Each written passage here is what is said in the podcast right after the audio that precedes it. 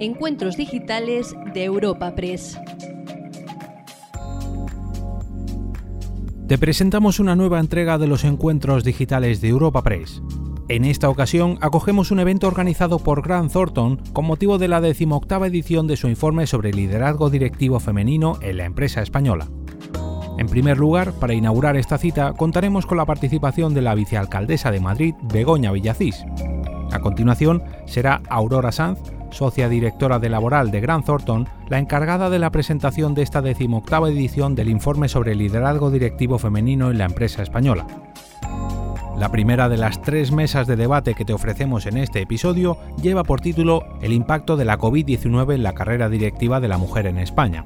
El debate estará moderado por Mar García Ramos, socia de Automoción y Movilidad de Gran Thornton, y en él participarán Fernanda Cardama, directora de Organización y Recursos Humanos del Grupo Antolín, Elizabeth Rodríguez, directora general de UPS en España y Portugal, Belén Moreu, directora de Recursos Humanos de PepsiCo Southwest y presidenta de SADE Alumni, Azahara Espejo, Country Manager de CrowdCof en España, y Blanca Olivarri, directora de Relaciones Institucionales en Europa Press.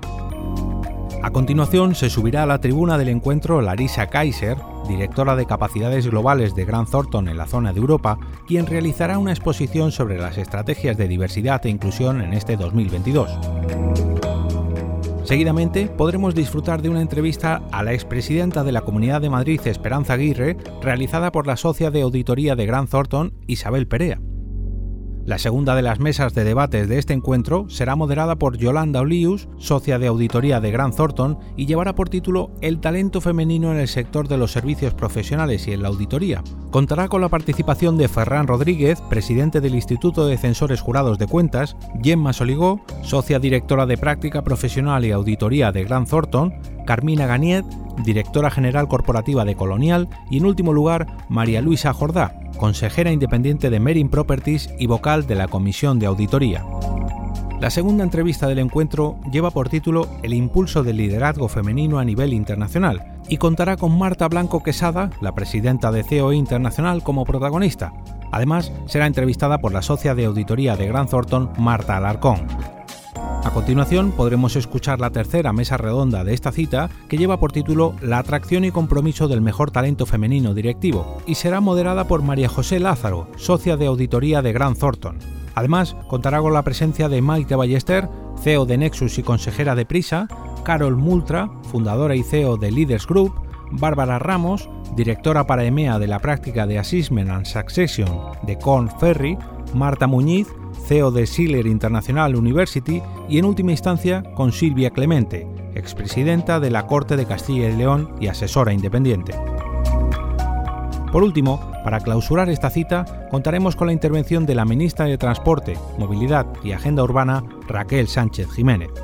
A continuación, escuchamos la apertura del evento Woman in Business 2022, la era del talento, de mano de la socia de auditoría de Grant Thornton, Isabel Perea.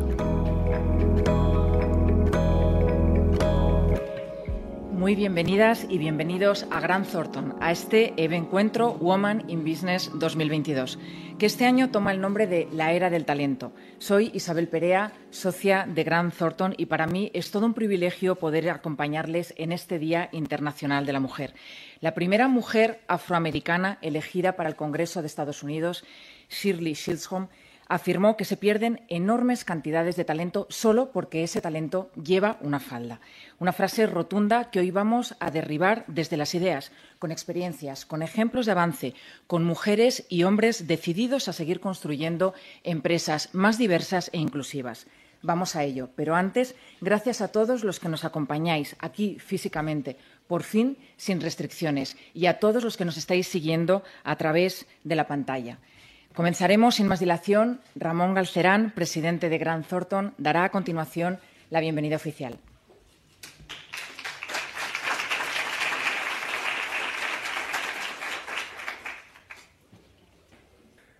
Vicealcaldesa de Madrid, representantes de embajadas y consulados presentes, diputados y miembros de la Asamblea Regional y entidades locales, directoras, presidentas, CEOs de tantas empresas y de tantos sectores que nos acompañáis, señoras y señores. Bienvenidas y bienvenidos a Gran Thornton. Gracias por acompañarnos un año más.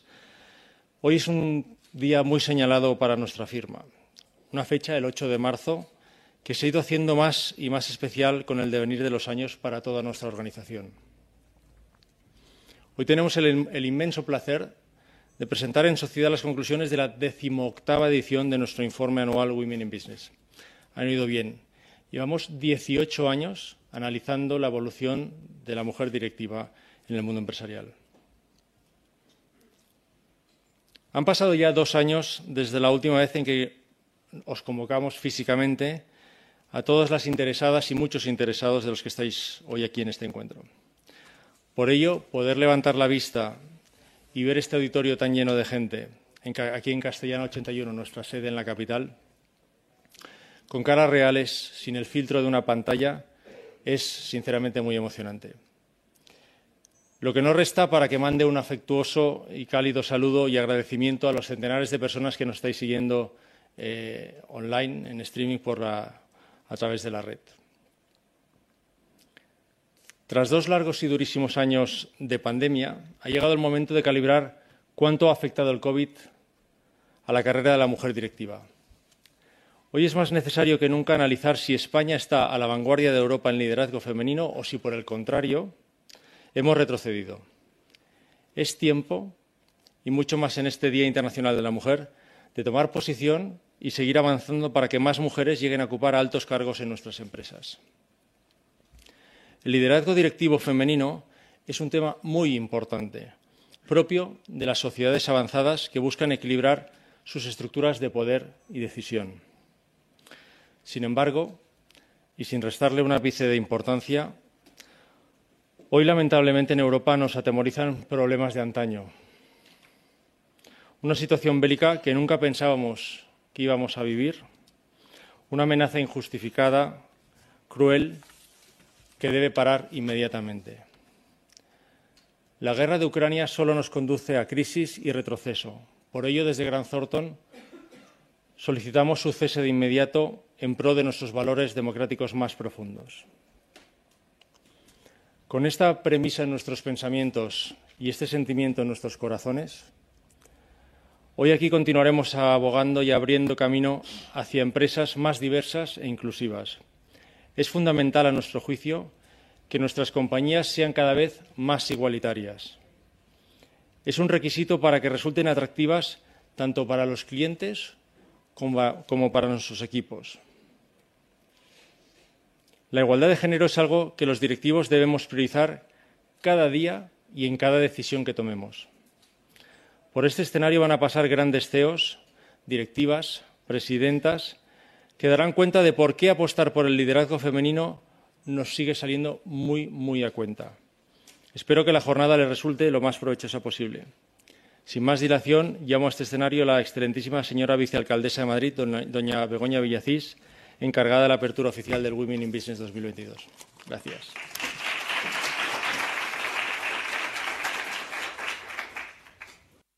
Bueno, pues muchas gracias y una vez más gracias por invitarme. No es la primera vez que estoy en este escenario. De hecho, es como suelo empezar mi Día de la Mujer en estos, en estos últimos años y me gusta también que volvamos a, coincidir y ver muchas de las caras conocidas. Así que muchas gracias por invitarme. Efectivamente, en el Día de la Mujer se suelen suscitar muchos debates porque cada año nos coge de una manera, ¿no? debatiendo sobre algunas cosas. Este año nos ha eh, encontrado debatiendo sobre la guerra. Bueno, poco debate hay en España porque afortunadamente la mayor parte de los españoles tenemos claro que lo que se está produciendo en Ucrania es una invasión donde aprovecho para decir hoy que es el Día de la Mujer que las mujeres sufrimos especialmente las guerras.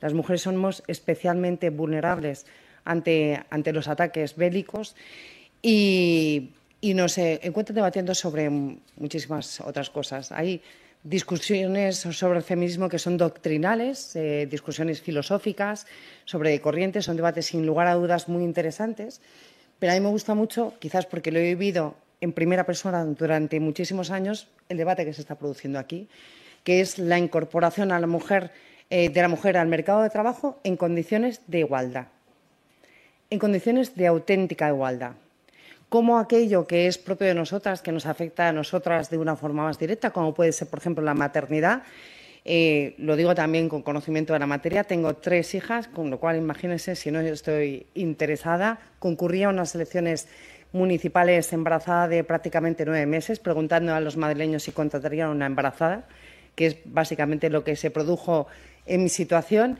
Y si una vez que ingresemos en los trabajos, eh, la maternidad nos sigue afectando o si incluso eh, el hecho de que lleguemos a ser directivas de grandes empresas, que es ahí donde tenemos Mm, reconozcámoslo, el gran problema, que no están llegando las mujeres, están presentes, pero comparativamente con las empresas pequeñas no estamos tan representadas, es una realidad. Yo creo que también es una cuestión generacional que tiene que ir cambiando, mm, tiene mucho que ver, lógicamente, con el networking de las personas que, que eligen. Aquí quiero hacer un parón para hablar de las personas que elegimos y felicitar a mis compañeras de viaje, que son Laura, Clara, Marian. Eh, feliz Día de la Mujer Trabajadora. No es casualidad que seamos un equipo de mujeres, es que tienen que ser las mujeres las que estén eligiendo para que precisamente tiremos de otras mujeres. Entonces, eh, creo que es bueno que se reflexione, que creo que es bueno que se mantenga el estudio. Me parece una excelente noticia que sea el año 18, que sean ya 18 ediciones en las que se ha mantenido el interés sobre la necesidad de investigar por qué las mujeres no llegan o cómo podemos mejorar que vayan llegando. Hemos hecho muchos avances en los últimos tiempos. Creo que el hecho de que la maternidad se haya compartido en cuanto a los roles ha hecho que muchas mujeres dejen, eh, de ir con el cartel de fértil en la cara cuando van a, las entrevistas de trabajo. Creo que es un logro muy positivo porque siempre he defendido que el sobreproteccionismo no siempre nos ayuda, sino que precisamente lo que eh, ocurre en ocasiones, porque lo he visto y no hemos visto todas, es que acaba, acaba siendo bastante disuasorio. Pero en cualquier caso, hoy que vamos a hablar de cosas reales, de cómo llegamos a los trabajos, cómo nos condiciona la maternidad, cómo nos condiciona los ascensos, cómo nos condiciona los horarios, si la pandemia y el teletrabajo nos ha ayudado y en qué medida, si realmente podemos llamar teletrabajar a estar con un monitor mientras alguien te escala por la pierna, ese tipo de cosas que son las cosas reales que a mí por lo menos me importan, es de verdad el debate que tenemos que tener en España. Es realmente lo que permite que las mujeres seamos independientes, seamos autónomas, nos sintamos más. Eh, nos sintamos mejor con nosotras mismas, nos sintamos, más, nos sintamos más fuertes, nos sintamos más capaces y lleguemos más lejos. Esa es la piedra angular para mí. También creo que es importante, aunque no lo vais a tratar, pero es algo que quiero decir, que reflexionemos con lo que estamos haciendo con el feminismo. Porque creo que eh, si las mujeres que eran más conservadoras se fueron sumando al feminismo y reconociendo que era bueno divorciarse o era eh, cuando eh, se aprobó la ley en mayo del 81 o si las mujeres que antiguamente no creían en el sufragio femenino se fueron incorporando y votando, si la historia del feminismo ha sido siempre una historia de suma, si la historia del feminismo es evitar a toda costa que a una mujer le puedan preguntar en una entrevista de trabajo si va a ser madre, ¿por qué lo vamos a convertir en que para ser feminista te tienen que preguntar, ¿eres de izquierdas? ¿Eres de derechas? ¿Estás a favor de la guerra? ¿Estás en contra de la guerra? No podemos empezar a restar y a minarnos nosotras mismas. Hoy es el Día de la Mujer Trabajadora. Hoy es nuestro día. Hoy no es el día de la guerra, hoy no es el día de hablar de ninguna otra polémica, hoy no es el día de dividirnos, hoy no es el día de confrontarnos, hoy, sobre todo, no es el día de utilizarnos. Así que yo hoy aquí vengo en representación de todas y, de hecho, vengo a apoyarlas a todas. Creas o no en la guerra, nadie cree en la guerra, realmente estamos hablando de, de defenderse tengas los valores que tengas, seas de izquierda, de centro de derechas, yo creo que el feminismo realmente cuando consigue cosas es cuando no nos utilizan, sino cuando nos apoyan y nos promueven para que lleguemos lo más lejos posible. Esa es la manera que tengo yo de verdad. Creo, la verdad, que en contra de lo que se haga ver, somos una gran mayoría, somos una gran mayoría. Y sin lugar a dudas, el informe 18 eh, va a ser infinitamente mejor que el informe número uno y estoy convencida de que espero que no tenga que pasar 18 años para que consigamos la igualdad real y efectiva. Muchas gracias.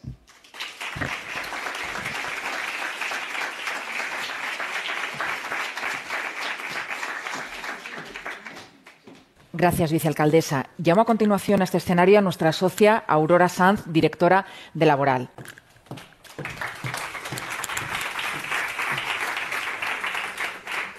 Buenos días, gracias a todos. Me toca un papel muy bonito porque me toca dar una muy buena noticia. Después de haber estado estancados, alcanzamos la cifra récord de mujeres directivas en España, un 36%. El 30% ya lo hemos superado, estamos en este 36%. Yo creo que vamos por el buen camino, estamos los primeros en Europa y en el ranking mundial estamos en número 10. Entonces, bueno, yo estoy contenta porque vengo con, muy buenas noticias. Eh, explicando lo que es los datos internacionales, eh, bueno, esto era España. lo que son los datos internacionales, podréis ver la Unión Europea con un 33%, la Unión Europea sí que se ha estancado un poquito. Insisto, España está en el número uno. A nivel global, hemos crecido, hemos pasado al 32%, y aquí lo que es muy favorable es que no es que sea algo concreto en un sitio, sino que en general es en Europa, en, Norteamérica, Latinoamérica, África, Asia, todos por encima del 30%, que insisto es un poco la cifra psicológica de inflexión que teníamos todos, con lo cual realmente vamos por la buena senda.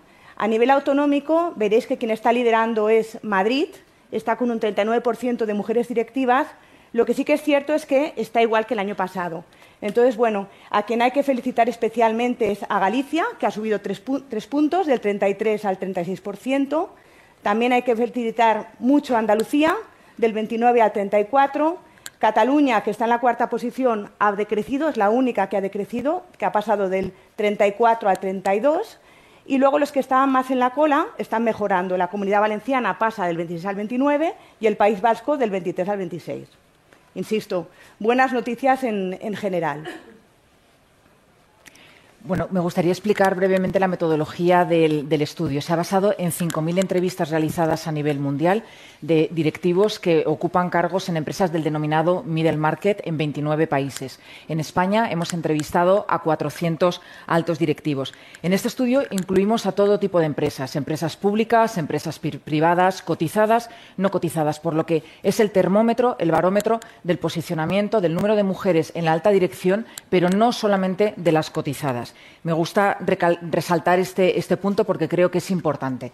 España vuelve a estar de nuevo en el top 10 mundial. El año pasado no estábamos y, sin embargo, hemos ocupado otra vez una magnífica posición, como comentaba Aurora hace un momento. Como indica Naciones Unidas, el nivel de directivas es un indicador del compromiso y del desarrollo de una sociedad. Los resultados que hemos alcanzado son ilustrativos de que, como país, somos uno de los más comprometidos con la igualdad de género en sus empresas. Y yendo a ver lo que es una tipología, porque siempre es un tema recurrente, ¿no? Cuando decís mujeres directivas, ¿a qué os referís, no? Siempre quien llevaba a la delantera era Dirección de Recursos Humanos. Y aquí está la novedad. Resulta que Dirección Financiera este año ha pasado por delante. ¿Por qué es algo bueno? Pues porque en la experiencia la dirección financiera es una palanca muchas veces para una dirección general, un, ser COC. Entonces, bueno, eh, realmente en este punto es estratégico y también es estratégico el hecho que cada vez vemos que la Dirección de Recursos Humanos está en más comités de dirección. Sin embargo, a pesar de que vemos que también hay mejoras, eh, sí que es verdad que debería haber una cierta uniformidad y que la dirección no se centrara solo en, en, áreas específicas. Hay áreas de mejora, sobre todo en lo que es IT, que vemos que es mucho el futuro, operaciones y dirección comercial. Entonces, bueno, me gusta dar el mensaje positivo, pero creo que se debería hacer un, ejercicio realmente para que esto fuera uniforme y no tan focalizado en sectores concretos. Y una, reflexión, que luego creo que hay una mesa. En servicios profesionales, y entonamos el mea culpa, también hay que mejorar mucho, sobre todo en el acceso al partnership. ¿Lo veremos? Eh, esto... ¿Lo explico? vale. Las políticas COVID, ¿no? Eh, claro, este año un poco la diferencia respecto al informe de otros años es que hemos vivido una pandemia espantosa, con un, con un impacto brutal y que queríamos medir cómo había afectado esto a las mujeres, ¿no? Se han ido haciendo entrevistas y había un 40% de personas que manera, de manera contundente creían que la pandemia ha mejorado el que la mujer acceda a puestos directivos. Un 44% ha dado una respuesta que no nos gusta tanto, que es como que ha habido una presión de los stakeholders para que realmente la mujer pueda no verse perjudicada por ello. Un 52% no sabe, no contesta, no sabe muy bien si esto va a ser claro, vamos a ver qué va a pasar con el COVID. Y lo que quizás eh, es más realista es este 65% que está hablando de los nuevos modelos de trabajo. Hemos pasado de este teletrabajo impuesto casi en donde se pudo, ¿no?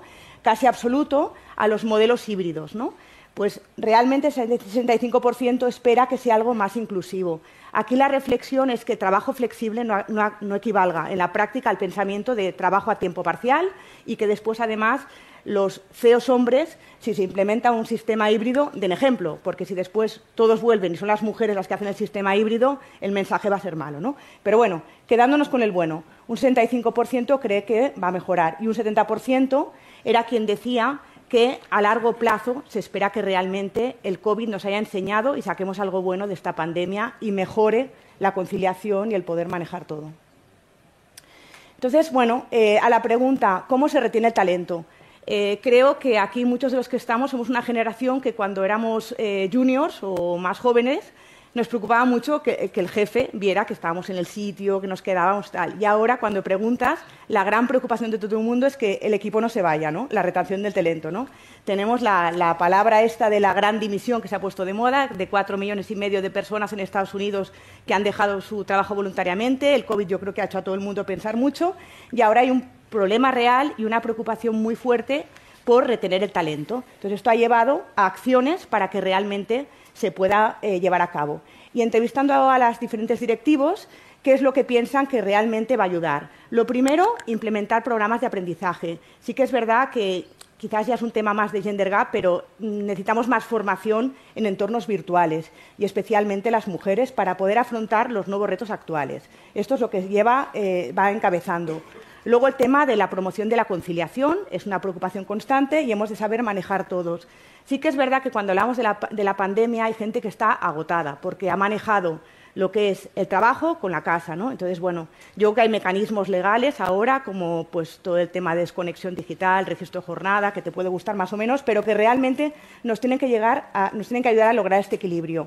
Luego hay lo que son las prácticas que eh, incluyen, ya no digo el sistema híbrido, sino realmente sistemas de teletrabajo, trabajo a distancia, y lo que está muy de moda, que es lo del employees well-being, el, bienestar del empleado, que promueve el diálogo entre los compañeros y que la gente se sienta segura. Hay un estudio que demuestra que las organizaciones donde la gente se ve libre para aportar ideas, para hablar, para detectar aspectos de mejora, son, organizaciones con margen de, corrección del error mucho más rápido. ¿no? Entonces, bueno, hay que promover este, este entorno de diálogo y de sentirte seguro en tu trabajo y de que no vas a ser represaliado por decir lo que piensas.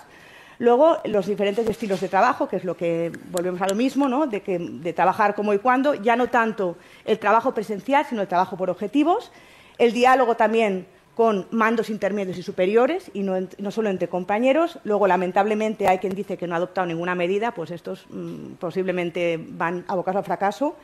Y luego hay otras medidas más genéricas, que sobre todo se dice el, que el que está arriba de todo, la que está arriba de todo, predique con el ejemplo lo llevamos comentando muchos años, pero es importante que lo volvamos a recordar. Realmente, para que consigamos dar un impulso al liderazgo femenino en las empresas, es importante y necesario que las compañías midan los drivers de diversidad. En ese sentido, hemos explorado cuáles son los drivers que comienzan a medir las empresas y en el ranking destaca básicamente la medición de la igualdad salarial entre hombres y mujeres, la percepción de los empleados de la inclusión, el porcentaje total que tienen dentro de sus estructuras en número de mujeres, el nivel de bienestar que se percibe dentro de sus organizaciones, porcentaje de nuevas contrataciones que se están llevando a cabo teniendo en cuenta el género eh, de cada uno de ellos, porcentajes de promociones femeninas que se llevan a cabo año tras año dentro de las compañías. Todos estos drivers son importantes, los podéis consultar en nuestro informe y es el punto de partida para realmente dar ese impulso que es necesario al liderazgo directivo dentro de las compañías. Bueno, entonces vamos a cerrar porque es una jornada muy extensa. Y bueno, cierro como he abierto, ¿no? Eh, ha mejorado todo, ha mejorado en España mucho, pero ha mejorado a nivel global, hemos superado este 30%. Tenemos las métricas que dice Isabel, en nuestra normativa, pues ya sabéis que tenemos planes de igualdad, registros salariales, nivelación de puestos, auditorías salariales, tenemos muchísimas cosas para ahora poder medir que efectivamente esto se está aplicando y el COVID nos ha dejado una lección, algo que ahora nos hemos de quedar con lo bueno e ir por la senda. Me gustaría concluir diciendo que el mejor talento directivo elige empresas diversas y comprometidas con la igualdad. Las empresas medianas, antes de asustarse, tienen que ser conscientes de que la no rigidez en sus estructuras probablemente las postula para poder implantar estas medidas de una manera muchísimo más ágil que en grandes corporaciones.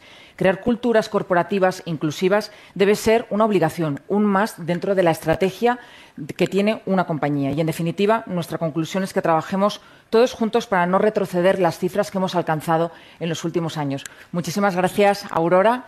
Gracias.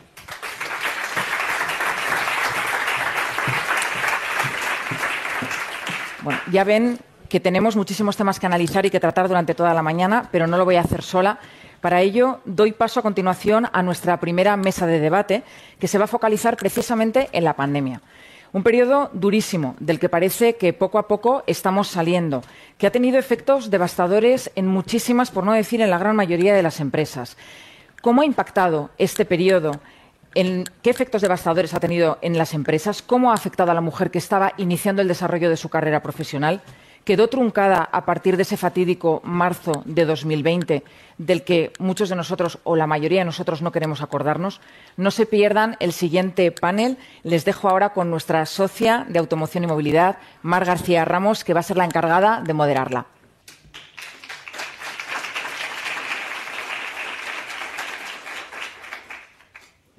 Buenos días. Eh, muchas gracias a todos por estar aquí, por este eh, día tan especial, con un 36%, como nos han dicho, eh, de mujeres en los puestos directivos en España. tengo la gran suerte de presentar esta primera mesa dentro del encuentro Women in Business de Grant Thornton del año 2022 y em, eh, vamos a, hablar sobre el impacto del COVID-19 en la carrera directiva de la mujer en España. Eh, la verdad es que para introducir me gustaría contextualizar que durante el año 2020, la parte más difícil de la pandemia, eh, los medios de comunicación vaticinaban que el desarrollo profesional de las mujeres iba a retroceder 10 años. Y bueno, determinados estudios como el Foro Económico Mundial eh, planteó que entre el 19 y el 21 54 millones de puestos de trabajo de la mujer se perdieron, un 4,2 frente al 3% masculino. Otro análisis, el de la Organización Internacional del Trabajo, proyectaba que mientras el número de puestos de trabajo de eh, hombres se iba a mantener al final de la pandemia en niveles del 2019, el de la mujer se iba a perder en 13 millones. Sin embargo, el estudio Women in Business de Grant Thornton de 2021, el año pasado, establecía una serie de cuestiones eh, de índole mayúsculo, como es la diversidad y la inclusión, que empezaban a tomar una importancia, una importancia muy relevante dentro de las organizaciones. Y esto estaba ayudando precisamente a esas mujeres directivas en sus puestos de trabajo. En esta primera mesa vamos a analizar en profundidad cómo la pandemia ha afectado a la carrera eh, directiva de la mujer y para ello me acompañan grandes líderes de sectores diversos que paso a presentarles. Fernanda Cárdama, directora de Organización y Recursos Humanos del Grupo Antolín. Muchas gracias. Belén Moreu, eh, directora de Recursos Humanos eh, de PepsiCo Southwest y presidenta de Saria Luna. Muchas gracias. Elizabeth Rodríguez, directora general de UPS en España y Portugal. Gracias. Azara Espejo, country manager de Crowcow de eh, España. Y Blanca Ulibarri, eh, directora de Relaciones Institucionales de Europa Prest. Eh, en estos 45 minutos vamos a tener la oportunidad de compartir con todas ellas justo esta mesa acerca del impacto del COVID en la carrera de la mujer directiva. Eh, para ello, la primera pregunta que va dirigida a todas es, eh, nos gustaría tener la oportunidad de compartir con vosotras el rol vuestro en vuestras organizaciones, en vuestras compañías, compañías líderes en sectores punteros que representan prácticamente la economía española. Eh, empezamos por Fernanda, Grupo Antolín, líder como empresa de equipos y componentes en el sector automoción. Y bueno, en dos, tres minutos, si puedes eh, introducirte a ti, a tu compañía y un poco el sector en este contexto. Gracias. Muchas gracias. Buenos días a todas. Bueno, antes de presentarme yo, me gustaría hablar un poco de la compañía. Eh, como sabéis y como nos ha comentado Marc, Grupo Antolín somos uno de los líderes de fabricación del mundo del interior del automóvil. Eh, la compañía se fundó en 1950 en Burgos y en este momento pues, estamos presentes en más de 25 países con una plantilla de 30.000 empleados. Eh, sí que podemos decir que somos una compañía diversa porque dentro de estos 30.000 empleados tenemos más de, 129 nacionalidades, que parece, parece mucho, pero la verdad es que, bueno, es que tenemos una presencia también muy, eh, grande.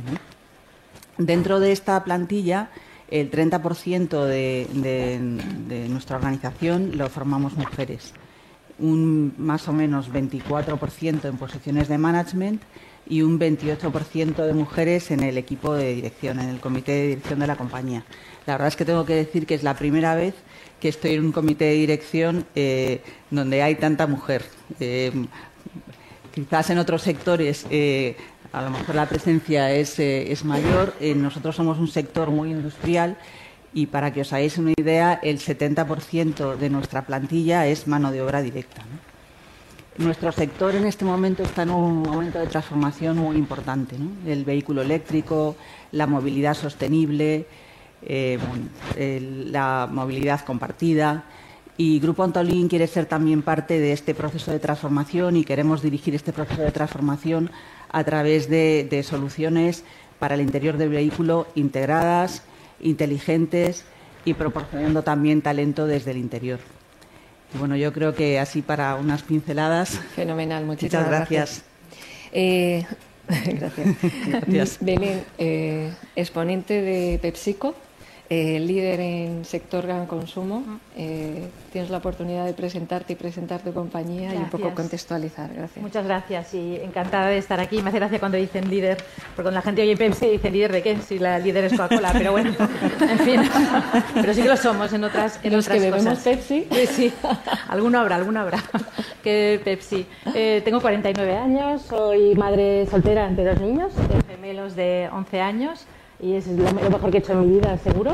Eh, he trabajado siempre en, multinacionales del sector consumo, soy de Barcelona, he vivido en Barcelona y en, varios países del mundo, así que apasionada de mi trabajo, de los recursos humanos, que cuando lo digo se me pone una sonrisa en la cara, porque es verdad, me encanta lo que hago y además creo que, no sé si estarás de acuerdo, Fernanda, pero desde que desde el COVID nuestra función todavía eh, ha crecido más y ya era hora de que creciera un poquito más, eh, apasionada de la diversidad en todo el amplio sentido de la diversidad, no solo, no solo de género, y tengo la suerte de trabajar en una compañía fantástica, es una compañía americana, eh, para que os situéis un poco, aparte de la Pepsi, que no es lo, lo que más nos, aparte nos da el nombre, pero no es lo que más eh, nos honra, tenemos pues todos los snacks, Lays, Doritos y todo esto que que conocéis, y la marca El Valle, de la cual estamos también muy orgullosos, marca murciana y que está creciendo muchísimo en todo el mundo. En el sur de Europa, España, Italia y Portugal, somos casi 3.000 empleados, un 50% también es eh, mano de obra directa. Eh, tenemos un 46% de mujeres hoy eh, en, la, en, la, compañía, en la parte, siempre decimos, de management y de oficinas, no en la parte de campo y de, y de fábricas. y en el comité de dirección también somos un 50% ahora y la masa crítica se nota mucho. Así que muy contenta de estar aquí, de poder participar. Fenomenal. Muchas gracias. Elizabeth, eh, tú representas a United Services, eh, compañía logística eh, muy prioritaria en momentos de pandemia y confinamiento. Y bueno, pues. Bueno, desde mi parte, yo soy de Granada, de, de, un pueblecito de la Pujarra Granadina que se llama Portugos que tiene creo que en el registro unos 500 habitantes, eh, son mis padres, y, eh, pero bueno, yo me he criado en Granada y a, los 19 años me lancé un poco a la aventura eh, y me fui a Irlanda y, he estado dando, trotando un poquito por Europa 20 años antes de regresar en, en mi puesto actual de directora general de UPS en España y Portugal. Em, aquí a Madrid, ¿no? Y es, pues es una alegría, primero, estar, estar de vuelta a España, segundo, estar en una posición de responsabilidad eh, en la que podemos hacer cosas como estas, digamos, tomar una pausa a día de hoy, intentar inspirar a las generaciones siguientes a, creer en sí mismas, eh, porque yo siempre digo una cosa a mi niño, yo tengo un niño de 8 años, estoy casada, y con un irlandés. Digo que soy mitad irlandesa. Em, y, yo siempre le digo, ¿no? si, si tú crees que puedes, entonces puedes. Y entonces yo creo que eso es lo que, lo que yo vengo hoy aquí a, contar, digamos, de, mi libro. Eh, la compañía UPS, eh, creo que, la gente eh, se, ha familiarizado mucho con todas las empresas logísticas durante la pandemia, porque hemos sido los que hemos estado en la calle trayéndole las cosas a la gente durante el confinamiento. Pues una gran empresa que, va a cumplir ahora ya pues 115 años este mes de agosto eh, que fue fundada por un emprendedor, Tim Casey, que tenía unos valores personales eh, pues muy alineados a lo que estamos hablando aquí, ¿no? de, oportunidades. Eh, y, las políticas de la empresa lo reflejan desde, desde muy temprano. se forma el Consejo de Diversidad hace ya 25 años y se van formando consejos de diversidad a posteriori eh, y yo soy miembro del Consejo de Diversidad Europeo desde el 2015. Eh, como empresa tenemos, contamos con más de medio millón de trabajadores, eh, subcontratamos muchos servicios. aquí en España, específicamente, bueno, España y Portugal, mi área de responsabilidad, en total tenemos unos 1.600 empleados y subcontratamos la flota. Em, y, bueno, pues un poco lo que han comentado igual, en el área de oficina estamos muy bien representadas, eh, el comité de dirección ahora ya es un 60% femenino y eh, en el área de operaciones pues todavía nos queda mucho para Muchas gracias. Muchas gracias por invitarme.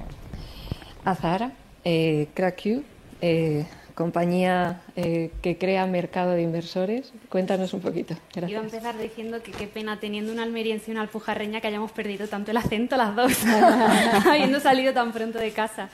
Bueno, pues yo soy Azahara, eh, soy country manager de Crowdcube aquí en España y en, en, el sur de Europa y básicamente lo que nosotros somos es una plataforma digital que permite la inversión en startup a inversores minoristas. Permitimos a cualquier persona invertir desde 10 euros en, en proyectos pues tanto de aquí de España como de, de toda Europa.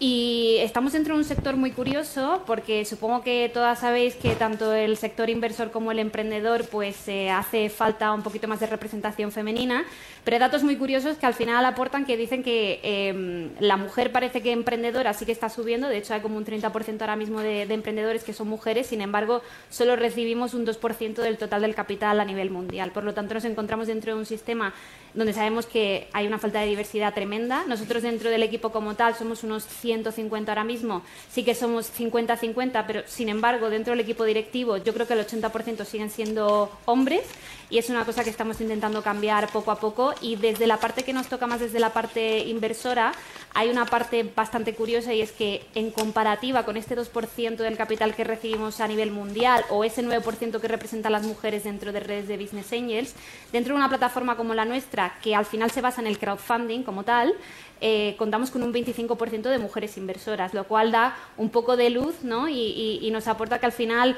hay soluciones, hay herramientas que pueden incentivar más a esa mujer inversora que al final es la que más invierte en, la mujer emprendedora. Entonces, desde, desde mi parte, eh, no solamente me gustaría dar visibilidad a nosotros como empresa, sino un poco también a todas las empresas eh, dirigidas por emprendedoras y por emprendedores con mujeres empleadas con las que estamos trabajando a día de hoy.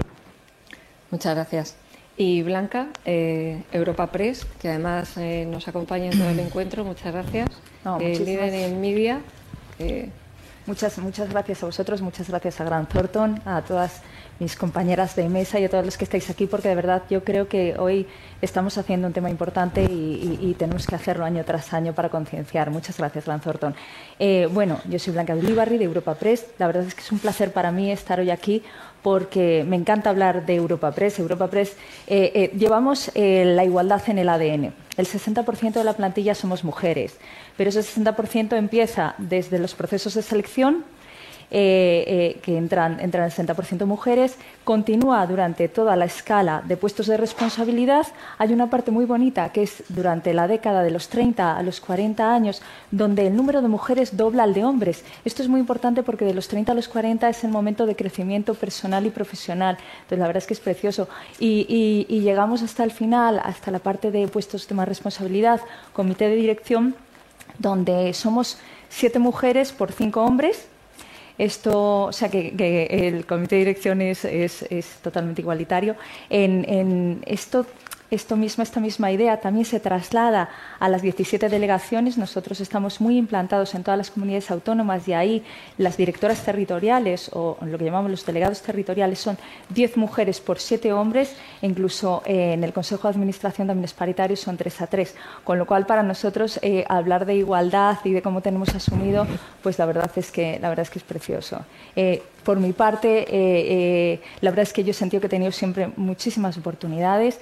Eh, a mí me hicieron miembro del comité de dirección. Tengo dos hijas, una tenía tres años y la otra tenía cinco meses, o sea que no, no puedo estar más agradecida en ese sentido. Fenomenal, muchísimas gracias. Bueno, forma parte un poco de, ese 36% que hemos conseguido en España a través de esta representación.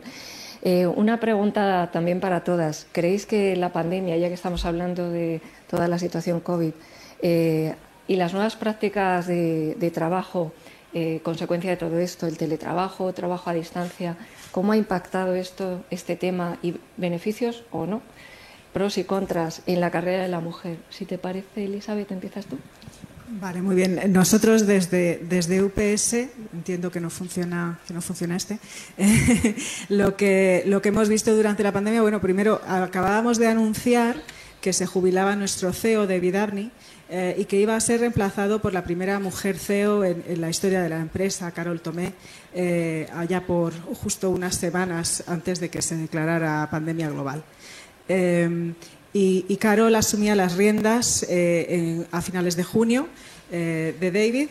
Y lo primero que hizo Carol en esta situación fue definir nuestro propósito. ¿no? Se llevó a, todo el equipo directivo a, su rancho y eh, justo, y, decidieron pues que eh, lo que nos, eh, nos iba a impulsar en nuestra próxima etapa, en nuestro próximo capítulo, como ella lo llamaba, era pues ese propósito. ¿no? Entonces yo creo que se alinea perfectamente porque precisamente durante la pandemia nosotros estamos, estábamos distribuyendo EPIs, distribuyendo suministros esenciales desde el primer día intentando movilizar eh, nuestra flota aérea para hacer llegar mercancías, sobre todo todo lo que estaba estancado en China. Eh, y, eh, hemos visto pues, que, lanzar ese propósito a la gente de operaciones, sobre todo a los mozos de, nave, les ha generado un sentimiento de orgullo. ¿no? Y, y, creo que ha hecho de la industria la industria mucho más atractiva de cara a la mujer y de repente cuando hemos ido sacando plazas y una cosa que hemos hecho ha sido eh, buscar gente ya graduada con un poquito de experiencia, hemos intentado también eh, traer eh, mujeres como talento que veíamos con, capacidad de desarrollo en operaciones. Entonces, estas han sido algunas de las cosas que han pasado. la otra cosa que pasó a finales del 2020 es que finalmente como empresa dimos el salto y nombramos a Charlene Thomas como, como directora ejecutiva eh, de diversidad para, la empresa, eh, un puesto, digamos, en, el más alto rango. Eh, y con eso lo que, lo que decíamos es que es importante, es una prioridad y dentro de nuestras cinco prioridades como empresa, la diversidad es, es una de ellas. Muchas gracias. Fernanda, en vuestra compañía, Grupo Antolín, ¿cómo se ha vivido todo esto? Bueno, pues eh, en nuestra compañía, eh, como somos una compañía industrial, el 70% de, como os comentaba antes, de, nuestro equipo es mano de obra directa, pues eh, rápidamente, en el momento que se ha podido, pues nuestros empleados han vuelto a, las plantas de producción para garantizar la continuidad de las operaciones, lo cual ha sido pues, pues muy difícil para todos de gestionar y de garantizar pues la, salud y, el bienestar de todos los empleados. Nosotros, básicamente, nuestro foco durante la pandemia ha sido garantizar, eh, primero, obviamente, la, seguridad y la salud de todo el mundo y después eh, incentivar todo lo que son las prácticas de flexibilidad y, de well-being que nos, eh, que nos han ayudado a tener un entorno de trabajo pues, eh, pues eh, dentro del estrés que ha causado la propia pandemia lo, mejor para todos nosotros. Reflexionando sobre el tema de la pandemia, de cómo ha impactado la pandemia y, qué ha hecho la pandemia con todos nosotros y qué ha hecho el COVID con todos nosotros, a mí me gustaría trasladaros la pregunta a todos y que reflexionásemos, o sea, si dentro de dos años hubiera COVID otra vez, ¿vosotros cómo creéis que, la situación de la mujer dentro del mundo de la empresa eh, habría evolucionado? ¿Creéis que habría cambiado mucho? ¿O creéis que se habrían cambiado y solucionado todas las cosas que se tienen que solucionar para, poder bueno, tener más mujeres en los equipos directivos, más mujeres en los puestos de management? Eh, reflexionando pues con, el equipo y, con, todas las personas de, Antolín sobre esto, ¿no? Pues la verdad es que la situación, eh, cuando hablas con una persona en México, o con una persona en la India o en, UK, eh, no ha cambiado mucho de un país a otro desde el punto de vista femenino.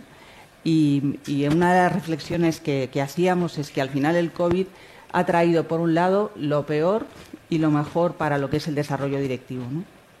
Si vemos las eh, cifras de brechas salariales, la brecha, la, brecha de género, la brecha de género ha empeorado ligeramente con, la, el COVID y la asignatura que tenemos más pendiente dentro de la brecha, que es la conciliación, pues se ha empeorado también. Y mm, también os invito a que no veamos estas cifras desde el punto de vista del lamento, ¿no? sino que lo veamos desde el punto de vista de la oportunidad y de qué podemos hacer para que en el futuro esto no vuelva a ser igual.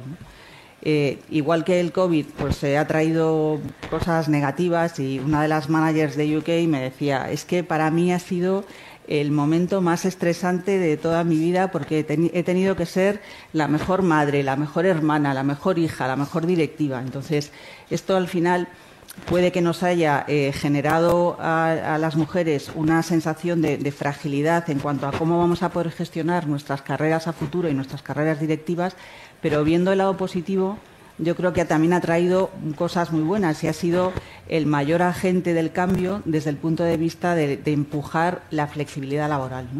Eh, al final, el teletrabajo, eh, la posibilidad mm, de, tener más flexibilidad, ya no solo desde el punto de vista por trabajar en casa, sino desde el punto de vista de los horarios. la disminución de los viajes, que al final nos hemos dado cuenta de que muchos de los viajes que hacíamos a lo mejor los podemos solucionar con, eh, otros formatos para, bueno, pues eh, obviamente sin perder la comunicación y, la cercanía que tenemos que tener con la gente. ¿no? Entonces yo creo que todas estas cosas son aceleradores del cambio y sobre todo una de ellas que yo creo que para mí es una de las más importantes y es que ha cambiado la mentalidad de los managers y nos hemos dado cuenta y, también se han dado cuenta todos, hombres y mujeres, de que trabajar de otra manera diferente es posible. Y yo creo que este, pues este cambio de, mentalidad y este cambio de pensamiento eh, también va a dar oportunidades a las mujeres desde el punto de vista de, que estén más dispuestas a aceptar eh, carreras directivas porque no va a favorecer que no tengamos o que no tengan a veces eh, este sentimiento de tener que renunciar a algo para poder seguir creciendo profesionalmente hablando. Antes no me presenté, pero también tengo una hija también y he tenido que compaginar también mi, carrera personal con profesional. Eh, supongo que haciendo malabarismos como todos, pero bueno, yo creo que al final, eh, aunque probablemente yo he tenido una, situación más privilegiada porque he tenido la oportunidad de tener bastante ayuda para ello, pero, pero creo que al final bueno, eh, renunciando quizás a algunas cosas, eh, pues es posible.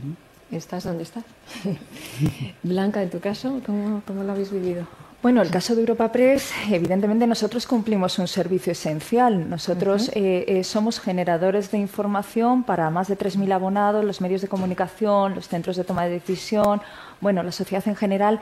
Y, claro, era un momento en el que había mucha necesidad de, informar y mucha necesidad de saber, incertidumbre, miedo, tal. Bueno, eso eh, evidentemente nos dio una responsabilidad. Sí que partíamos de una buena base. Es que nosotros trabajamos en un entorno digital. Eh, eh, la elaboración del contenido, la transmisión del contenido, tal, todo es un entorno digital. Entonces, la plantilla cuenta con, con, sus ordenadores de sobremesa. Pero sí que gracias al equipo de sistemas se dio un giro muy rápido y al día siguiente todos los empleados tenían un ordenador portátil para poder trabajar con todas las medidas, como han dicho mis compañeras, de, seguridad sanitaria, para poder trabajar eh, eh, con flexibilidad desde casa y con tal. Eh, yo creo como, como, bueno, sí que es verdad que eso fue evidentemente la mejor medida tanto para eso como para que, según nuestras métricas, tanto la cantidad como la calidad de la información que se estuvo dando durante toda la pandemia no bajó, es decir, fue igual de buena, lo que implica un compromiso por parte de, toda la plantilla eh, eh, que, del que nos hace estar muy orgullosos. Eh, sí que creo que, evidentemente todo el mundo, toda la plantilla, porque yo siempre a mí me gusta hablar de, de, todos. Todos aprendimos a trabajar con flexibilidad y eso es positivo y eso ha venido para quedarse. Y, cuando hablamos de las mujeres y del estrés de las mujeres, lo que tenemos que aprender es que en un entorno de flexibilidad y de conciliación todo el mundo tiene que aportar y probablemente esa sea la, mejor enseñanza que hemos sacado todos de, este tiempo. Ya veremos hacia dónde vamos. Eh, Belén, en vuestro caso. Pues mira, un poco por construir en lo que habéis dicho, porque yo creo que todos hicimos más o menos lo mismo. Eh, nosotros no hicimos medidas especiales para las mujeres. La flexibilidad necesitaba todo el mundo. Y entonces hacerla solo para las mujeres era para mí sobreindexar en que eran ellas las que tenían que cuidar a los niños, que hacer la comida, que poner la lavadora, etcétera. Entonces yo creo que la flexibilidad fue para todo el mundo. Ya es una empresa que tenía mucha flexibilidad eh, desde hace muchos años. Eh, lo, que yo que, lo que yo sí creo que ha cambiado mucho, y tú lo apuntabas, Fernanda, es una cosa es el cambio en la manera de trabajar ayuda a conciliar mejor a hombres y a mujeres el viajar menos, porque hay cosas que puedes hacer online. Hemos descubierto de repente el Zoom y aunque estamos todos hartos, pues, pues parece que funciona muy bien. Eh, y sobre todo, para mí lo más esencial que ha cambiado es que los atributos de la gente o de las personas o del liderazgo que, eh, está emergiendo ahora después del COVID eh, es muy femenino. Y entonces hay muchas características que durante el COVID hemos tenido que usar que en el caso de PepsiCo, por ejemplo, pues le venían de manera más natural quizá a las mujeres que a los hombres. Luego hablaremos de ello. Pero yo por contaros la anécdota, eh, en, el comité de dirección, que son todos rojos, no sé si conocéis los, los cuatro tipología de colores en, el Insights, que es el, el rojo es como el líder y el, la, yo soy verde y mi director general decía, lo peor que me ha pasado en esta pandemia es pasarla al lado de una verde. Y lo mejor que me ha pasado en esta pandemia es lo que he aprendido de trabajar con una verde. Y eso es muy importante porque el verde es la empatía, la comunicación, el escuchar, el entender. Entonces yo creo que estos atributos que antes en, en, PepsiCo, como muchas otras compañías, el, el, hombre era como el que se ponía todo en la espalda, tenía todas las respuestas, era el tío que trabajaba 23 horas al día. Y ahora de repente se han dado cuenta que, oye, estar en casa también está bien y comer con la familia pues también está bien y también lo quieren hacer. Y hay otro tipo de comunicación que está emergiendo. Yo creo que ese es el, aprendizaje más importante para nosotros. Fenomenal. Bueno, al igual que mis compañeras, yo creo que lo más destacado ha sido la implementación de más flexibilidad o un híbrido, el teletrabajo, como lo queramos llamar. Y habéis visto tantas cosas que estoy intentando como cazaros todas. Justamente me quedo con, con, la última, lo del tema de la conciliación, la mujer y el hombre, ¿no? O sea, yo creo que ya de base el hecho de que haya tantos estudios de cómo la flexibilidad está ayudando a la mujer, pero que no haya casi ninguno, o yo por lo menos no he visto ninguno, de cómo esta flexibilidad o la opción de un híbrido ha ayudado a que el hombre asuma más tareas de conciliación dentro de casa, ya nos está diciendo que aquí sigue habiendo un problema de base. Yo creo que el tema de la flexibilidad está siendo una medida un poco cortoplacista, un poco una tirita, ¿no? O sea, ¿qué pasa a la mujer? Sigue teniendo muchísima más carga en casa. Vamos a darle más flexibilidad, ¿para qué? Para que así no pueda dejar de trabajar. Entonces, ¿qué esperamos? Que la mujer trabaje igual que un hombre, pero que asuma toda la responsabilidad en casa que por otro lado no está haciendo un hombre como nos volvemos locas, vamos a meter un poco más de medidas tipo salud mental, etcétera, etcétera, ¿no? O sea, seguimos hablando de tiritas completamente. Entonces, yo creo que la flexibilidad y que el tema del híbrido está genial y que nos ayuda muchísimo, y más sobre todo a las que somos madres. Ahora bien, creo que hay que complementarlo con medidas que también apoyen este cambio en la masculinidad, que ahora mismo sigue siendo una masculinidad históricamente anticuada y que, necesita un cambio en ese sentido, porque yo no sé en vuestros trabajos cómo ha sido, pero yo creo que se ha puesto todavía más eh, en, valor el hecho de que la mujer se ha acabado comiendo muchísima más carga en casa en el momento en el que los niños estaban confinados, en el momento en el que los niños tienen una cuarentena en el cole, y que por eso también se han tomado más medidas en cuanto a salud mental para las mujeres pero yo creo que sigue siendo un problema y que hay un riesgo además palpable en el hecho de que este tipo de políticas al final promuevan que este reparto de las tareas en casa no cambie en ningún momento. Porque al final, si dejamos como normal que exista una flexibilidad, que a mí me parece totalmente eh, coherente y ojalá sea así, también es necesario complementarlo, porque si no vamos a favorecer que la mujer siga asumiendo esas tareas. Porque en algún momento, si no es ya, porque yo creo que la mayoría de empresas ya lo están implementando, se va a volver a la oficina. Y yo no sé cómo lo estáis viviendo en vuestra empresa, pero mi empresa se está viendo que los que están volviendo más a la oficina, los que están volviendo más a viajar, los que están volviendo más a hacer networking, vuelve a ser el hombre. Pero cuidado, que ahora mismo le estamos diciendo a la mujer que no tiene que volver a la oficina, que se puede quedar en casa trabajando. Y me parece que eso además se mencionaba en el, en el report precisamente. ¿Puede ser esto un riesgo a futuro? Yo creo que a día de hoy, a corto plazo, nos está favoreciendo. Ahora bien, pongamos un ojo y pensemos si no hay que implementar medidas complementarias para el hombre, para concienciar, para que esto no suponga un riesgo para nosotros a futuro.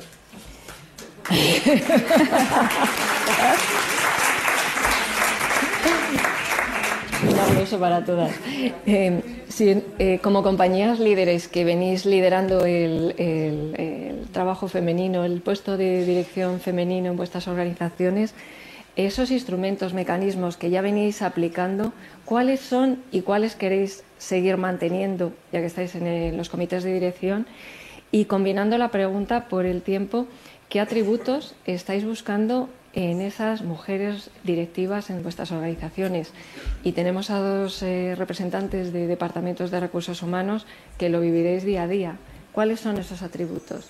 Nos hablabas de los colores insights eh, al final tiene que haber un mix de esos cuatro colores. Tampoco, uno es más exponente del otro, pero todos tenemos en cada momento que sacar un color porque nos lo exige el escenario, ¿no? Sí, totalmente. Y además la diversidad, otra vez, no solo diversidad de género, sino que es diversidad, pues eso, de, estilos y la mezcla es buena. Eh, yo por apuntar un poco lo que decía Zara, hay, eh, hay estudios ya en Estados Unidos por el tema de la oficina que dicen que además es el hombre blanco el que va a la oficina porque es el que tiene los medios para ir, tiene una mujer en casa que puede quedarse, tiene, vive más cerca de la oficina, etcétera. O sea que, no solo es el tema de género, sino que puede llevar a, más. A más Mira, nosotros lo que estamos trabajando muchísimo es dos cosas. Una, el convencimiento. esto no es un tema de cuotas, esto no es un tema de decir hay que llegar al 50 o al 75 o al 2050. Esto es un tema de que nos lo creamos. El momento en que tú te crees que el tener una fuerza de trabajo diversa genera más valor a la empresa, pero que te lo crees de verdad, entonces las cosas pasan solas. Lo que nos pasa es que todavía no nos lo creemos. Y como no nos lo creemos, tenemos que poner cuotas, tenemos que hacer simposium, tenemos que hacer cosas para que las cosas vayan avanzando. O sea que trabajamos mucho la convicción, trabajamos mucho los sesgos, el asumir que eh, pues las mujeres no quieren. Yo me acuerdo cuando yo me quedé embarazada, me dijeron qué pena porque ahora ya no podrás moverte al extranjero y pensé qué pasa que las embarazadas no las madres no viajan o qué les pasa entonces este tipo de cosas son las que tenemos realmente que, que empezar a romper y a romper eh, eh, muy rápidamente. Tenemos mucho trabajo las mujeres, ojo, eh, que tenemos muchísimo trabajo nosotras mismas. Para daros un ejemplo, en, cuando un headhunter llama a una mujer, muchas veces la tiene que llamar hasta ocho veces para que le conteste, porque la mujer se lee el puesto de trabajo y si no coincide al 100% todo, si no puede hacer todo lo que pone en esa lista, no, contesta porque dices que yo no puedo. El hombre lee el título y si le apetece, oye, cuando le llaman contesta y a ver ya qué le cuentan. Entonces, estas cosas nosotras tenemos que trabajarla también desde, nuestro punto. Y lo que decías de los atributos, yo sí que creo que ha cambiado muchísimo esto, muchísimo. Cuando miras cualquier Garner, lo que sea, McKinsey, todo lo que puedas ver donde habla de lo que se va a necesitar en el futuro, eh, son, eh, no digo que son cosas solamente femeninas, pero son atributos que las mujeres gestionan mejor como puede ser la empatía, como puede ser muchas veces la comunicación, eh, el saber eh, organizar eh, y coordinar. entonces ya, se ha acabado ese hombre macho que iba a todo y que lo sabía todo. ahora necesitas saberlo todo, lo que necesitas es sacar lo mejor de tu equipo y escucharlos y organizarlos bien, encontrar ese talento. Y yo creo que eso va a ayudar muchísimo a, a las mujeres. Y la conciliación, yo también estoy de acuerdo, no es conciliación, es flexibilidad Trabaja desde donde quieras y, cuando, cuando, te puedas organizar como puedas. Y ese es el, gran cambio. Nosotros hemos ido a un modelo donde la gente solo tiene que venir ocho días al mes, el resto pueden trabajar desde donde quieran. Y, además hemos cambiado la oficina completamente para que casi ya no hay mesas individuales, para que la gente no venga a sentarse en una mesa y hacer llamadas y contestar mails, sino que cuando venga, venga a conectarse con otra gente. Eh, y eso ayudará mucho, yo quiero también a, cambiar el liderazgo y la manera de de trabajar. Fenomenal. Eh, Fernanda, en tu... Pues nosotros un poco también en la, en la misma línea, ¿no? Hombre, con las diferencias del sector, pero lo que hemos eh, aprovechado es esta transformación para seguir apalancando todas aquellas cosas que habíamos empezado ya a hacer eh, respecto a la flexibilidad. Porque nos gusta más hablar de flexibilidad que de teletrabajo, porque las situaciones que tenemos eh, son muy diferentes de unas personas a otras. Pues, por ejemplo, en, nosotros en nuestra oficina de, la India implantamos el teletrabajo y de repente nos dimos cuenta pues, que eso era un problema para las personas porque eh, aunque tenían que recorrer mucha distancia para llegar a la oficina, después en sus casas pues no tenían la posibilidad de tener las líneas de, eh, bueno, pues porque había temas de tensiones eléctricas, de, bueno, pues que o, que los tamaños de las casas pues no eran complicados para trabajar. Y entonces lo que hemos hecho es cambiarnos de oficina, irnos a una oficina donde hay guardería, lavandería, gimnasio, no sé qué, o sea, estamos intentando pues flexibilizar y hacer la vida a las personas para que puedan conciliar de la manera más fácil, ¿no? trabajando mucho con los temas de flexibilidad que se han convertido en algo absolutamente estratégico para la atracción y retención de talento. Yo creo que todos vosotros os estáis dando cuenta ya que eh, el tema de teletrabajo eh, se ha convertido en un must cuando alguien viene a vuestras entrevistas y dice, ¿puedo teletrabajar y puedo vivir en no sé dónde? Bueno, pues esto es eh, fundamental y muy crítico. Y sobre todo en las posiciones tecnológicas, nosotros tenemos un negocio electrónico y tenemos muchísima ingeniería de proyectos también, pues en las posiciones técnicas es donde se está empezando ya a ver muchísimo más. Con respecto al tema de seguir eh, fomentando la diversidad y el acceso de mujeres a puestos de dirección, creo que hemos continuado haciendo lo que ya veníamos haciendo antes, eh, pues eh, programas de desarrollo femenino, como el que estamos ahora pues también haciendo con la, Universidad de Nebrija, donde van pues managers nuestras al mujer de un programa de mujer ingeniera directiva, eh, obviamente seguir fomentando su desarrollo en programas de dirección general, como, lo hacen otros hombres también de la compañía. Y, mucha concienciación. O sea, eh, nuestra vicepresidenta María Elena Antolín, además, es una bueno, pues nuestro mejor sponsor en cuanto a la concienciación y en cuanto a la responsabilidad que tenemos como empresa líder de, fomentar la diversidad dentro de nuestro sector y es concienciación tanto externa como, como interna, ¿no? a través de muchos programas de, diversidad en, muchos países y, bueno, pues de, de también como, como algo de, como práctica de nuestro liderazgo. ¿no? Y en cuanto a los atributos que tú decías, pues eh, aparte de los que ya has mencionado, yo creo que, hay dos que para mí se han convertido en, algo súper importante, que es la capacidad de transformar y de, ser flexible, que yo creo que también las mujeres somos muy flexibles porque no nos da la vida y pues no podemos ser flexibles, morimos. Y, después hay otra cosa que también creo que es fundamental, que es la capacidad de aprender. Todo lo que tiene que ver con el learning agility y no dejar de aprender nunca. ¿no? Blanca. Bueno, eh, estoy totalmente de acuerdo con, lo que han comentado. Nosotros, a ver, desde Europa Press, y es lo que se está diciendo aquí todo el tiempo, ya percibimos antes de la pandemia que había unas tendencias entre ellas el tema de la igualdad, el tema de la flexibilidad, que habían venido para quedarse. Esas tendencias, durante la pandemia y a posteriori, nos hemos dado cuenta de que se han acelerado. Y entonces dijimos, ¿qué hacemos desde Europa Press? Pues vamos a tener un papel proactivo en el tema de inspirar a la sociedad, de eh, echar una mano a la administración pública y a las empresas para que la sociedad, para que el tejido empresarial pueda asumir estas tendencias y, realmente hayan venido para quedarse. En ese sentido, nosotros tenemos eh, tanto un canal que se llama EP Social como una plataforma que se llama Generación de Oportunidades, que de lo que se trata es eso, de hablar de ESG en el sentido amplio y dentro de eso de futuro del trabajo, e igualdad y tal, para que para que las empresas y las administraciones públicas puedan contar lo bueno que están haciendo, esas buenas prácticas, y para que además, evidentemente, hay un espacio para reivindicar, que es lo que estamos haciendo todas aquí, porque, oye, efectivamente, habéis dicho, tenemos unos riesgos y, y nuestro papel en esto, evidentemente, es el de intentar que, todo se comunique y que todo se difunda de la mejor manera posible y que, la sociedad vaya asumiendo esto y las empresas que de verdad que todas lo tenéis en vuestras estrategias de comunicación, en vuestras estrategias efectivamente y en vuestra comunicación,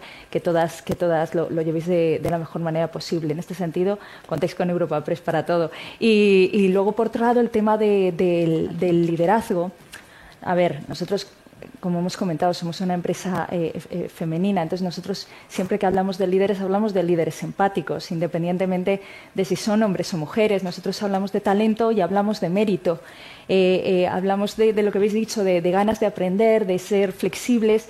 Dentro de eso, evidentemente, creo que llegaremos a un punto en el que ojalá tengamos que ver eso, tengamos que ver a las personas y, no nos tengamos que fijar en nada más. Por supuesto, que, que, que sean más empáticos, que aunen a los equipos, que sean estructuras flexibles, que... pero bueno, dentro de todo eso vamos a... ya no hay mucho más tiempo, así que muchas gracias. Elizabeth. Bueno, pues eh, desde UPS yo creo que vamos a seguir haciendo lo que venimos haciendo, impulsando eh, sobre todo a través de lo que nosotros llamamos grupos de recursos empresariales, eh, Women Leadership Development, BRGs, y que bueno que, vamos trabajando con todos los países para crear un foro en el que las mujeres, como estamos haciendo hoy aquí nosotras, compartimos y gracias a Zara por ser la valiente y decir las cosas como son, no, pues pues compartamos compartamos nuestros desafíos. ¿no? Eh, a mí me preguntaron la primera vez que, fue directora general en Irlanda en el 2016 me preguntaron cómo lo puedes hacer todo eh, con un niño de, dos años, eh, el trabajo, etcétera, una mudanza, una nueva casa. Y les dije, no puedo. ¿Cómo lo hacen mis compañeros? Mm. Pues tengo una pareja en casa porque si no, no podría. Y esa es la realidad. La realidad es que conforme vas llegando a puestos ejecutivos se vuelve muy, muy, muy complicado y no todos los hombres están preparados para decir yo me quedo en casa. Así que yo creo que eso es, eh, un, poco eh, el contexto de la sociedad en la que vivimos. Sí nos esforzamos por igualdad, etcétera, pero la realidad es que a veces vamos a tener que elegir y, se tiene que normalizar el hecho de que si tú quieres mudarte con un niño pequeño eh, cinco veces en cinco años, en diferentes países con tu camión, con tus cosas, pues que no va a ser realista, que la otra persona va a encontrar un, puesto de trabajo eh, en lo que le gusta y, combinar eh, con tus viajes, etcétera. Entonces, eh, yo creo que desde el punto de vista de atributos lo que hemos visto nosotros internamente es que nos han dado libertad. Por primera vez, esas, esas personas en puestos de dirección no sabían lo que hacer. Y yo he tenido muchísima libertad. ¿Y qué he hecho? Hablar con los empleados, escucharles, etcétera. Todos esos atributos que estamos diciendo, que ya estaban en nuestro modelo de liderazgo, que se hablaba de adaptabilidad, de carácter, eh, ¿no? y, con eso un poco de agilidad, de, eh, he apuntado aquí, escucha activa, curiosidad, ganas de aprender, todas esas cosas que ya estaban en nuestro modelo de liderazgo, lo que hemos visto es que en los países donde había mujeres líderes o donde había más mujeres líderes, generalmente pues, pues eh, han, sabido gestionarlo bastante bien. y me da pena verdaderamente que conforme volvemos a la normalidad está pasando efectivamente lo que dice Azara. Los viajes ya no son necesarios. Entonces, no estamos en la habitación. Entonces, perdemos voz. Y por eso nosotras tenemos que salir de nuestra rutina, venir aquí, recuperar nuestra voz porque si no venimos, entonces nadie va a contar nuestra historia. Entonces, mientras nuestros compañeros están haciendo su jornada habitual, nosotras acabaremos la charla e iremos a hacer nuestra jornada habitual, pero por lo menos hemos contado nuestro libro y hemos dicho que no, que esto de que el 30% no, no está solucionado. Así que, así que yo lo dejo, lo dejo ahí.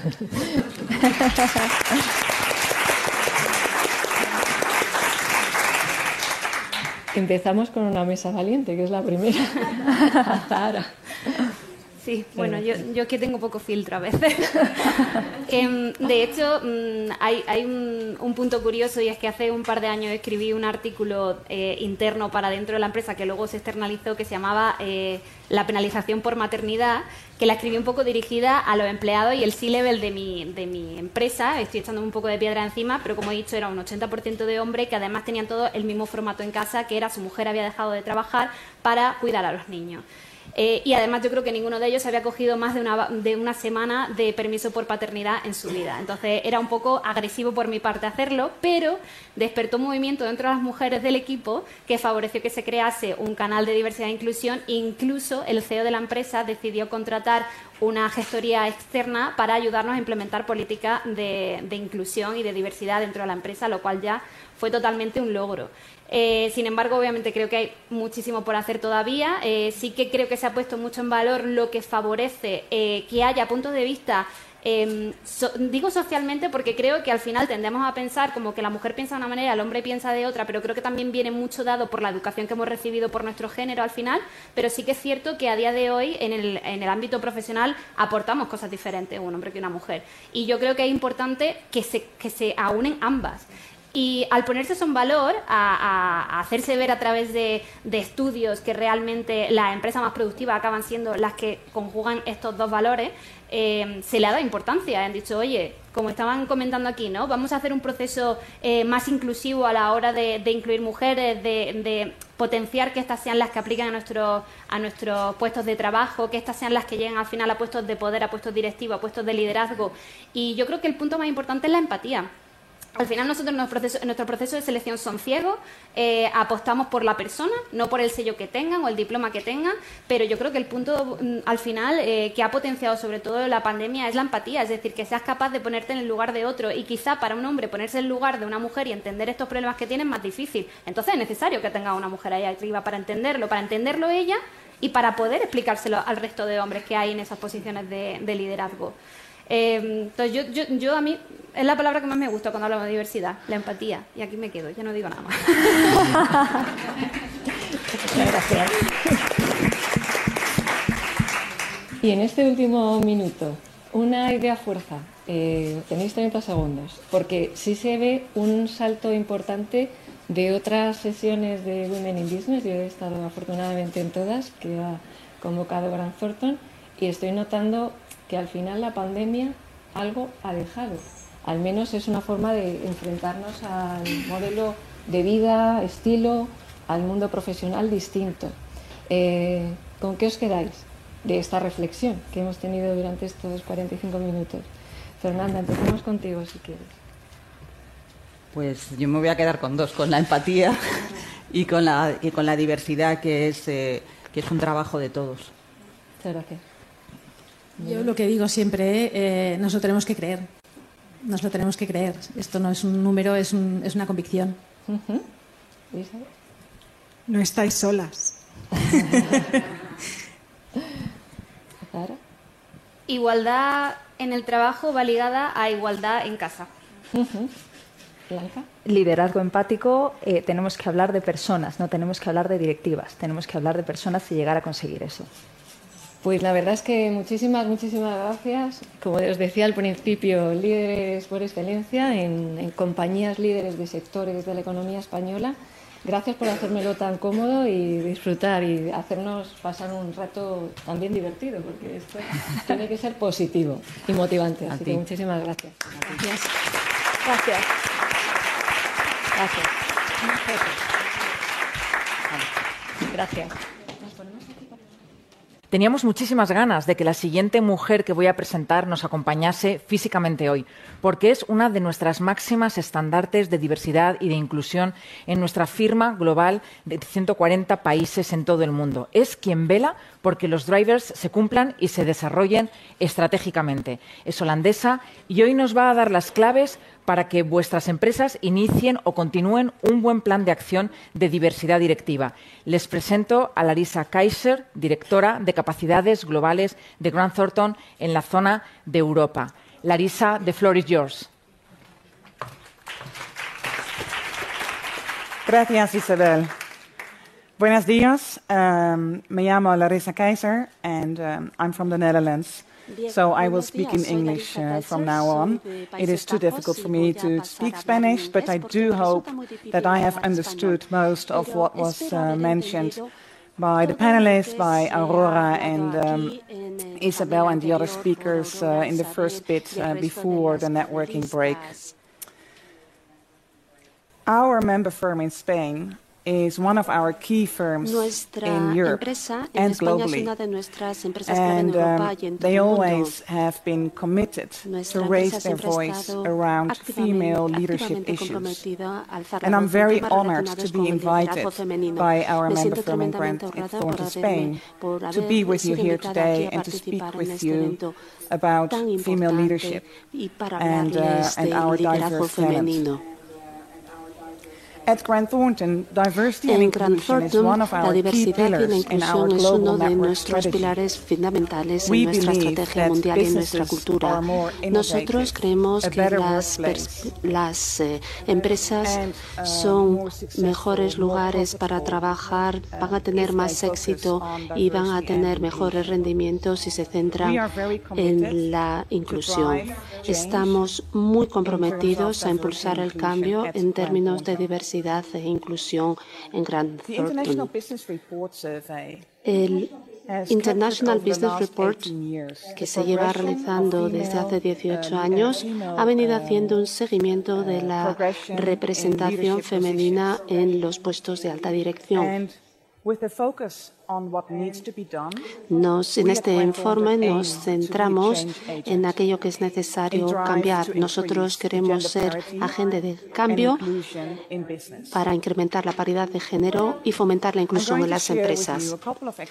Voy a hablaros de un par de ejemplos que hemos venido realizando en los últimos dos años en nuestra red, de manera que podamos ver qué es lo que podemos hacer a la hora de eh, fomentar la diversidad en la empresa.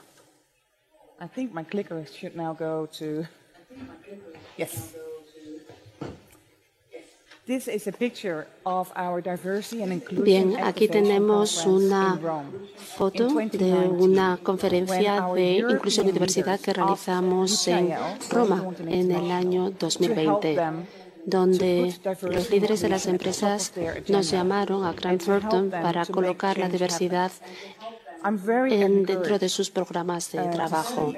Estoy encantada de ver cómo los líderes europeos, Oriente Medio, África y la región de Europa, Oriente Medio y África, que es la región de la que soy responsable, se comprometen todos los meses y todos los años para impulsar el cambio en términos de diversidad de género e inclusión.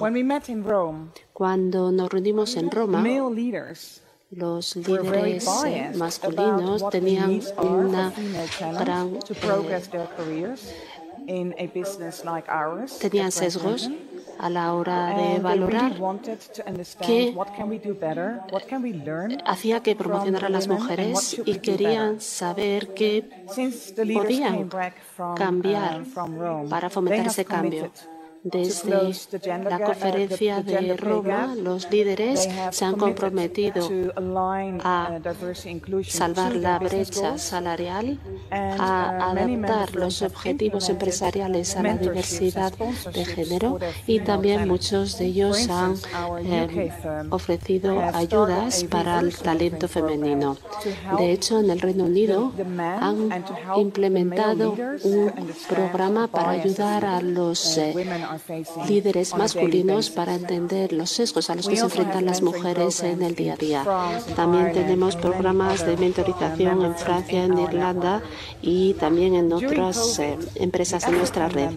Durante el COVID, los miembros africanos han implementado programas para ayudar a las mujeres y para darles a entender que no estaban solas. Alguna de nuestras panelistas anteriores creo que dijo, fue Belén quien dijo, no estás sola. Y es muy importante para las mujeres eh, conocer este extremo. Y tal y como se dijo en el panel anterior, la empatía es tremendamente importante. También las eh, becas y las ayudas son tremendamente importantes para hacer que las mujeres progresen en su carrera profesional. El COVID ha cambiado la manera en la que trabajamos. Las empresas solían decir no es posible trabajar desde casa, todo el mundo tiene que volver a la empresa y esa es una de las razones por las que nunca se consiguió el 30% de liderazgo femenino. Ahora, a partir del COVID, todo el mundo sabe trabajar desde casa, está acostumbrado a trabajar desde casa de manera virtual. En la mesa redonda hemos oído hablar que el teletrabajo puede ser una ventaja, pero también puede ser una amenaza NASA. También nosotros hemos realizado investigación eh, en este sentido y se recoge en el informe Women in Business. Puede que las mujeres se queden eh, relegadas si se quedan solamente trabajando en casa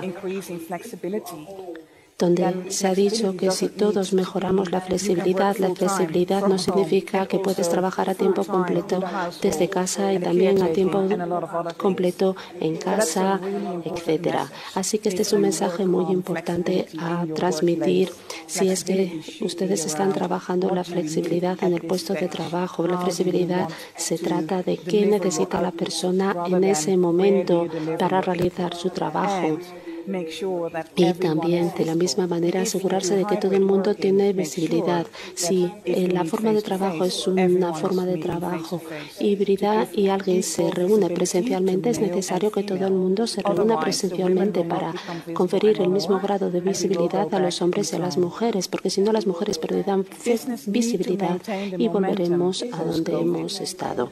Las mujeres necesitan mantener este impulso positivo del COVID. Solamente el 31% de mujeres en puestos de liderazgo. Parece fantástico, parece que tenemos un crecimiento estable, pero Estamos hablando de que no llegamos al 50%. También una razón más importante para mantener este impulso y para seguir centrados en la diversidad, en la inclusión y hacer que ocupe un papel prioritario en los programas de trabajo de todos los líderes empresariales es la gran división. Después del COVID, muchas personas, eh, hombres y mujeres, tuvieron problemas de burnout, se quemaron. y os aseguro que más mujeres que hombres sufrieron burnout porque tuvieron que combinar un trabajo a tiempo completo con el cuidado de la familia y así como otras cuestiones que surgieron durante el COVID. Y no solamente eso, tanto los hombres como las mujeres tienen un propósito, le buscan el sentido a su carrera profesional. No quieren tener un trabajo, sino que quieren tener una carrera profesional. Las mujeres especialmente son muy vulnerables cuando no avanzan. Si nos centramos en atraer el, el talento femenino, también es necesario asegurarse de que se retiene este talento femenino quizás más que nunca. Estas son algunas de las actuaciones que se pueden realizar y que han sido abordadas en el International Business Report.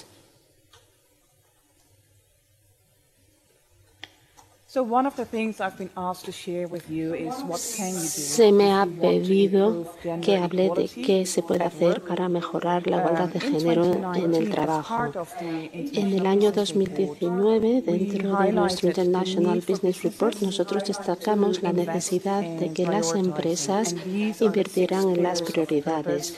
y hemos identificado seis pilares para mejorar la diversidad de género y la igualdad en las empresas. En primer lugar, hay que defender los argumentos. Esto es algo que ha de dirigirse desde la cúpula. Es decir, es necesario alinear la diversidad y la inclusión y los objetivos de los mismos con los objetivos de la empresa. Es necesario establecer y comunicar objetivos claros. Todos ellos han de estar liderados desde la cúpula. No es algo, es todo el mundo ha de abrazar la diversidad y la inclusión.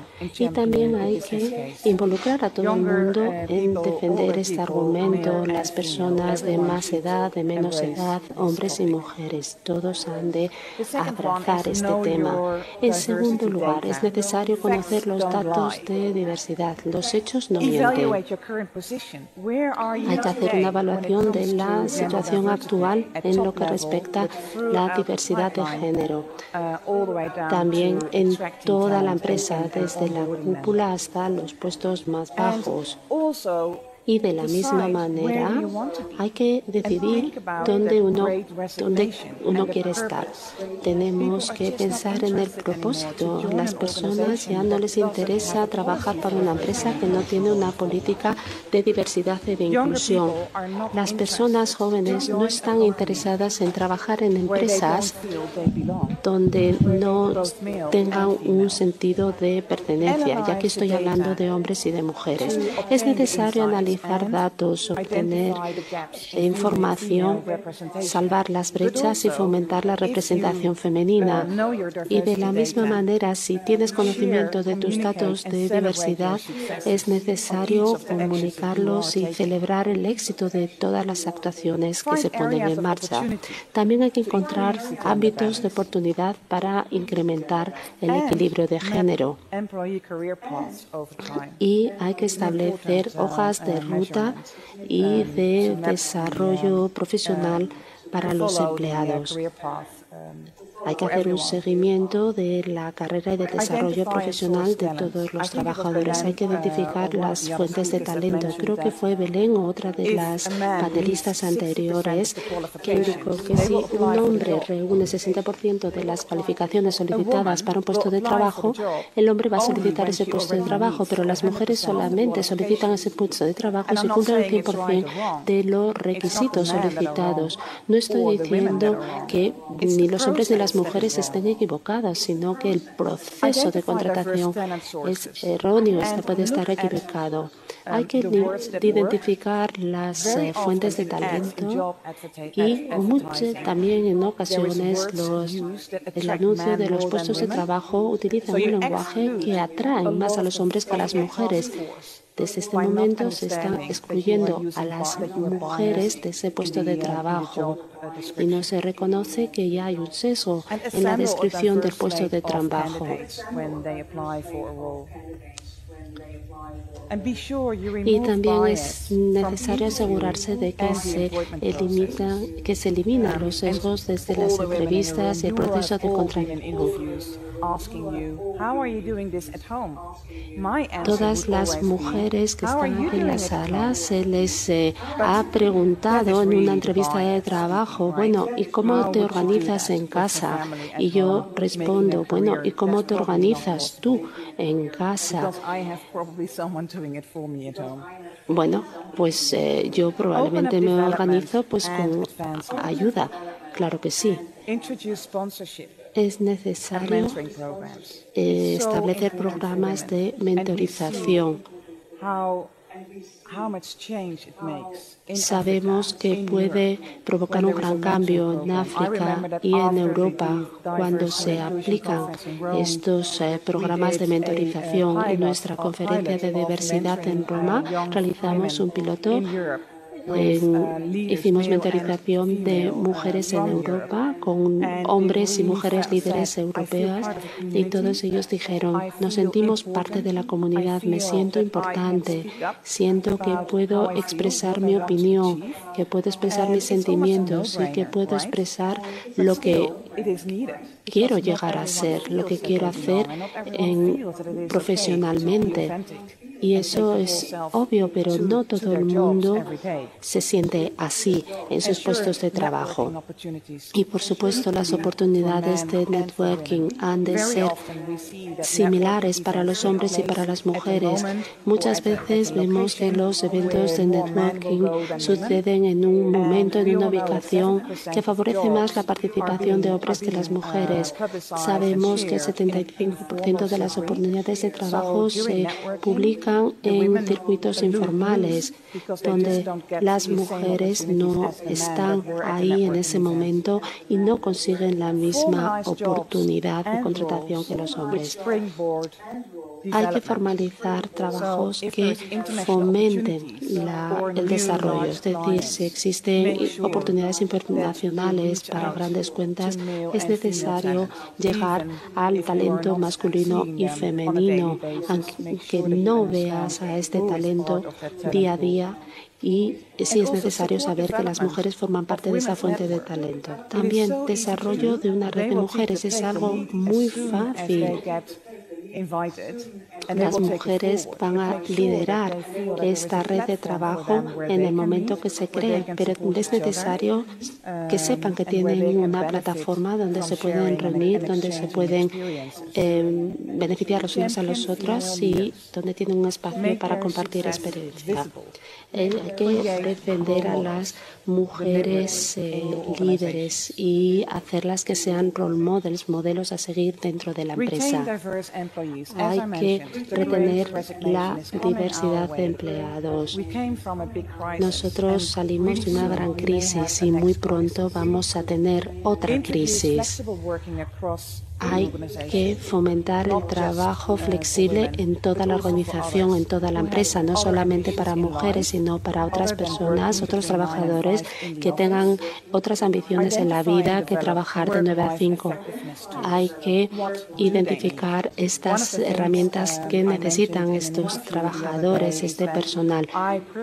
El otro día dije que yo creo que esas empresas que ya no tienen modelos empresariales y que encuentran talento que cumplan con ese modelo de negocio, sino que ponen a la persona en el centro del negocio y crean su estrategia en torno a esta persona, esas son las empresas que van a tener éxito, porque esas empresas son las que se van a beneficiar de esta fuerza de trabajo diversa, de estas ambiciones diversas, de estas ideas diversas, especialmente si hablamos de la flexibilidad, de la posibilidad de trabajar en un mundo híbrido. En este caso es más fácil abrazar la diversidad. Hay que fomentar los eh, cambios que puedan acontecer en la vida de las personas y no estamos hablando solamente de la maternidad, sino de cualquier cambio que quiera realizar la persona en un momento dado de vida. Es necesario entender este cambio y crear las necesidades necesarias para que ese cambio se produzca. Y también crear posibilidades para todos los géneros que trabajan de manera híbrida. Si va a haber reuniones presenciales, no puede ser que el hombre vaya a la oficina y que eh, salga a comer y que la mujer se quede en casa siguiendo eso, todo eso en streaming y que pierda esa oportunidad de tener esas pequeñas conversaciones donde se realizan las, eh, las, eh, las, uniones, donde se comparten oportunidades de trabajo e información importante. Es decir, si la persona trabaja desde casa, es necesario flexibilizar esa manera de trabajar y hay que asegurarse de que las mujeres tienen la flexibilidad que no pueden llegar a tener si es que trabajan desde casa. En último lugar, y no por ello más importante, eh, hay que abrazar la individualidad. Hay que publicar las distintas maneras de superar los sesgos.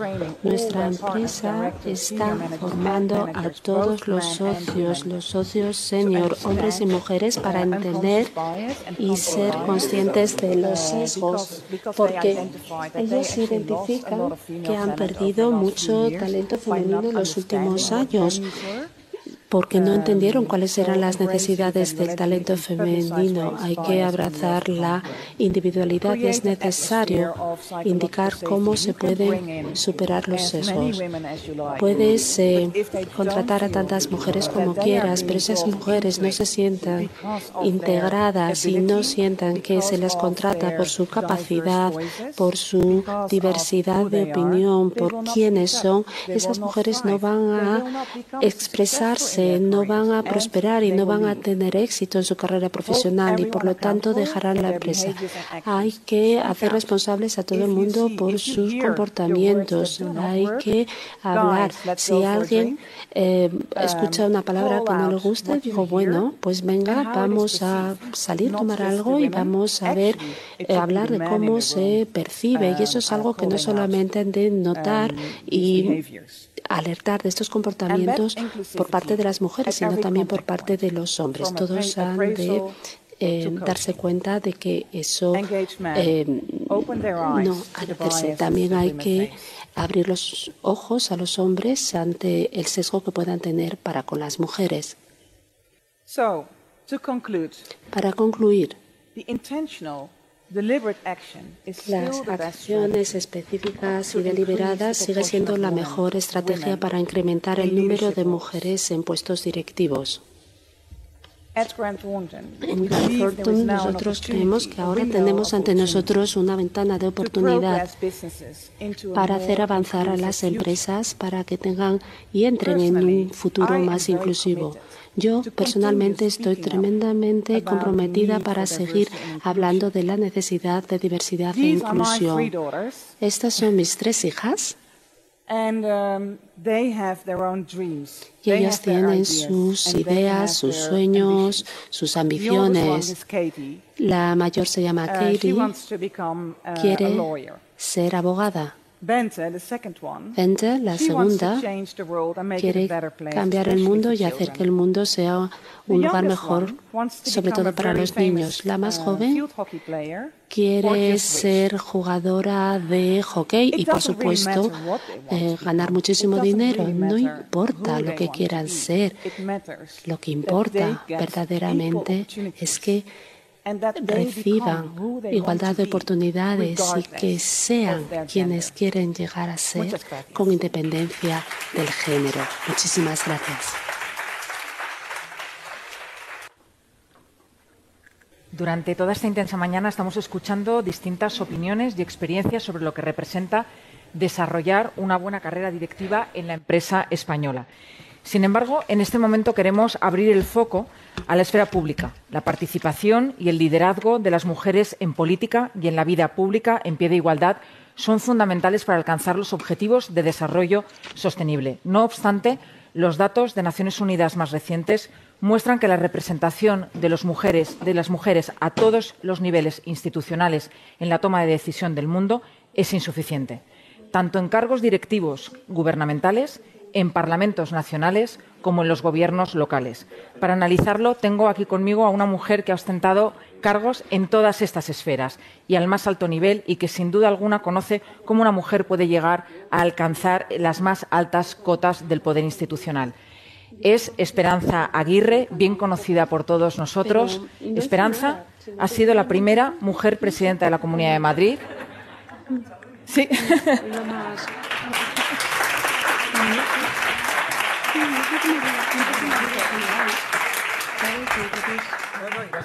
No, pero me siento ya contigo. Mejor, así estamos así juntas. Bueno, para acabar de, de decir los, los cargos que has ocupado, entre muchos otros. ¿eh? Primera mujer presidenta del Senado, primera mujer presidenta de la Comunidad de Madrid, eh, ministra, por supuesto, de Educación y, y Cultura. mujer ministra de Educación. Primera mujer ministra De Educación. impor- de Educación. Eh, Esperanza, buenos días. Bueno, gracias por acompañarnos hoy. Es una entrevista muy especial. Has desarrollado una intensísima carrera en el mundo de la política, como acabamos de recordar. Y quería preguntarte por los inicios, cómo fueron, si fue un desafío para ti, cómo lo viviste. Bueno, primero, muy buenos días a todas. Muchísimas gracias a Grant Thornton por invitarme y empiezo por pedir perdón porque mis opiniones seguramente no van a ser todas ellas políticamente correctas. ¿eh? Yo soy de las que creen que la única revolución de verdad liberadora ha sido la revolución de la mujer sin ninguna duda. Todas las demás revoluciones pues han sido, a veces han llegado a ser genocidios, pero la revolución de la mujer ha servido para eh, conseguir la igualdad de derechos, al menos la igualdad legal en muchos sitios.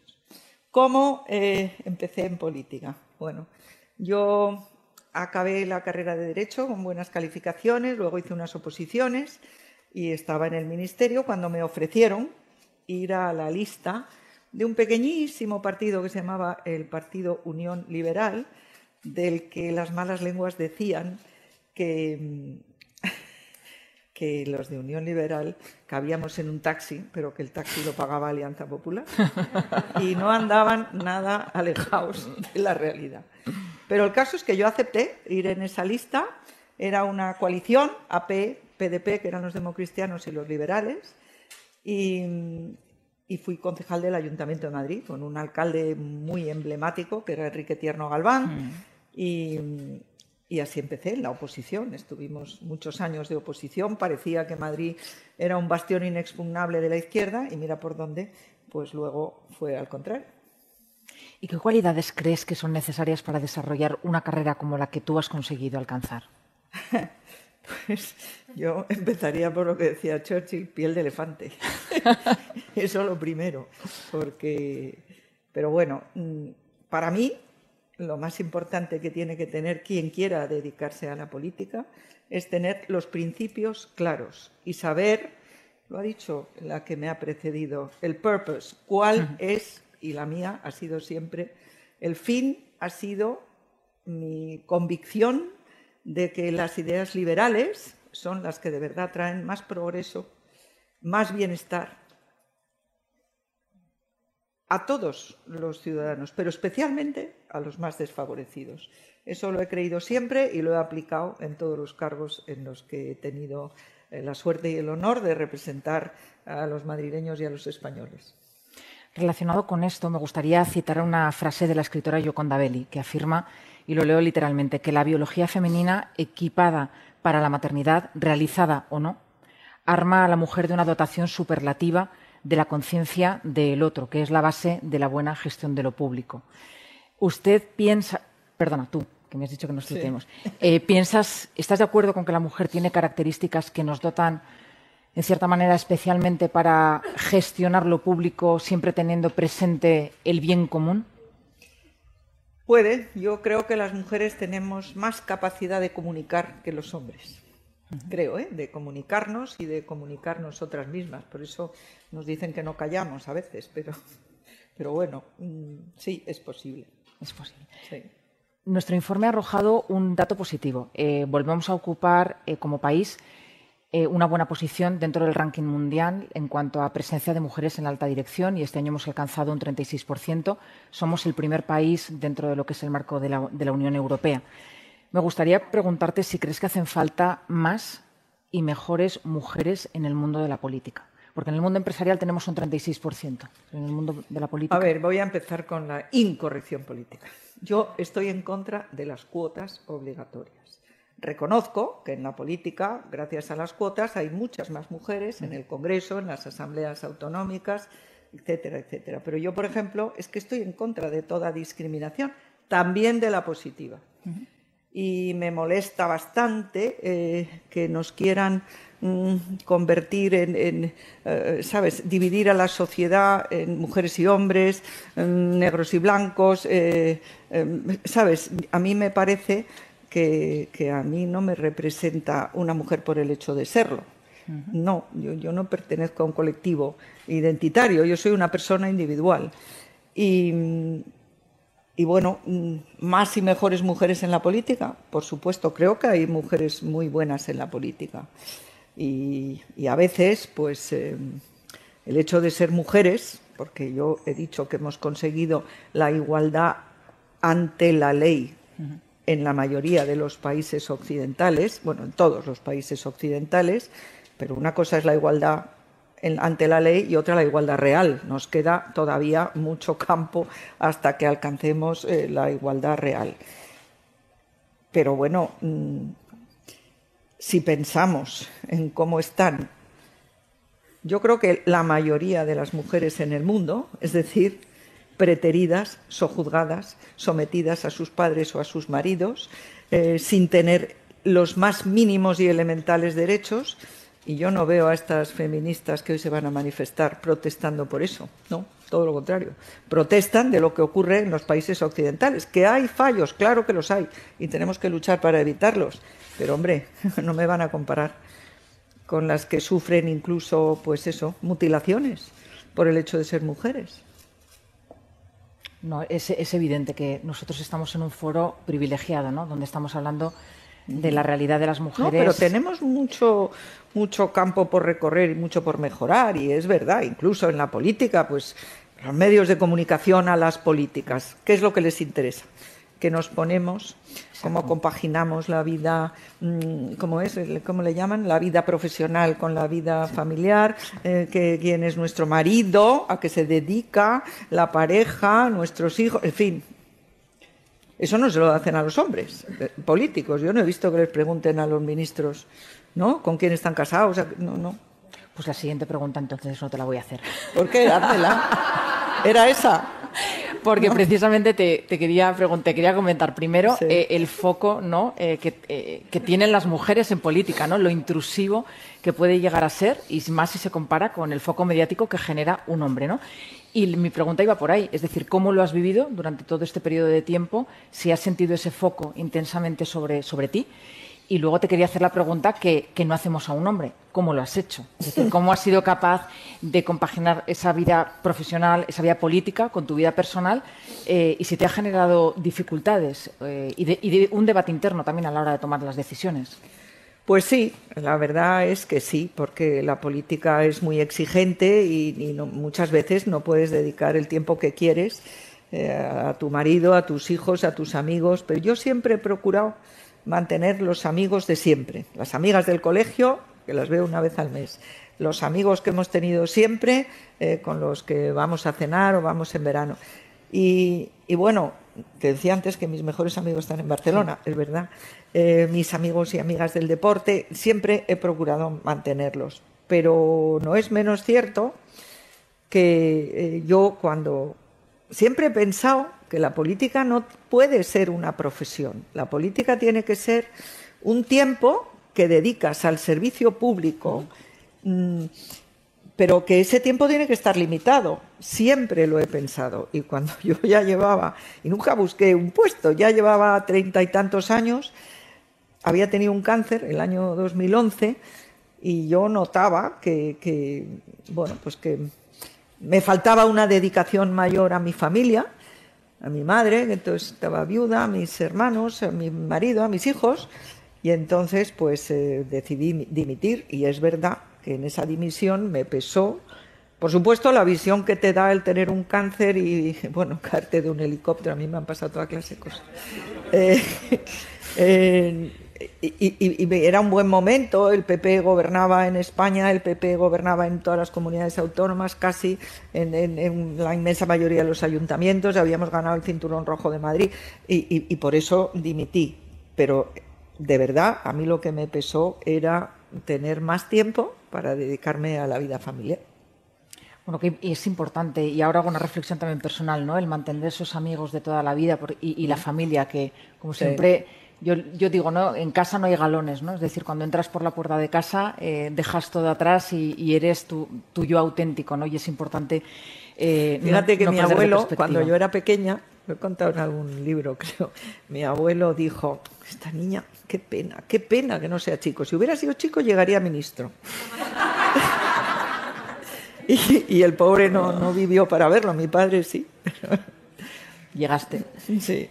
Eh, nuestras investigaciones de hace ya varios años eh, arrojaban que, como conclusión, que las mujeres tenemos un estilo de liderazgo eh, más empático, donde evaluamos todas las implicaciones en el proceso de toma de decisiones, las consecuencias que tienen en las personas porque para nosotras esto es importante. En tu modelo y en tu proceso de toma de decisiones, ¿has sido de este perfil, es decir, de las que has evaluado los impactos eh, de tus decisiones, o te has movido por instintos en ciertos momentos? O ambas, porque las, dos cosas. las dos cosas. Me he movido por instintos, pero he evaluado muchísimo las eh, consecuencias en las personas de mis decisiones. Y eso yo creo que es muy importante.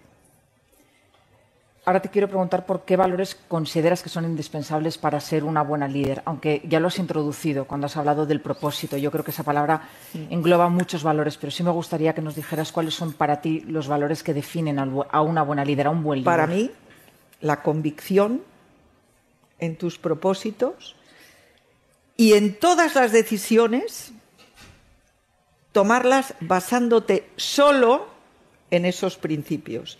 Eso es muy difícil, porque lo fácil, bueno, pues, no sé, en política pues hay la huelga de los de la MT, lo fácil es no hacer caso a los principios y, hacer lo que está esperando la prensa que tú hagas. Y yo creo que cuando uno toma las decisiones basándose en los principios, jamás se equivoca a la larga, aunque te critiquen al tomarla, creo yo. Y siempre, vamos, no, no, no, no he tenido una contradicción. Merkel ha sido un referente a nivel europeo y a nivel mundial. ¿Echas de menos mujeres de la talla de Merkel en la Europa tan masculinizada que tenemos actualmente? Siguiente incorrección política. A mí no me gustó Merkel desde el día que llegó, porque prohibió la energía nuclear y lo estamos pagando ahora. No me gustó nunca. Necesitamos más mujeres como la señora Thatcher, eso sí. Como, como Isabel Díaz Ayuso, por ejemplo. El primer día que llegó Merkel, yo dije, con esta vamos mal. Y mira lo que está pasando, porque si ella no se hubiera hecho dependiente del gas de Rusia, y, ¿sabes? No estaríamos como estamos ahora. Y por cierto, hagamos un recuerdo a las mujeres ucranianas, muchas de ellas violadas por el ejército ruso.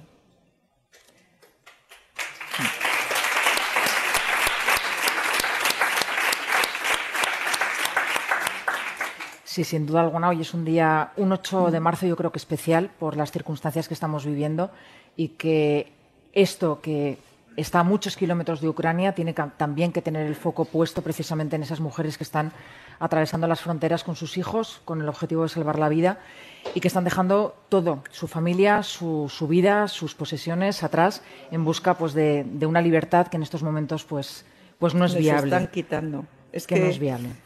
Hay una frase en inglés que es We can't take for granted. La libertad hay que defenderla, no podemos dar por hecho que la tenemos. Pero se me ha olvidado la segunda incorrección política de tu pregunta anterior. Adelante. Tampoco me gusta von der Leyen, que es la que dijo que no decíamos que no teníamos que decir feliz Navidad, pero hombre, pero bueno, pero ¿cuáles son los principios y las raíces de Europa? La civilización greco-romana y la judeocristiana. Pues no. Eh, tenemos que ocuparnos del Ramadán. Hoy creo que tendremos portadas, me parece. me encanta, sinceridad ante todo y, de hecho ese es el objetivo, ¿no? De invitarte para que nos compartas tu, visión, porque si no, no, tendría sentido. Ahora te hago otra pregunta que a lo mejor es incorrecta política. Ahora a lo mejor la incorrecta políticamente voy a hacer yo. me haces una pregunta ah, incorrecta. ¿Y en los partidos políticos crees que hay demasiada testosterona? Demasiada testosterona. Bueno, pues ya te digo que ahora con las leyes estas de, de, cuotas, pues eh, por lo menos en los parlamentos hay tantas mujeres como hombres. Yo en el Partido Popular siempre eché de menos que a las mujeres no se nos pidiera opinión política en tan en el mismo número que se les pide opinión política a los hombres dentro del partido. Pero en todo lo demás, pues yo viví una época en, la que por primera vez se puso de candidatas a las alcaldías más importantes de España a mujeres, a Rita Barberá, Celia Villalobos, a Luisa Fernanda Rudi, a, bueno, también a la alcaldesa de Ávila, que no recuerdo su nombre, eh, y luego José María Aznar nombró ministras a cuatro mujeres, una de ellas yo tuve el honor de ser yo, y cuando ganamos las elecciones, en el 96, por primera vez en la historia, también Aznar decidió que fuéramos presidentas del Congreso y del Senado, eh, Luisa Fernanda Rudí y yo misma, eh, que era la, primera vez que las mujeres éramos presidentas. O sea que, yo he vivido una época y yo luego fui la primera mujer elegida eh, presidenta de una comunidad autónoma. Entonces, pues eh, testosterona, pues, pues, pues, pues supongo que sí. Pero vamos, no, la he medido. Estamos viviendo días muy intensos en términos políticos, ¿no? Por lo que está aconteciendo últimamente. Como país, ¿crees que estamos preparados para tener una mujer presidenta del gobierno? Pues eh, claro que estamos preparados para tener una mujer presidenta del gobierno, pero yo, yo opino que algunas de las mujeres que están en este gobierno, especialmente las que pertenecen a Podemos, Izquierda Unida o como quieran llamarse, no sé cómo se llaman la, de la vicepresidenta, pues a mí me parece que, que no reúnen las condiciones para ser presidentas de un gobierno del mundo occidental, entre otras cosas porque eh, España es ahora mismo pues una, una excepción muy negativa, en mi opinión, por tener a los comunistas en el gobierno. En España no estaban los comunistas en el gobierno desde la guerra civil. En Europa no hay ningún país que tenga a los comunistas en el gobierno. Estuvieron un rato en Grecia y enseguida los echaron. Entonces, eh, y además de eso, pues eh, algunas no me parecen, otras por supuesto que sí, que aunque no pertenezcan a mi partido ni a mi ideología, eh, yo respeto muchísimo a muchas de ellas. Y claro que España está preparada para tener una mujer presidente del gobierno, por supuesto que sí. Bueno. Muchísimas gracias, Esperanza. Ha sido un placer escucharte eh, y bueno, yo creo que todos hemos disfrutado muchísimo de. Estoy dispuesta a contestar a lo que quiera preguntar la audiencia. si alguien del público quiere.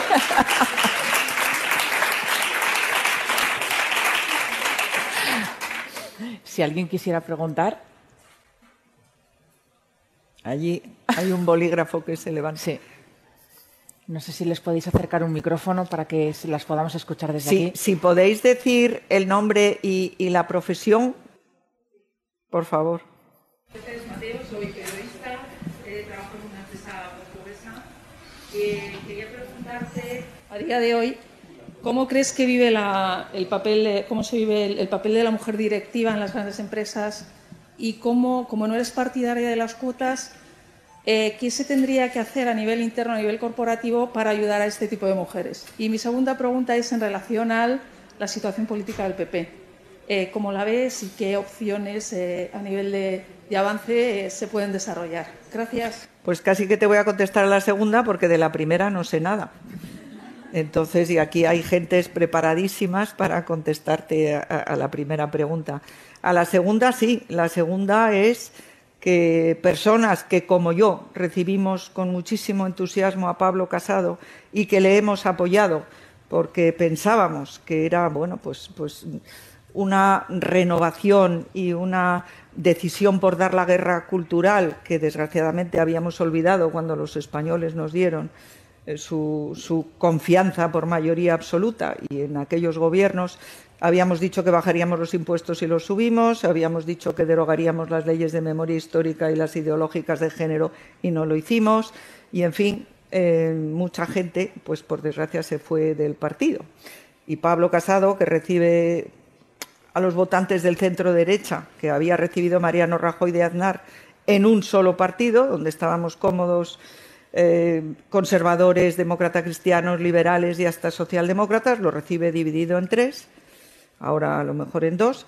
Pero bueno, el caso es que, por desgracia, pues eh, hemos tenido una crisis, una crisis lamentable, en mi opinión, de la que creo que vamos a salir reforzados, porque creo que Alberto Núñez Fijo es la persona que, va a ser elegida en el próximo Congreso. Los partidos tienen que ser democráticos y aunque el secretario general anterior no quisiera que votáramos los madrileños a Isabel Díaz Ayuso, que tiene narices, lo habían votado todos los ciudadanos, los militantes no la podíamos votar, pues eh, hay que hacer un Congreso, hay que elegirle y vamos a votar con mucha ilusión a Alberto Núñez Fijo porque creo que es la persona adecuada para resolver esta crisis. Bueno, una última pregunta porque el reloj me marca que nos quedan ya unos segundos. Había una por aquí. Sí. Eh, Sara Olivo, periodista de Escudo Digital. Eh, quería preguntarle por qué Núñez Fijo y no Isabel Díaz Ayuso. ¿Por qué tiene que venir a salvarnos? Eh? Pues mira, porque Isabel Díaz Ayuso tiene que presentarse dentro de un año a las elecciones a la Comunidad de Madrid. Eh, aquí no es como Castilla-León o como Andalucía, que cuando adelantas las elecciones tienes para cuatro años. En Madrid las elecciones siguientes tienen que ser cuando tocan y tocan dentro de un año exactamente. Y por esa razón Isabel Díaz Ayuso tiene que presentarse a la Comunidad de Madrid, que no podemos perder eh, bueno, este liderazgo que tenemos ahora y cuando Pedro Sánchez convoque, pues, eh, pues se verá. ¿Por qué son más carismáticas las mujeres del, PP que los hombres? Me estoy acordando, es cuando se cayó con el helicóptero, ahí, ahí se veía como más testosterona en usted que incluso que Hombre, pues siempre me han encontrado muy femenina, ¿no? en el sentido, lo digo en el sentido de la palabra, pues. La menopausia puede dar testosterona, eso es verdad. Bueno, pues eso, con más, con más fuerza. ¿Por qué No. sí tienen más carisma las mujeres del PP que los hombres y por qué no lo sabe aprovechar eso el PP? No, yo creo que el PP eh, sí lo ha aprovechado en numerosas ocasiones. De hecho, Pablo Casado es el que nombró a Isabel Díaz Ayuso. Y yo, si hubiera sido él, pues me hubiera abrazado a Isabel Díaz Ayuso. Esta señora la puse yo, cómo ha manejado la pandemia compaginando la economía con la, salud, eh, bueno, cómo ha hecho frente a esa guerra que le hizo desde el minuto uno el gobierno de la nación que la llamaban por sus iniciales Ida, o sea, loca, eh, tonta, le han llamado de todo. Yo siempre dije que los insultos esos la encumbraban y así fue, tuvo un resultado verdaderamente extraordinario en las elecciones, pero es que ya tiene que presentarse el año que viene, los madrileños no la podemos perder y, por lo tanto, pues por esa razón, eh, Alberto Núñez Fijó, que ha ganado ya cuatro mayorías absolutas y que anunció que esta era la última vez que se presentaba en Galicia, pues yo creo que es la persona adecuada para, restaurar y restablecer el orden que nunca debió perderse en el Partido Popular. Yo, desde el minuto uno, dije que, que si Pablo Casado cesaba al secretario general, pues que, eh, mm, que era el que había organizado todo este, todo este lío, pues que eh, él podría permanecer, pero como dijo que le defendía al 100%, pues no pudo ser. Y yo creo que es para bien. Yo, para mí, déjame que termine con esto, para mí las crisis son oportunidades. Estoy absolutamente convencida. Y fíjate que esto lo aplico también a, la locura de Putin en Ucrania. Eh, eh, esta crisis de Ucrania ha servido ya para muchas cosas. Por ejemplo, para que Alemania cambie su punto de vista en la defensa, eh, para que Europa se dé cuenta de que la libertad hay que defenderla, que no podemos darlo por hecho, que los Estados Unidos no van a venir a defender nuestras libertades otra vez que no vamos a tener más cementerios de Normandía llenos de jóvenes americanos de 18 y de 21 años, que no, que tenemos que ocuparnos de la defensa. Y que tenemos, creo yo, esta crisis la deberíamos aprovechar para también ocuparnos de la educación, porque con esto termino. Fijaros disparate. Estos que han hecho el nuevo plan de estudios para España, que han decidido quitar la regla de tres, quitar el dictado, todo eso ya no, no, tiene que existir, pero en cambio quieren que se estudien los totalitarismos. ¿Y sabéis cuáles son los totalitarismos para ellos? El nazismo, que lo es, el fascismo y el nacionalcatolicismo, no el comunismo. O sea, y entonces, pues claro, ¿qué van a aprender los niños? Pues si es que estamos oyendo que es que Putin, no, Putin es de derecha, según ellos. Putin. Entonces, yo la verdad creo que esta crisis hay que aprovecharla para mejorar la política de defensa, la política de la Unión Europea en defensa de nuestras libertades y, por supuesto, la política educativa. El haber sido ministra de Educación me hace preocuparme todavía mucho más. Muchísimas gracias a, a Gran Thornton, a Isabel Pereira, al presidente y a todas vosotras por estar aquí. Ha sido un placer escucharte y sobre todo las reflexiones finales sobre la crisis. Seguro que de esta saldremos reforzados. Esperemos que no sea como dijo Pedro Sánchez, que íbamos a salir reforzados de la pandemia. No. estamos con un 7% de inflación, con la economía como está, en fin. Bueno, tenemos Vosotros sabéis más que yo de todo esto. Por allí. ¿Por aquí? Gracias. Adiós, gracias. Gracias. Esperanza. Adiós.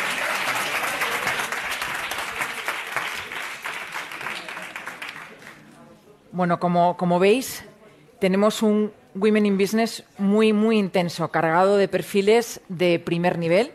Y ahora vamos a pasar a la segunda mesa de debate. Un panel que, como auditora que ha desarrollado su carrera profesional en esta profesión durante más de 20 años, me emociona mucho presentar. Y no es porque la auditoría vaya a protagonizarlo, sino porque van a comprobar que la mayor parte de los consejos que nos van a dar sobre atracción y retención del talento no solamente atañen al mundo de la auditoría, sino que se pueden extrapolar a todos los sectores. Estad muy atentas y atentos. Doy paso a mi socia, a mi compañera Yolanda Olius, socia de auditoría de Gran Thornton, encargada de moderarla. Muy buenos días. Para mí es un placer el poder eh, moderar esta segunda mesa, una mesa enfocada al talento femenino en el sector de servicios profesionales y especialmente también en el sector de la auditoría. Siempre que cada año presentamos esta nueva edición del Business Woman, nos gusta dar protagonismo a distintos sectores para indagar cómo están afrontando el impulso de la diversidad en sus jerarquías directivas. Y esta vez nunca lo habíamos hecho desde nuestro sector, desde el sector de servicios profesionales y más en concreto desde, el sector, desde, desde la auditoría, ¿no? el sector específico de la auditoría. Eh, tenemos una gran visión de, estos profesionales que se dedican y que se han dedicado a ella. Y también queremos constatar que la presencia de mujeres en las grandes firmas de auditoría aumenta cada año, llegando casi al 50% en algunas de ellas.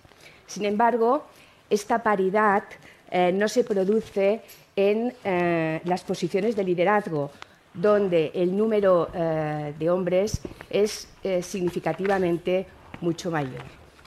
Como nos dicen, según las conclusiones del informe Diversidad de Género en la Auditoría de Cuentas, publicado en el año 2021 por el Instituto de Censores eh, Jurados de Cuentas de España, las mujeres auditoras siguen enfrentándose a numerosas barreras muy eh, derivadas principalmente por la conciliación entre la vida eh, profesional y la vida personal que dificultan su progresión en la dirección de las firmas.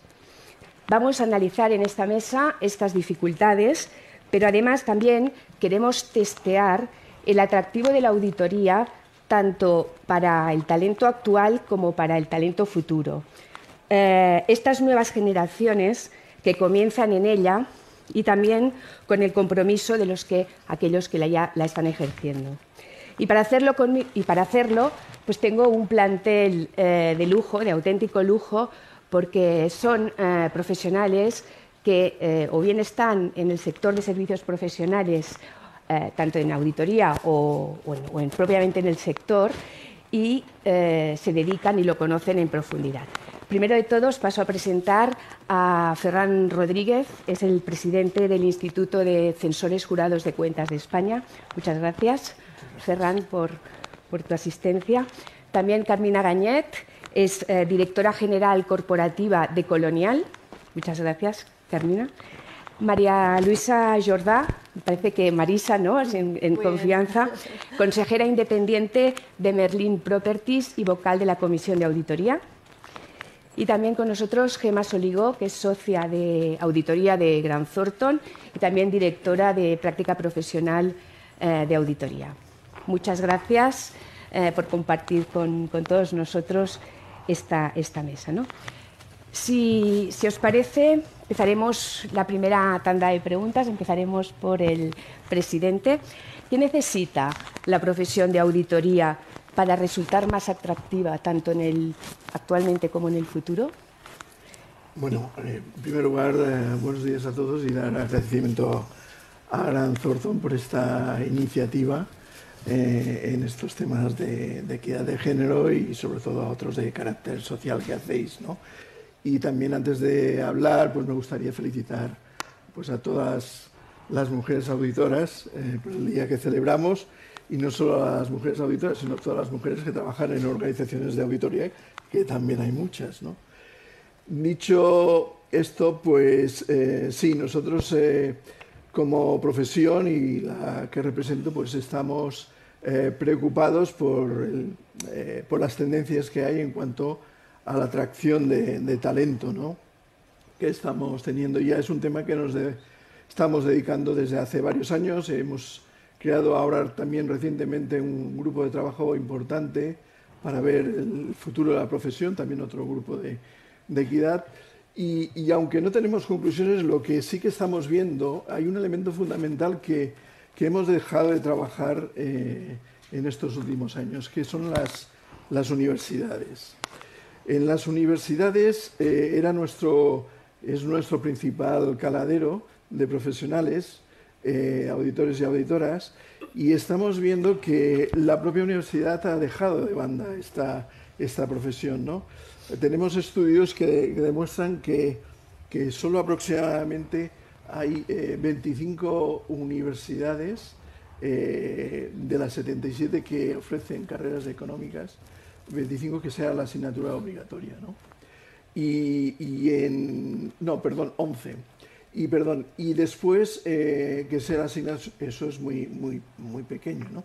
Y en el caso de que sean optativas, solo hay en 25 universidades que esta asignatura puede ser optativa, ¿no?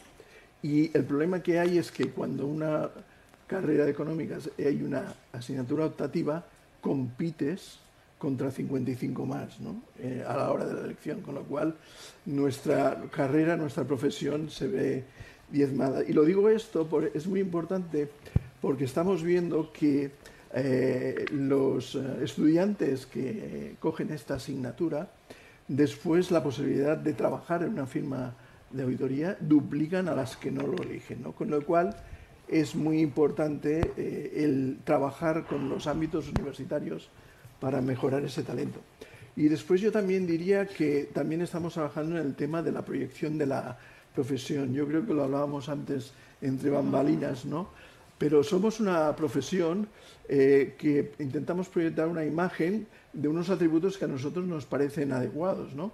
Pero que la juventud hoy en día, eh, o los estudiantes o las estudiantes, eh, pues no, no lo consideran. Somos una profesión que, que, bueno, que ofrece una remuneración a, a medio y largo plazo muy buena, eh, una capacitación profesional en temas técnicos de formación muy abundante y además somos el principal trampolín de mejora profesional en cuanto a abandonar la carrera hacia otros a la, perdón, abandonar la profesión hacia otros eh, lugares de mayor otra responsabilidad eh, mm, profesional, ¿no? Eh, todos estos elementos que nos bueno, y después está el elemento de que se trabaja mucho, muchas horas, ¿no? Todos estos elementos en la, en la conciencia hoy de los jóvenes, pues no son unos atributos que ellos eh, prefieran, prefieren tener pues un clima laboral diferente, sin tanto estrés, ni sin tanto trabajar eh, estas horas, pero en definitiva lo que hemos de seguir trabajando en concienciando, ¿no? Yo creo que no hay muchas barreras en cuanto a, que los jóvenes puedan progresar dentro de organizaciones como las nuestras, ni en temas, ni hombres ni mujeres no piensan de forma diferente, creen que sí que se puede. Pero sí que hemos de seguir trabajando en adoptar pues unas mejoras eh, en el ámbito profesional que a ellos les, les, permita. Y yo creo que aquí hay dos aspectos eh, clave, y con eso acabo, eh, que van a mejorar bastante la, atracción del talento, que ya lo estamos notando. Uno es la tecnología y el otro es en los temas de sostenibilidad. ¿no? La tecnología va a ser un elemento, es un elemento clave en, la, en cómo ejecutamos nuestra profesión, las auditorías. La tecnología es un elemento clave en cómo los negocios se están desarrollando. Hablábamos antes de las startups. Ahora los jóvenes están muy atraídos por ese ambiente eh, profesional, pero los auditores, mm, tarde o temprano, tendremos que implicarnos de forma significativa en entender esos negocios, en auditarlos, etc. Y en eso va a ser básico la tecnología. Y el otro aspecto es la sostenibilidad. ¿no? Nos viene a futuro toda una directiva de sostenibilidad que hará cambiar muchas de las informaciones que preparan las compañías, de cómo adecuan sus procesos, etc. Y eso también a nosotros nos va a obligar a cambiar la manera de, en la cual auditamos las cosas. Y eso yo creo que va a ser un elemento también de atracción de talento para eh, las futuras generaciones. Muy bien. Eh, Carmina, eh, tu carrera mm, empezó sobre todo en el sector de los servicios profesionales y también muy pegada desde el principio a todo el sector de economía y de finanzas. ¿no? ¿Qué factores te atrajeron en, ese momento y cómo lo recuerdas? Bueno, primero gracias por la invitación ¿no? y esperamos que, que, este evento ayude a que precisamente ¿no? la industria de los servicios no sea una industria que no pueda atraer mujeres, eh, porque sí que nos encontramos, nos encuentran las mujeres en, en, un, en unos momentos a veces complicados, ¿no? Pero respondiendo a tu pregunta, mm, a mí, la verdad, yo empecé en el mundo de la auditoría por casualidad, seguramente como mucha gente, ¿no? Eh, yo me iba a estudiar un posgrado, eh, bueno, un, grado en Estados Unidos, un doctorado en realidad, y eh, tuve la posibilidad de entrar en una firma de auditoría y pensé, bueno, pues es, es, es un buen momento para entender qué es esto realmente y si me, está, si me aporta algo y si puedo aprender. Y lo que me atrajo básicamente es el aprender.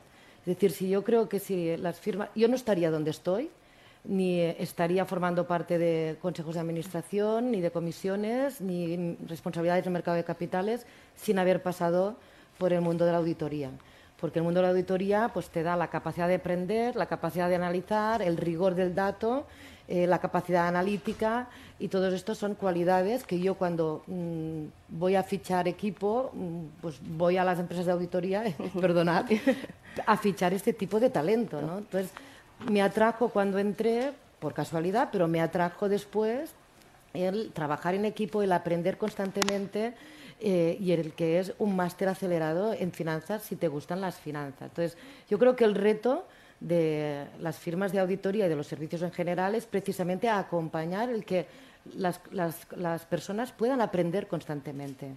Porque llega un momento que si la, curva de aprendizaje ya está ¿no? madura, empiezas a buscar otras salidas. Si somos capaces o sois capaces de ofrecer eh, el aprendizaje continuado y los retos continuados, eh, pues engancha porque estás aprendiendo y tienes un trampolín de salida en el mundo laboral, ¿no?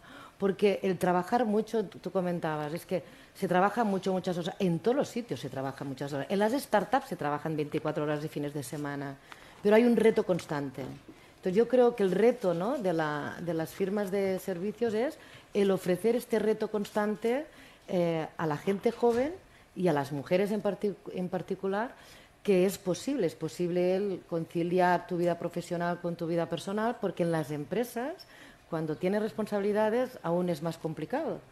Y eh, creo que aquí el tema está, o, o, el reto está en que con el ejemplo, las que estáis dentro, eh, visualicéis ¿no? y podáis eh, eh, ofrecer este ejemplo a todas las mujeres que van avanzando en responsabilidades dentro de las firmas, pero como las responsabilidades que tenemos también en las compañías, ¿no? Mm, las mujeres, el normalizar una situación que es la que es, que es maravillosa, como es la maternidad, que se puede compaginar y que tenemos que ofrecer retos constantes a la gente joven y sobre todo a las mujeres para que no abandonen ¿no? esta carrera profesional. Y yo diría, a mí me, me, me atrajo la, el aprendizaje permanente ¿no? y, y el trabajo en equipo y los retos continuados. Y si somos capaces de ofrecer esto en las firmas o en las empresas, yo creo uh -huh. que traeremos talento y atraeremos mujeres porque necesitamos de las mujeres que estén. Totalmente, totalmente de acuerdo. Eh, Marisa, nuestro estudio mm, en esta edición pone de manifiesto que un 33% eh, de mujeres ocupan pues, cargos en la dirección económica financiera en las empresas. ¿vale? Tú te has dedicado también a la dirección económica financiera en multitudes de, compañías y crees que hay una buena representación eh, financiera femenina en este campo y, si, hubiera déficit, ¿cómo se puede solventar? Muchas gracias eh, por invitarme a este evento y, por darme la oportunidad de estar con vosotros. Eh, bueno, la verdad es que la, profesión de la dirección financiera, que al final te viene de, la carrera, ¿no? porque yo creo que hay es, excelentes mujeres que estudian empresariales y económicas y que al final su salida laboral es hacia direcciones financieras, eh, creo que es una de las clásicas, porque yo creo que llevamos muchos años eh, eh, digamos, en esa, en esa línea. ¿no? Eh, es bastante habitual y tradicional que en las compañías las direcciones financieras estuvieran ocupadas por mujeres. No sé si un 33% es bajo, pero yo creo que eso es una tendencia que está subiendo eh, y además, y además, y además creo que va a seguir así. ¿Por qué, ¿Por qué, mm, ¿Cómo fomentamos esto? Bueno, yo creo que lo fomentamos desde la profesión de la carrera y además porque sabemos que hay excelentes currículums y excelentes mujeres en las carreras universitarias muy superiores a los de los hombres. ¿Qué nos va ocurriendo? Bueno, pues que al final eh, eh, entramos en una dirección financiera o entramos en, una carrera sobre esa, competencia y eh, llegamos al final, ¿no? Y ahí por el camino pues se van quedando algunas personas por los temas de conciliación familiar o personal. Dicho esto, eh, sinceramente yo creo que la mujer tiene una serie de cualidades específicas que son eh, muy valiosas para la carrera de la dirección financiera. Eh, y, y, que me perdonen algunos hombres, ¿no? Pero, pero es verdad que somos muy metódicas, tenemos una capacidad de organización muy grande, gestionamos los equipos muy bien, somos personas que queremos convencer a, los equipos y no, y no dar órdenes. Es verdad que tenemos un menor apetito al riesgo, quiero decir, a veces somos más cautelosas, eh, hay un punto de equilibrio entre, la agresividad y el riesgo y la mujer muchas veces pues ve todos los ángulos de los temas eh, y tiene un menor apetito al riesgo. Y al final eh, yo creo que posee unas cualidades que vienen muy bien acompañando al puesto de direcciones de auditoría interna, direcciones financieras, direcciones de riesgos, de control, etcétera, etcétera. Eh, ¿Cómo podemos fomentar esto? Bueno, al final eh, yo creo que las tendencias es que esto vamos a más. Como decía Ferran, quiero destacar que es verdad que la dirección financiera y las direcciones de riesgos eh, al final han, han, abarcado o están abarcando otros temas que son más atractivos para la gente joven, se consideran como, entre comillas, más tradicionales ahora, ¿no? Y es verdad que la gente joven, una vez que entra en su carrera financiera, pues ya pues hace temas más de de implantación de tecnologías, de transformación digital, etcétera. Cualidades muy buenas en el mundo en que nos movemos. Siempre somos los que estamos con los datos, con la información no financiera, con los temas de ESG, todo lo medimos y al final es, es, muy global y muy transversal una carrera de dirección de finanzas. Entonces vamos, vamos eh, tomando muchos caminos diferentes y, hombre, no sé si llegaremos al 50%, pero yo creo que eh, del, 33 al 50 va quedando menos. Y, sinceramente, o sea, lo que tenemos que hacer es atractiva la carrera profesional dentro de las compañías o dentro de las Big Four y sobre todo a la gente joven, porque también hay que reconocer que las direcciones financieras pues tienen una parte de regulación y de timings y de procesos que son eh, pues, pues muy laboriosos, con mucha carga de trabajo y tenemos que precisamente eh, intentar pues hacerlo atractivo, ¿no? Y muchas veces pues esos timing o esas, eh, o sea, al final depende mucho la compañía de toda la información financiera y no financiera y es su, es su carta de presentación. Con lo cual, pues esas carreras son muy exigentes, ¿no? Y cuando llega el momento de hacer sacrificios, pues tenemos que hacerlos. Y ahí es un poco el freno pero dicho esto, creo que es, es una de las funciones muy importantes dentro de la compañía, muy transversal y la que de verdad está muy pegada al negocio y, ayuda mucho a ese expertise y conocimiento de cara a un futuro profesional en un consejo o, en otro tipo de puestos. ¿no? Muy bien. Bueno, Gema, tu trayectoria en el mundo de la auditoría se ha desarrollado en el sector de servicios profesionales. Eh, me has contado más de una vez que eres de, bueno, de las personas de las que empezaste en la auditoría, te saliste de la auditoría y trabajaste en, la empresa privada y luego volviste otra vez al mundo de la auditoría, ¿no? Eh, ¿Crees que la progresión de representación femenina en la profesión es adecuado en comparación a cuando eh, los inicios de tu carrera?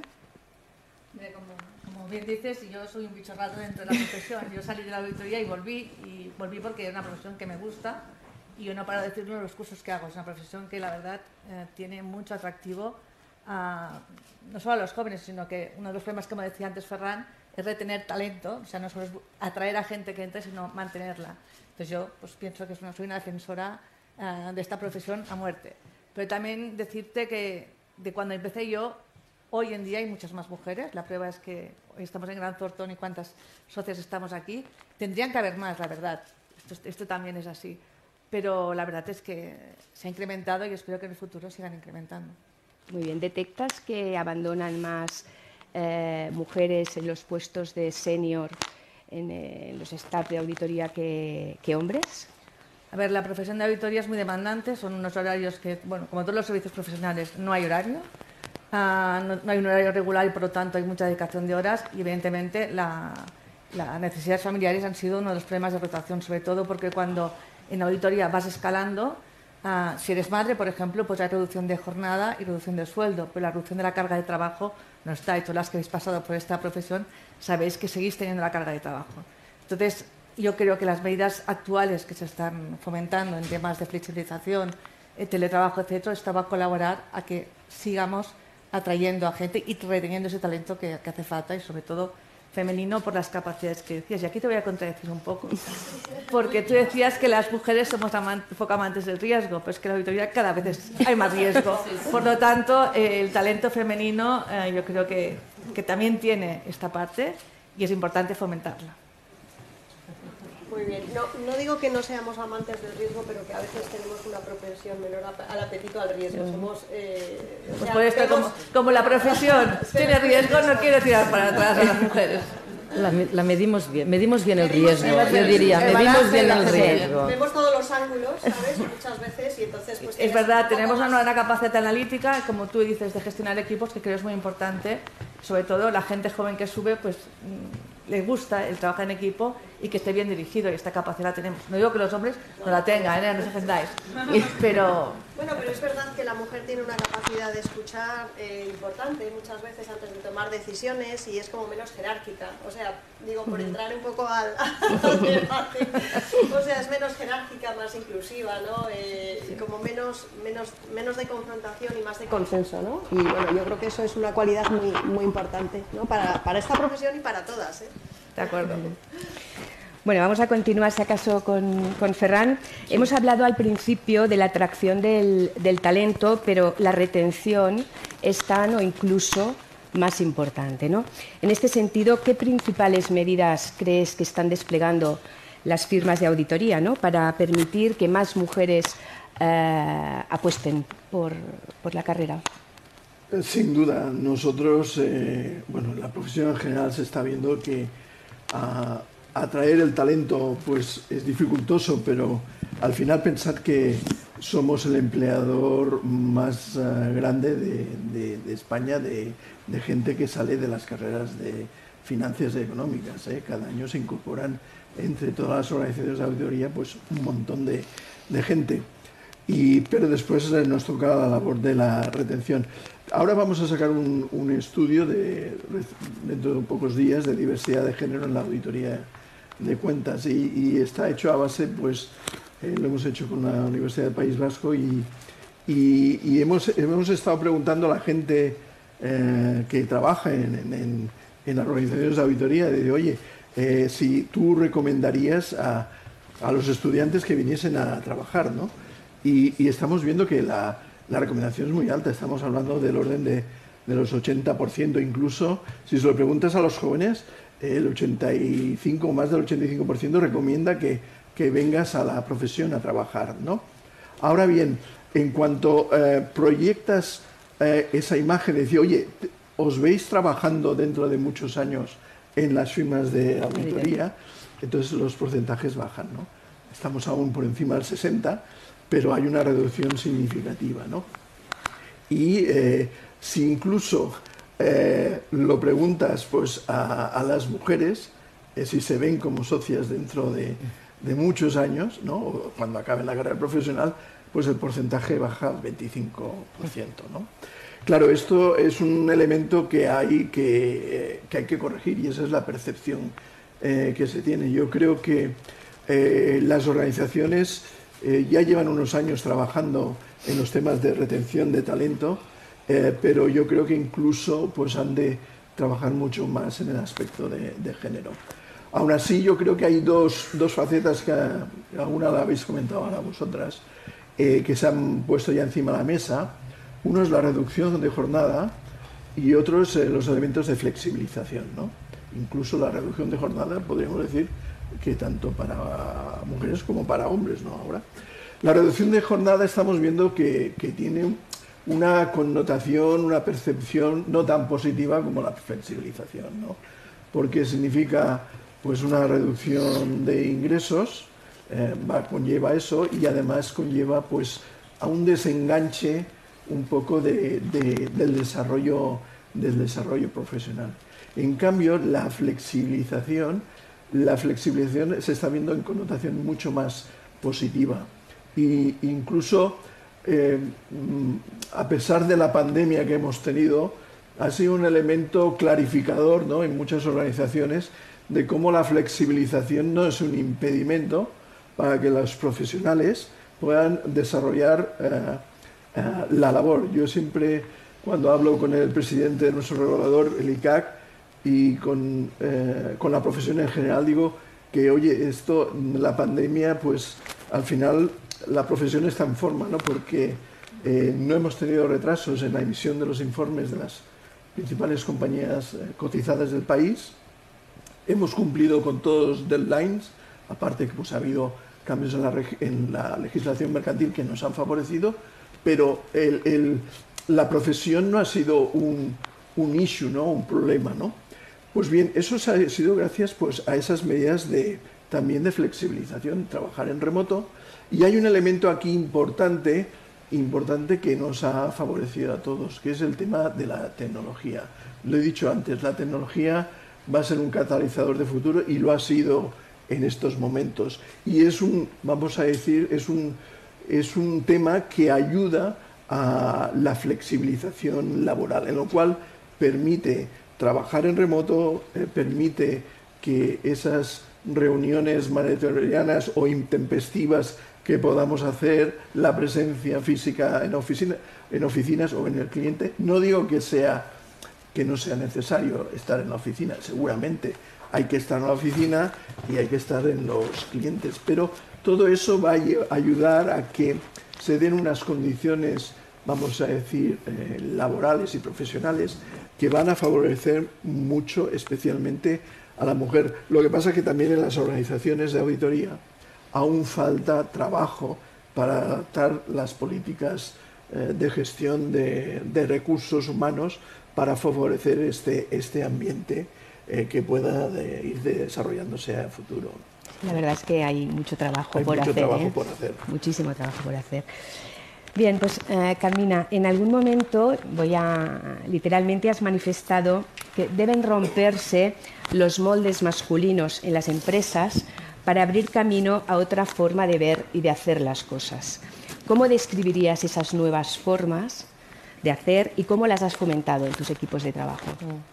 Bueno, en primer lugar, eh, estas formas de ser pueden ser tanto de hombres como de mujeres. ¿eh?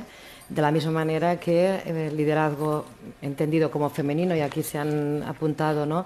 también no es patrimonio de las mujeres, sino que hay muchos hombres. Yo he tenido la gran suerte de encontrarme ¿no? en el camino muchos hombres con este tipo de liderazgo. ¿no? Pero ese liderazgo yo creo que necesitan las compañías mm, hoy en día. Tenemos eh, retos ¿no? muy a corto plazo, eh, el entorno está cambiante eh, cada momento. Eh, tenemos, no somos especialistas de lo que nos viene, por tanto tenemos que, unos retos de futuro de los cuales hoy no sabemos que los vamos a tener y tenemos que ser humildes. ¿no? Entonces, al final llegas a la conclusión que para dirigir las empresas pues necesitas escuchar, necesitas ser humilde, necesitas rodearte de gente que sabe más que tú, necesitas empatía, necesitas intentar saber, ¿no? Si, tienes, si estás negociando qué es lo que quién está o qué necesidad este, este, eh, tiene el que está al otro lado para encontrar un punto de encuentro. Necesitas eh, eh, escuchar necesitas consensuar necesitas incluir ¿no? un liderazgo inclusivo cambiante adaptativo. Bueno este tipo de cualidades pues son las cualidades que hoy se necesitan en las empresas. Pues estamos en un mundo muy líquido cambiante eh, y que no sabemos eh, o hemos tenido que aprender muchas cosas que no em, aprendimos por donde hemos ido pasando nuestras trayectorias profesionales. ¿no? Entonces yo intento facilitar este tipo de liderazgo o este tipo de trabajo con, nuestro, con mi equipo, ¿no? de saber escuchar. Eh, cada vez me gusta más incorporar perfiles más holísticos, no, no, no solo puros técnicos, ¿no? sino que tengan una capacidad, unas, un soft skill que se llama, ¿no? unas emociones, unos conocimientos más allá de la propia eh, el propio tecnicismo que requiere el puesto de trabajo, ¿no? que tengan inquietudes, inquietudes sociales, implicaciones, compromisos. Yo creo que al final las personas pues, somos muchas cosas, ¿no? Y todas estas muchas cosas que somos son las que enriquecen las compañías y son las que las hace crecer y las hace diseñar estrategias ganadoras, ¿no? y, y, yo creo que las mujeres, pues, bueno, pues cuando somos madres, ¿no?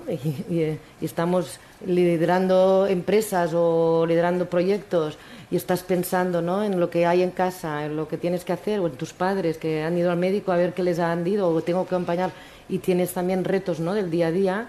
Bueno, esto te hace quizás que seas más sensible, ¿no? En este tipo de, de perfiles más inclusivos, ¿no? Y yo creo que no digo el mundo, el, futuro es de las mujeres, pero el, futuro es de este tipo de liderazgo, ¿no? Este liderazgo inclusivo y nosotras pues tenemos que practicarlo de forma natural. Y poco a poco las empresas van cambiando, se van adaptando, ya se han ido dando, cuenta, Se van dando cuenta que es necesario este tipo de liderazgo. Muy bien, Marisa. Eh, nuestro informe habla también de un gran movimiento de talento entre, entre las empresas, inspirado básicamente por directivas que buscan otros modelos de trabajo, empresas movidas por propósitos y un estilo de, pues, de liderazgo diferente. ¿Percibes diferencias en la forma en que una mujer lidera eh, su quehacer directivo? Em, como bien has dicho, yo creo que ahora las empresas eh, se mueven por un propósito y una misión eh, mucho más amplia o por lo menos eh, con mucho más sentido en lo que es em, pues el bien el bien de sus empleados, de sus colaboradores, de sus clientes, proveedores y la sociedad y el planeta, ¿no? O sea, yo creo que estamos girando a un propósito menos económico y de rentabilidad, que no hay que olvidarlo, que tiene que ser así, pero tenemos que aprovechar también esa parte de buscar un propósito más social y más global, ¿no? Y por eso la importancia ahora mismo de toda la parte de ESG o de, governance, clima y social, ¿no? Y con la pandemia, pues hemos visto cómo eso eh, se ha visto potenciado y muchas compañías están buscando pues un propósito mucho mayor, ¿no? que no es solamente pagar el dividendo al accionista y ganar una rentabilidad estupenda, que es verdad que también hay que buscarlo porque para, para poder hacer lo segundo tienes que ser rentable. ¿no? Entonces, eh, desde luego que yo no, no, creo que sea eso solo un tema de hombres ni mujeres, quiero decir, todos los directivos y todos los consejeros y los, y los miembros de consejos y accionistas creo que van a ir en esa línea de actuación porque lo necesitamos urgentemente y bueno, sobre todo en cotizadas. Sabéis que los fondos nos están solicitando y exigiendo que vayamos por esa línea. Y por supuesto creo que la mujer, y lo hemos hablado con, ahora en el, en el debate, pues sí que tiene esas condiciones, o sea, eh, sí que tiene esas cualidades que hacen que el estilo de liderazgo sea mucho más inclusivo ¿no? y más social y, busques pues eh, el beneficio de todos, ¿no? Y, yo estoy en compañías en las que a las, a las personas que trabajan no se les llama empleados, sino que se llaman colaboradores, ¿no? Y en algunas, pues la cultura es eh, ser plenamente humano, ¿no? Y tratar muy bien a las personas que están contigo y también a la sociedad. Y yo creo que ahí sí que la mujer pues tiene ese ángulo que también lo tiene el hombre, ¿eh? no quiero decir que no lo tenga, ¿eh? pero que sí que tiene ese ángulo que es mucho más, em, lo ha dicho Carmina, sensible o inclusivo, participativo o, mirar la parte más eh, la, parte más social o cómo afecta cada una de las decisiones estratégicas de tu compañía y cómo van a afectar al futuro a medio y largo plazo. Y estamos buscando pues un, un medio largo plazo, no estamos buscando ya la rentabilidad inmediata a corto plazo. Entonces, en todas las decisiones que tomamos a nivel de estrategia estamos cambiando nuestra esta estrategia hacia el final. Entonces, mm, por no repetir, quiero decir, yo creo que las mujeres tienen unas cualidades eh, igual que los hombres, pero sí es verdad que esa parte sensible, esa parte de, escuchar, de participar, de formar a las personas de tu equipo, o sea, em, eh, de compartir eh, y de transmitir de otra forma y de, y de no, no, no, esa jerarquía o esa ordeno y mando, pues ayuda mucho en todo esto. Y también en ver qué le vamos a dejar al planeta, a nuestros hijos y a, y a todos, ¿no? O sea, también ver ese ángulo más eh, social y climático que, que, nos va a afectar a todos, porque somos madres, somos, eh, o sea, tenemos hijos, tenemos y queremos que el futuro, o sea, de, del mundo y el planeta sea mucho mejor y también que tratemos mucho mejor a las personas, ¿no? Que nos rodean.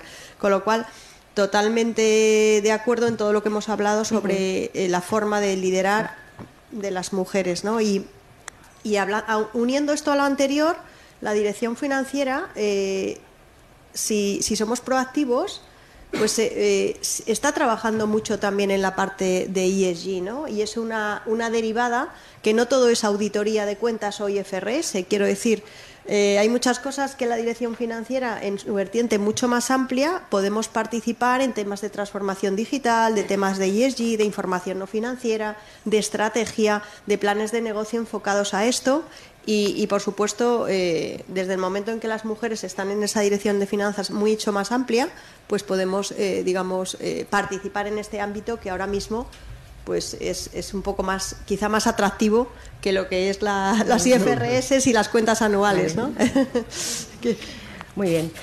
Pues, uh, Gema, mmm, tal como había también comentado Ferran, y según datos del Instituto de, de Censores, Jurados de Cuentas, únicamente un 23% de mujeres se visualizan como socias eh, de una firma, ¿no? frente a un 42% eh, de hombres. ¿Qué puede hacer la profesión? Eh, más allá de la para que ese porcentaje aumente más allá de lo que es la conciliación eh, profesional y, facilitar esa conciliación. Como, estamos diciendo todo el rato, evidentemente, todo lo que ha pasado durante la pandemia, estas medidas de flexibilización y el teletrabajo va a fomentar, evidentemente, eh, esta posible compaginación de esta vida profesional y laboral.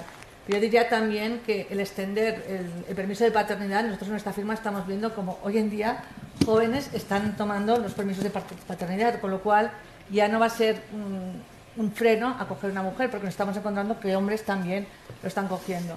Esto evidentemente pues, conllevará una mejora en cuanto a nuestras posibilidades de futuro, pero también diría que esta conciliación entre la vida laboral y personal también la estamos viendo en los jóvenes, o sea, cada vez ya no solamente los hombres, las mujeres, perdón, sí. sino también los hombres quieren este balance, poder ir a jugar a pádel, poder salir con los amigos, poder, etcétera. O sea, que creo que, que, el mundo está cambiando y también esto ha de fomentar que, hay, que rompamos barreras psicológicas que hay y, y, y también, como decía antes Ferran, es muy importante el tema digital. La digitalización para hacer atractiva la profesión y, evidentemente, que el talento lo retengamos y que muchas mujeres puedan llegar a, a ser socias. Yo lo que decía Gemma, el teletrabajo yo creo que ha sido un tema que ha demostrado que podemos trabajar eh, no tan presencial y, y, y, que va a ayudar mucho en esta flexibilidad, sinceramente. O sea, y hemos estado casi dos años trabajando a distancia y, y haciéndolo muy bien. Pero ahora hemos de volver también, o sea, como decía sí, antes, sí, sí. no que los hombres son los que salgan a viajar, no, sino todos, porque a, ver, a mí el teletrabajo ayuda, pero también es importante estar en contacto sí. con las personas, con las personas. y en convivir, una, ¿no? Sí. En una firma de servicios eh, se ha de entender que tiene que haber un, un, contacto directo, pero sí que sin lugar a dudas eh, la tecnología, eh, que parecía que antes era un poco de tabú, todo el mundo ha aceptado tener reuniones de trabajo importantes con decisiones eh, en remoto, con nuestro Zoom o nuestro software, etcétera. Eh, se han aceptado pues hasta la digitalización de las firmas de informes en el caso de auditoría, cosas que antes habían unas barreras increíbles. Claro, todo eso ha ayudado, ¿no? Ha ayudado pues a, a que todos los perfiles profesionales pues se vean mejor capacitados ¿no? para hacer la Pero la el sentido de pertenencia y de retención requiere, requiere presencia, presencia física, física y cultura. Sí, la formación de la gente joven tiene que estar Exacto. acompañada de senior. Sí. Yo creo que vamos a ir a un modelo híbrido más presencial que telemático, pero va a ser, pero bueno, ha abierto una Flexible. puerta a esa flexibilidad. Sí. Yo os tendría, yo diría, por ejemplo, yo llevo siete años de consejera en una compañía que no está en España y que mis consejos eran en, pues no sé, en China, en Chicago, en Montreal, etcétera. Y, llevo dos años, o sea, llevo siete años en esa compañía y siempre he visto que la, la, presencia no era la cualidad más importante. Es verdad que he hecho muchos viajes, pero, pero hemos estado ahora dos años trabajando telemáticamente y la verdad es que eh, no hemos dejado de hacer cosas, operaciones corporativas y un montón de proyectos a distancia, celebrándose el Consejo pues porque es una compañía que está en 40 países, pues uno en la India y el otro en Estados Unidos y yo en España. O sea, eh, bueno, ha quedado demostrado que, hay formas de, trabajar. sin lugar a dudas. Sin perder el contacto. Exacto, ¿eh? yo, yo también diría que, con lo que decía Carmina, ¿no? que uno de los gaps que hemos encontrado en el proceso de pospandemia ha sido que una generación, vamos a decir, en la profesión nuestra de auditores y auditoras juniors, han perdido el, on-the-job training, ¿no? El ver cómo trabajas al lado de tu equipo, ver cómo en las reuniones con socios, gerentes y clientes evolucionan las cosas. esos elementos intangibles, ese conocimiento, eso se ha perdido. Entonces tenemos una generación vamos a decir que tenemos que ir recuperando, ¿no? Huérfana. El huérfana que la tenemos que ir recuperando. Entonces, lo estoy de acuerdo, ¿no? Tenemos que flexibilizar, ir a un modelo seguramente híbrido, no sé en qué proporciones, pero que en el que la flexibilización, sin lugar a dudas, se, se, queda. Bueno, continúo con las preguntas porque me vais saltando unos a otros, pero bienvenidas vuestras aportaciones porque siempre son enriquecedoras. Eh, Carmina, recientemente has sido galardonada con el premio Actualidad Económica Telva a la mejor empresaria en Cataluña. Enhorabuena eh, por ello. ¿Y cuáles resultan eh, para ti los elementos imprescindibles para retener el talento femenino? Mm, yo creo que es normalizar, ¿no? Yo, diría, en general, tenemos que normalizar la situación de la mujer en las empresas. Y el ejemplo lo tenemos que dar nosotras, ¿no? Es decir, el, gran, mm, el, gran eh, eh, el, punto de inflexión para una mujer es la maternidad, porque hasta la maternidad, ¿no? Tienes tu carrera profesional, te entregas y te gusta, pues, con pasión llega el momento de la maternidad y te empiezas a plantear cosas. Entonces, en este momento, en el plantearte las cosas, tenemos que ayudar, las empresas tenemos que ayudar. Y lo que tenemos es que normalizar. nosotros no dejamos de ser madres, eh, mujeres eh, y profesionales, somos todo. De la misma manera que el hombre también lo es todo. ¿eh? Pero lo puede diferenciar. Nosotros no lo podemos diferenciar, ya sea por ADN, por mm, biología pura, no podemos diferenciar. os comentaba antes, yo cuando estoy en el despacho estoy pensando en muchas más cosas, ¿no? Que todas seguro. Si pensáis en podemos hacer varias cosas a la vez. Bueno, no. Yo creo que muchos pueden hacer, pero bueno, tenemos esta sensibilidad de 360. Entonces, ¿qué tenemos que hacer las empresas? Normalizar, permitir esta situación. Yo en reuniones, si sé que hay eh, hombres que han sido, pues recientemente padres les digo, ¿no? A veces, oye, no tienes que ir al pediatra eh, y no intento no poner reuniones por la tarde, sobre todo en, en, eh, en, Navidades, porque sé que hay, yo he pasado por, por, ello, ¿no? Sé que hay teatros y pianos y cosas, ¿no? Y, y, performance de Navidad. Entonces, tenemos que ser sensibles, pero sobre todo demostrarlo. Demostrar esta normalidad, porque lo mejor que nos puede pasar es ser madres y padres y lo tenemos que incorporar en nuestras profesiones. Y, lo que no puede ser es que tú renuncies a una profesión por algo que es toda tu vida, ¿no? Lo tenemos que incorporar. Entonces, normalizar, eh, el explicarlo. Yo he estado en reuniones, es decir, oye, no puedo continuar porque eh, no quiero renunciar a la lactancia y acababa de ser madre y en tres horas o en una hora nos volvemos a encontrar en esa reunión no ha pasado nada. El primer día te pones un poco, ¿no? Eh, dices, pues lo tengo que decir, pero es que no quiero renunciar a mi maternidad ni a la lactancia y tampoco a mi profesión, ¿no? El primer día me miraron mal, el segundo no tan mal y el tercero ya, oye, mm, han pasado tres horas, ¿no? Entonces, quiero decir, normalicemos, seamos nosotras mismas, no nos pongamos límites, eh, actuemos con normalidad, las empresas lo tenemos que permitir, pero nosotros tenemos que levantar la mano, tenemos que no imponernos barreras ni límites. Solo depende de nosotras que brillemos y por tanto no nos pongamos a nosotras mismas estos límites que muchas veces la educación o el entorno nos ha impuesto. Al contrario, ¿no? rompamos estas barreras y actuemos como somos y como queremos ser en cada momento. ¿no? ¿Qué, principales medidas habéis adoptado en Colonial? Eh, Nosotros de diversidad o de inclusión. Muy, muy rápidamente. Muy rápidamente porque vamos muy justos de eh, tiempo. Pues, eh, montamos un comité de igualdad participado por todos los colaboradores transversales, hombres, mujeres, para diseñar ideas de cara a facilitar el que la mujer pueda sentirse realizada en sus puestos de trabajo. Y pasa por flexibilizar, pasa por incorporar en el recruiting siempre mitad hombres, mitad mujeres, siempre tener en cuenta esta posibilidad. Pasa por normalizar, por, horarios flexibles, por extender también la paternidad a, los hombres. Pasa por políticas de normalización. Es que es muy fácil, normalización. Bueno, pues vamos ya muy justos de tiempo. Haremos las breves últimas, últimas, últimas preguntas. Eh, hemos hablado a lo largo de toda, de toda la mesa, hemos eh, compartido muchos, eh, muchos conceptos que, que, que, los habéis explicado perfectamente y esta, Ferran, la lucha por el talento es muy alta en, en, todas las profesiones y en este, en este momento, pero está siendo también muy intensa en la actividad de auditoría. ¿no? Eh, ¿Crees que potenciar eh, estos elementos de igualdad eh, en la auditoría, haciéndola más femenina, podría aumentar también el atractivo de cara a los jóvenes? Bueno, pues sin, sin, lugar a dudas, ¿no?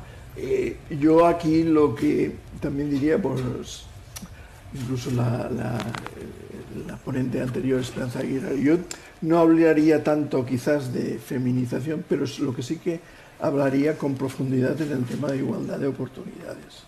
Y ahí pues entronca todo este modelo, ¿no? Es, eh, eh, pues la paridad, etcétera, ¿no? Y la, valía profesional de, pues de cada profesional a desempeñar su cargo. Eh, y lo que hay que es facilitar esas situaciones, ¿no? Como antes habéis dicho, Carmina, ¿no? Yo creo que, por ejemplo, hace 10 años hablar de reducción de jornada, flexibilización, pues era una cosa, eh, pues, eh, bueno, oh, tabú, oye, y tal. Había mucho miedo a presentar esa situación delante de las compañías por parte de, las mujeres. Eh, oye, pues ahora la, la cuestión ha, evolucionado de, forma diferente, ¿no? Y yo creo que ante eso, pues las organizaciones van a cambiar eh, sus procesos, eh, seguramente va a haber mucha eh, más presencia femenina. además es que hay una cosa curiosa, ¿no? que quizás no os he dicho, pero también hay un, hay un tema generacional aquí. Cuando salió la, la ley de... O sea, hay 3.800 hombres ejercientes de auditoría, miembros del ROAC. De mujeres solo hay 800. Eres una. Pero, claro, en el momento que salió la ley de auditoría y que se escribieron, eh, era un peso significativo, ¿no? Entonces, han pasado unos años y como dice vuestro estudio, ¿no? Se ha avanzado, pero lentamente. Lentamente hasta tal punto que mm, aún tardaremos décadas si vamos a esa velocidad, pero ya en, en, eh, en eh, edades inferiores a los 40 años, en las organizaciones de auditoría casi podríamos decir que hay paridad. Y en el tema del ROAC, de los ejercientes, también casi hay paridad. Por encima, no. Por encima, no. Pero después también tenéis que pensar que hay un tema generacional, por naturaleza, que nos va a llegar. La edad media de los ejercientes, lamento decir que está en 56 años. Eh, hace ocho años eran 53. Bueno, hay un tema de naturaleza que evidentemente pues, hará desaparecer por ciertos profesionales y van a subir eh, los profesionales actuales, con lo cual esa paridad o, se va a conseguir. Lo único que hay que es que las organizaciones tienen que proporcionar igualdad de oportunidades. El tema de flexibilización, el tema de cambiar eh, y invitar en la organización esas políticas de gestión de recursos humanos, de capital humano, eh, de cuidar a los profesionales cuando realmente tienen una situación complicada por el hecho pues, de la maternidad o cuidado de familiares, etcétera.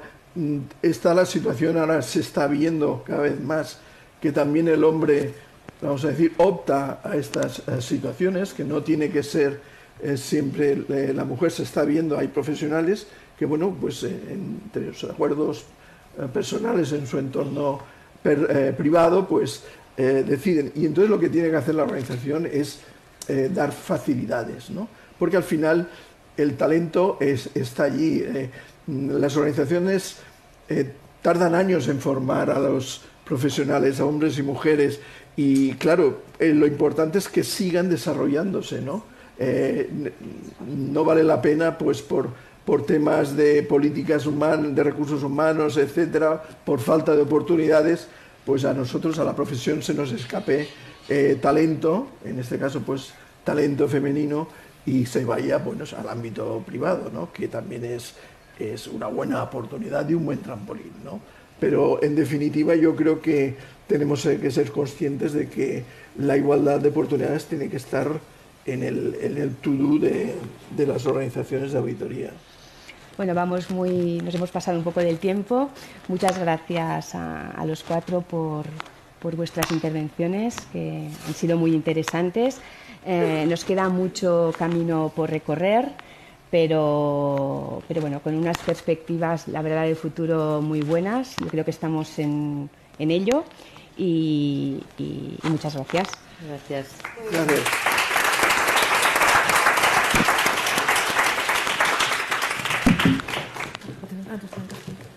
Es hora de mirar a Europa y al resto del mundo. Señalábamos al principio que Europa alcanza en este año 2022 un 33% de mujeres directivas y a nivel global la cifra se sitúa en un 32%. Pero ¿qué se hace fuera de nuestras fronteras para impulsar el liderazgo femenino? Todas estas respuestas las tiene Marta Blanco, presidenta de COE Internacional, que será entrevistada a continuación por nuestra socia de auditoría, Marta Alarcón. Dos Martas a las que merece la pena escuchar.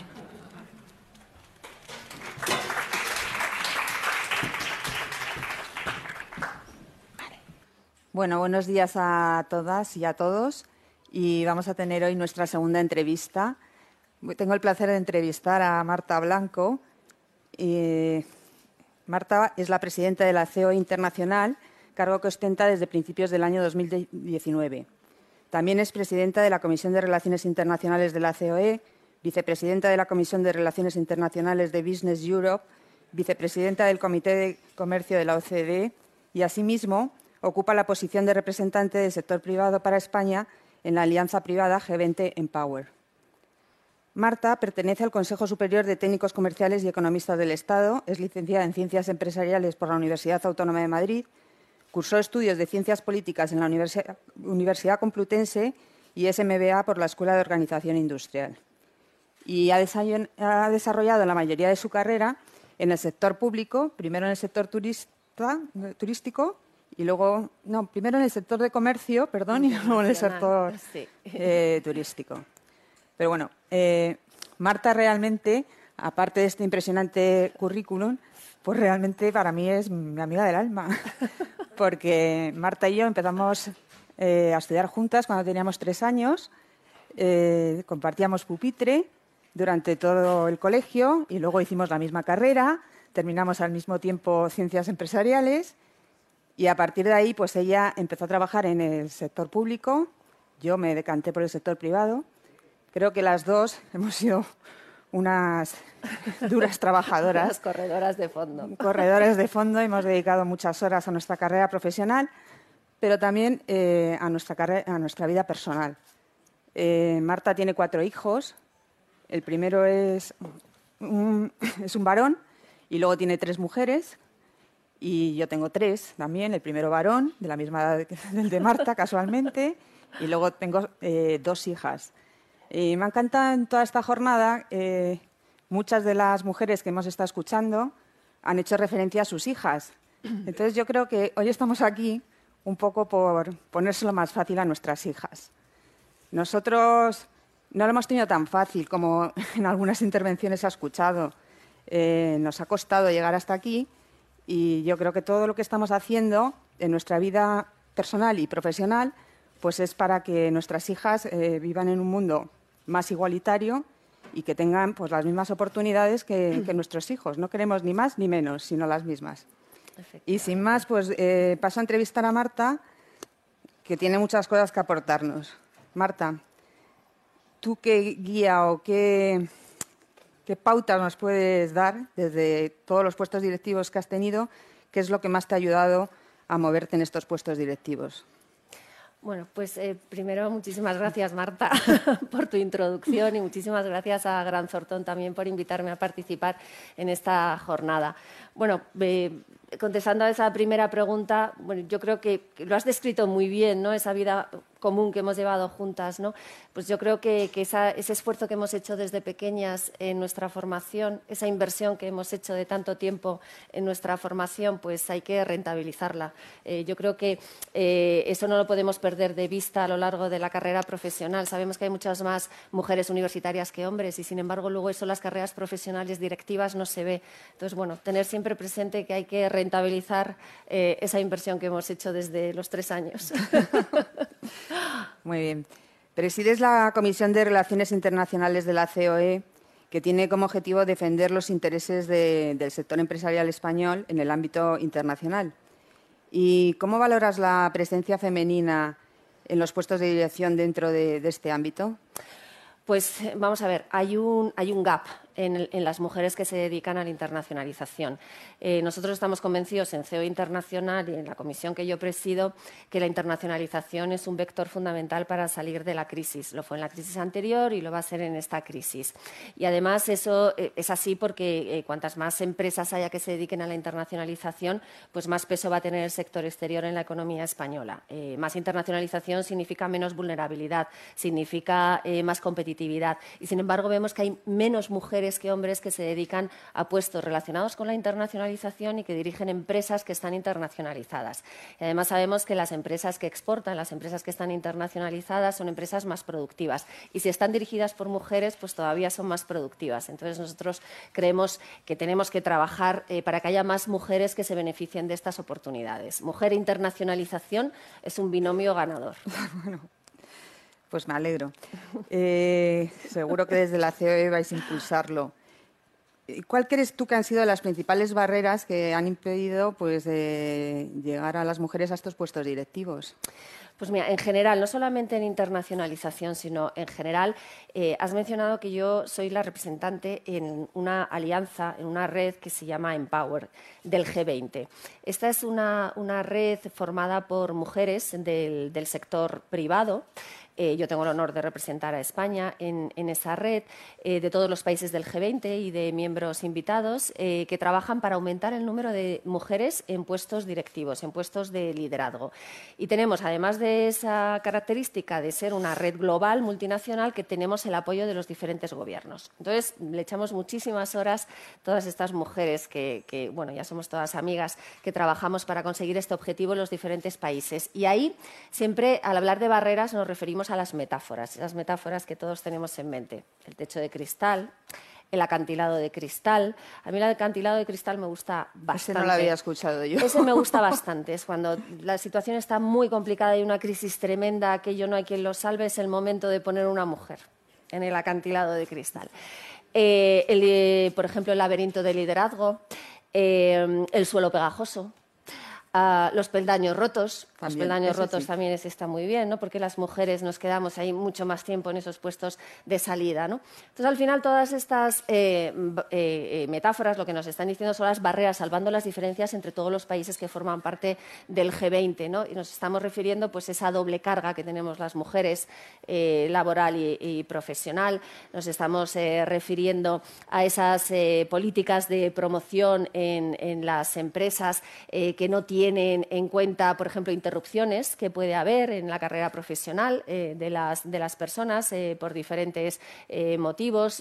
nos estamos fijando bueno, pues en los puestos en los consejos de administración, donde son puestos en los que la rotación es muy reducida y al ser la rotación tan reducida pues hay menos oportunidades y además pues no siempre son transparentes los criterios para, para selección y además pues tampoco se, se, salen estas oportunidades en entornos abiertos, sino en redes que son más exclusivas. Bueno, pues hay toda una serie de, de barreras eh, a las, que, a las eh, que, existen actualmente y que son las que tenemos identificadas en, el G20 Empower y en, muchas, en, muchas otros, muchos otros ámbitos y para las que nosotros como, como empresas pues creemos que hay que derribar. ¿Y por qué hay que derribarla? Pues porque una, lo decían antes eh, otras, otras personas que han participado en esta jornada tan interesante, porque al derribar esas barreras hacemos a las empresas más competitivas. Yo creo que eso es fundamental. Empresas diversas son empresas más eh, competitivas, son empresas más rentables y eso nos interesa a las propias empresas y interesa al propio país. Yo creo que ese es un mensaje que se ha oído hoy durante toda la jornada y que lo que tenemos es que creérnoslo realmente, ¿no? Creo que en parte has contestado, eh, porque has hablado de barreras, pero eh, mi siguiente pregunta era qué está haciendo realmente o qué estáis haciendo desde la COE para superar todas esas barreras y para lograr que haya más mujeres en puestos directivos. Vale. Pues nosotros desde COE, bueno, intentamos eh, predicar con el ejemplo, obviamente. Yo creo que ahí el presidente de COE, Antonio Garamendi, pues lo tiene bastante claro en este sentido. Eh, pero yo creo que también lo que hacemos es eh, llamar la atención sobre aquellas cosas que hay que trabajar para derribar las barreras.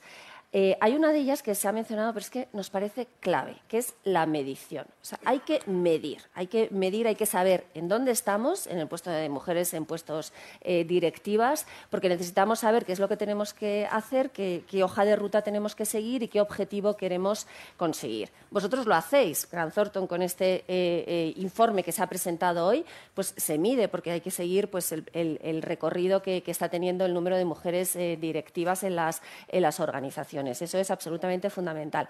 Pero también lo tienen que hacer eh, los gobiernos. Las estadísticas oficiales también tienen que medir el número de mujeres en los puestos eh, directivos. Y esto que parece tan obvio, pues no es tan obvio. En las estadísticas oficiales españolas es muy reciente que en un indicador, que es el 5.5.52, eh, se mide el número de mujeres en puestos eh, Y es más, nosotros en el G20, yo personalmente he propuesto a mis colegas eh, trabajar para que el número de mujeres en puestos de liderazgo sea un indicador de la competitividad de los países.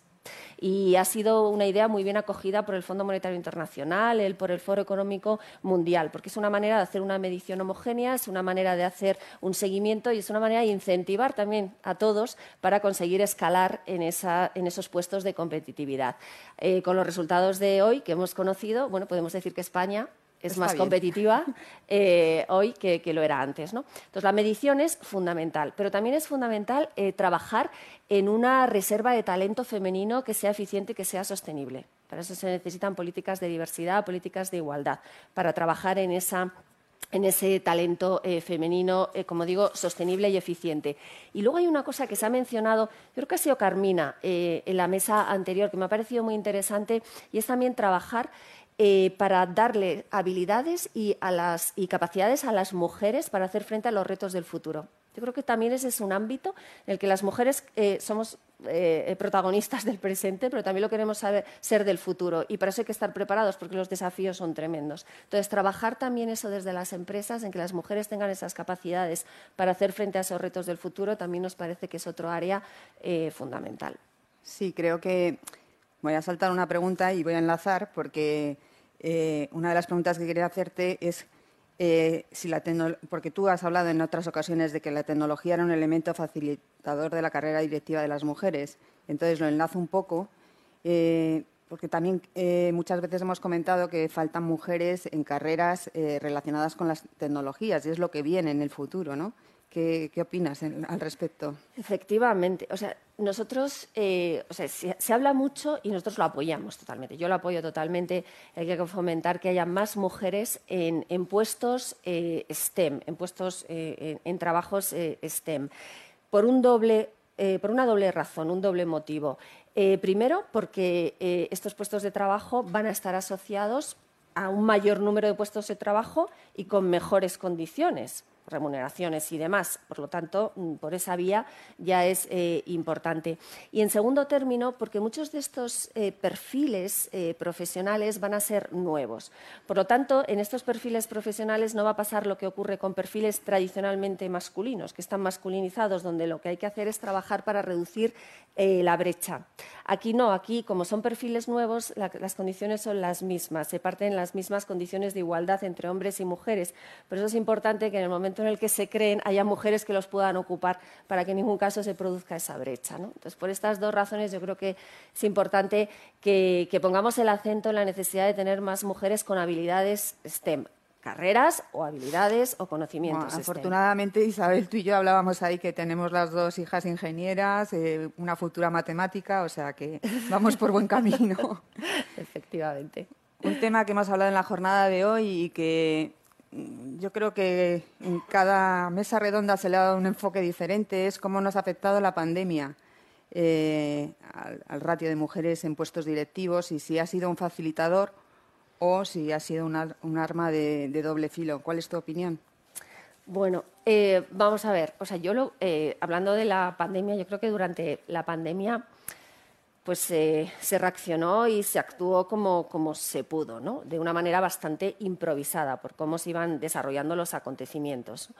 Y, toda esta digitalización del, del trabajo eh, pues se aceleró durante la pandemia, pero como digo, de aquella forma un poco improvisada en todas las empresas, en todos los países, en nuestras reuniones internacionales a las que asistimos. La verdad que era eh, muy enriquecedor ver cómo se estaba afrontando este reto desde un lado del mundo hasta el otro lado del mundo, eh, en todas las casas. En todas las casas, que es de lo que aquí se ha hablado mucho, también se estaba afrontando este reto. Y como digo, se ha hecho de una manera un poco improvisada. Yo creo que ahora ya es el momento de pensar que todos estos nuevos modelos de trabajo y toda esta flexibilidad hay que hacerlo desde el punto de vista empresarial y también desde el punto de vista de estrategias nacionales de una manera eh, más planificada, de una manera eh, más eh, razonada, planificando de tal manera que se puedan adaptar las situaciones de cada persona a las necesidades también de la, de la empresa, que las nuevas herramientas nos lo pueden permitir, las nuevas herramientas digitales, pero que se haga de tal manera que sea en beneficio de las mujeres directivas, en beneficio de todo el personal de la empresa y en beneficio de la propia empresa. Creo que estamos en condiciones con el aprendizaje que hemos tenido tan atropellado eh, personal y, profesional de hacerlo de esa manera más planificada. Muy bien. Eh, nuestro informe Women in Business analiza la pérdida de talento que están sufriendo muchas empresas.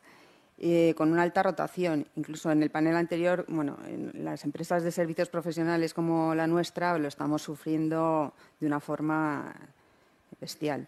Entonces, ante esta evidente escasez de habilidades de nuestra fuerza laboral, ¿qué resortes puede potenciar las empresas para resultar más atractivas? A mí esta pregunta me parece eh, fundamental porque, o sea, yo he señalado tres cosas antes, ¿no? La segunda ha sido el, el generar, el alimentar, el mimar, el cuidar una reserva de talento femenino en las empresas. ¿no? Entonces, en este sentido es fundamental que eh, e, ese mimo, ese cuidado, eh, esa inversión en el talento femenino de las empresas sea una estrategia de la propia empresa. O sea, no que se tomen medidas y que vamos a ver si tiene efecto para retener el talento, sino que la propia estrategia corporativa incorpore la creación de ese talento, esa reserva de talento femenino eh, que sea eficiente. Y para eso, pues, mm, pues hay muchas políticas que se pueden aplicar. políticas, por ejemplo, como bueno, pues la reducción de las brechas salariales es, fundamental. Eh, políticas eh, que, lleven, eh, que las empresas lleven a cabo para programas de mentorización, para programas de sucesión, también fundamental, para programas, por supuesto, de recapacitación, de, formación de, las personas. También incorporar eh, modelos de, trabajo eh, flexibles para todas las, eh, todo el personal. ¿no? Yo creo que son políticas que se tienen que llevar a cabo, pero como digo, teniendo como un eje fundamental de la estrategia corporativa esa retención y ese cuidado del talento femenino. ¿Por qué? Nuevamente, por lo mismo, porque empresas se ha demostrado que las empresas que optan por estas políticas de, diversidad, de igualdad, son empresas más rentables. y el hecho de que haya mujeres mujeres directivas, por ejemplo, en las empresas, pues también ayuda a que eh, bueno, esas empresas, los estudios lo que nos dicen es que las mujeres directivas pues, están más comprometidas, se decía también antes, con todo lo que tiene que ver con ESG, estaban más comprometidas con la sostenibilidad, son empresas más innovadoras, son todo características asociadas a la competitividad. Entonces, eh, bueno, pues por lo tanto, me parece una parte fundamental de la estrategia de cualquier empresa. Sí, además eh, comentábamos también que hay un periodo de, la carrera profesional de las mujeres en las que hay que tener especial cuidado con el talento femenino, que quizás es el periodo en el que eh, las mujeres tenemos hijos y muchas abandonan en ese momento, y ahí es cuando yo creo que las empresas tienen que apostar firmemente. También está teniendo mucha importancia todos los elementos emocionales eh, y la creación de entornos laborales psicológicamente seguros. ¿Tú crees que el talento directivo femenino es positivo para crear estos entornos psicológicos? Pues eh, vamos a ver, eh, Marta, yo creo que ahí yo le daría la vuelta a la pregunta. Yo te la, hago, como hay confianza, te la hago como tú quieras, Marta. Pues yo le doy la vuelta y yo lo que digo es que lo que necesitamos precisamente es más mujeres directivas porque tienen más capacidad de incorporar todos estos elementos en la gestión de las empresas tiene más capacidad o tiene más compromiso, o tiene más empatía o tiene más... Y son aspectos fundamentales, nuevamente, tener en cuenta todos estos aspectos que mencionabas más emocionales, están muy relacionados también con el rendimiento, con la eh, eh, rentabilidad de, las empresas. ¿no? Por lo tanto, yo creo que lo que hay que apostar es por tener más mujeres directivas eh, para precisamente incorporar estos, estos eh, elementos en la gestión de las empresas y bueno, también porque teniendo mujeres eh, directivas también es más, yo creo que, hay más, si hay más mujeres directivas hay mayor propensión en la empresa a corregir determinadas desigualdades. Totalmente de acuerdo. bueno, pues yo creo que por último, desde tu impresionante carrera profesional, yo creo que muchas de las directivas y mujeres que están aquí les encantaría oír eh, tres consejos que les puedas dar para lograr eh, alcanzar esos puestos directivos a los que todas aspiramos. Eh, vamos a ver, si hecho, mm, puede ser políticamente incorrecta como Esperanza no, Aguirre. O sea, no. Eh, soy incorrecta en el sentido de, que, pues a lo mejor son consejos que yo no, he practicado, ¿eh? pero echando la vista atrás, pues pienso, quizás si volviera, ¿no? Lo típico, que no, no es, una, es un planteamiento absurdo, pero echando la vista atrás, yo digo, pues a lo mejor eh, hay cuestiones que sí que debería de, de, haber trabajado desde el principio, ¿no? Por ejemplo, el, ser tú, eh, eh, la dueña de tu carrera profesional, la que guía tu carrera profesional. ¿no? O sea, tú coger las riendas de tu carrera profesional desde un principio y decir a dónde quieres ir y quieres dejar de ir, ¿no? y no dejarte llevar ni acomodarte y demás. Yo creo que eso es fundamental. Em, el rebajar la autoexigencia cuando esta es excesiva. A mí el ejemplo que han puesto a mí eso me, parece... me ha parecido fundamental, ¿no? el, hombre que se presenta con el 60%. Sí, y en, situaciones, y en situaciones de muchísimo estrés y tal, que, que rebajemos esa eh, autoexigencia. Y luego, por último, yo creo que también desde el principio no se da yo no le di mucha importancia a las redes de apoyo y yo creo que es fundamental. Yo creo que desde el principio eh, sabemos que es importante, hay que trabajarlo, formar parte de esas redes de apoyo porque eh, yo creo que pueden ayudar a, identificar muchas oportunidades y sobre todo porque en ellas, bueno, pues hay una complicidad de mujeres que, con ellas se llegará pues muy lejos. Así que yo apostaría por esas tres cosas. Bueno, pues muchas gracias. Creo que eh, tenéis un proyecto, ¿no? El proyecto Impulsa. sí, promociona, y progresa. Sí, sí, yo soy, yo soy mentora. Eres mentora y yo creo que todo el tema del mentoring e, es muy importante. Fundamental. Muchísimas gracias por estar con nosotros, por aceptar la invitación y creo que nos has aportado un punto de vista pues que que no habíamos tratado y es cómo es la situación internacional y te lo agradezco mucho. Pues muchas gracias a ti, Marta, y a Alan Thornton. Muy buenos días.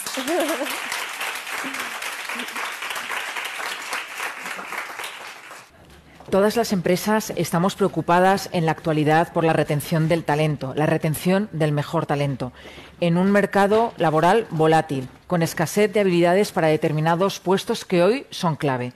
Vamos a analizarlo de la mano de la tercera y última mesa de debate que va a estar moderada por mi socia de auditoría, María José Lázaro. Cuando quieras, María José. Buenos días a todos y bienvenidas.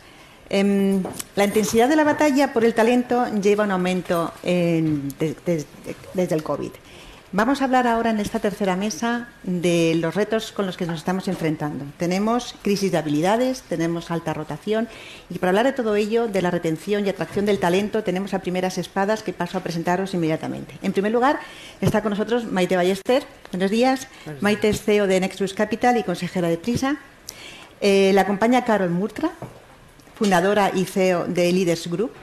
Buenos, días. Bárbara Ramos, Bárbara es directora para EMEA de la práctica de Assessment and Succession Management en, Corn Ferry. Buenos días y bienvenida. A su lado tenemos a Marta Muñiz, CEO de Schiller International University. Y por último nos acompaña Silvia Clemente, expresidenta de las Cortes de Castilla y León y asesora independiente. Muchas gracias por vuestra asistencia y si os eh, parece empezamos ya. Si empezamos por, contigo, Maite. En primer lugar, y la primera, primera, la primera pregunta que os quería lanzar es eh, en este entorno de escasez de talento, ¿cuáles creéis que son las medidas que deberían estar adoptando las empresas, o en tu caso, Maite, las empresas con las que eh, tienes que trabajar en tu actividad diaria, para poder em, retener este talento y sobre todo pensando en el talento femenino? Muy bien, bueno, em, yo me dedico desde hace 25 años, y vengo a hablar de mi libro, al sector de private equity, de capital riesgo. Para que os deis una idea de estadística, en el 2018 el 6% de los puestos de alta dirección en private equity en toda Europa era del 6, solo superado por el sector de minería, creo. Entonces, verdaderamente nuestro problema no está en la retención aún, está en atraer eh, talento femenino a los fondos de capital riesgo, que somos los que escribimos el cheque. Si no tienes mujeres escribiendo cheques, financiamos pocas startups en las cuales hay equipos femeninos solo, lo cual es toda una cadena eh, que al final crea más desventajas para empresarias eh, femeninas. ¿no? ¿Qué es lo que hemos hecho? Bueno, ponernos al día a través de una iniciativa privada fundada en Inglaterra que se llama Level 20 y Level 20 quiere decir que tenemos que estar a nivel de 20%. Entonces, al 2021 ya estamos al 10%. No hemos puesto una fecha al 20% por si acaso. Pero hemos eh, desarrollado cinco medidas. Entonces hemos ido recto al grano a talento hay, es dónde está este talento y por qué no viene el sector de private equity y capital riesgo. ¿no? Entonces tenemos todo un programa de investigación de por qué. Hemos subcontratado la investigación a una universidad que se llama Cambridge, que creo que no vamos a dudarla, y lo que nos dice es que, qué sorpresa, tenemos los mismos talentos, las mismas aptitudes eh, que un hombre inversor. ¿Cuál es la gran diferencia? Absolutamente el entorno, ¿no? Tu pareja, el momento de esa conciliación de hijos o no, los socios de private equity, todos tienen una mujer y tres hijos que está en casa cuidando a los hijos. Eh, bueno, nosotras dudo mucho que tengamos maridos o parejas que estén en casa cuidando a nuestros hijos, ¿no? Entonces, lo que hemos hecho es diseñar el porqué, averiguar el porqué, establecer unos objetivos y concretarlo en cuatro medidas clave. Una, investigación, tener datos. Dos, ir a informar muy tempranamente en las carreras de niñas qué es el private equity, es decir, que este es un sector donde te puedes divertir, puedes ganar mucho dinero y puedes estar en un entorno de gente relativamente inteligente, ¿no? Entonces, por lo menos que conozcan lo que es, porque muchas de ellas no lo saben. Después, hacer políticas de a la hora de fichar a gente, asegurarnos que estamos incluyendo un número de, personas diversas, ya no te digo solo de género, en todos los procesos de entrevistas. Después tener programas de lo que es de formación a los fondos que vienen de estar dominados por, por el género masculino a tener políticas de inclusión muy definidas. ¿no? Entonces, por ejemplo, os voy a dar ejemplos. En las reuniones internas, una nueva analista tiende a hablar menos o tiende a que un señor le diga lo que tú querías decir y tú tienes que decir no, eso no es lo que quería decir, lo que quiero decir es lo que estoy diciendo. ¿no? Entonces, entrenamos mucho a los propios fondos a que entiendan lo que es tener una política de inclusión con mujeres y que no las acoquinemos. ¿no?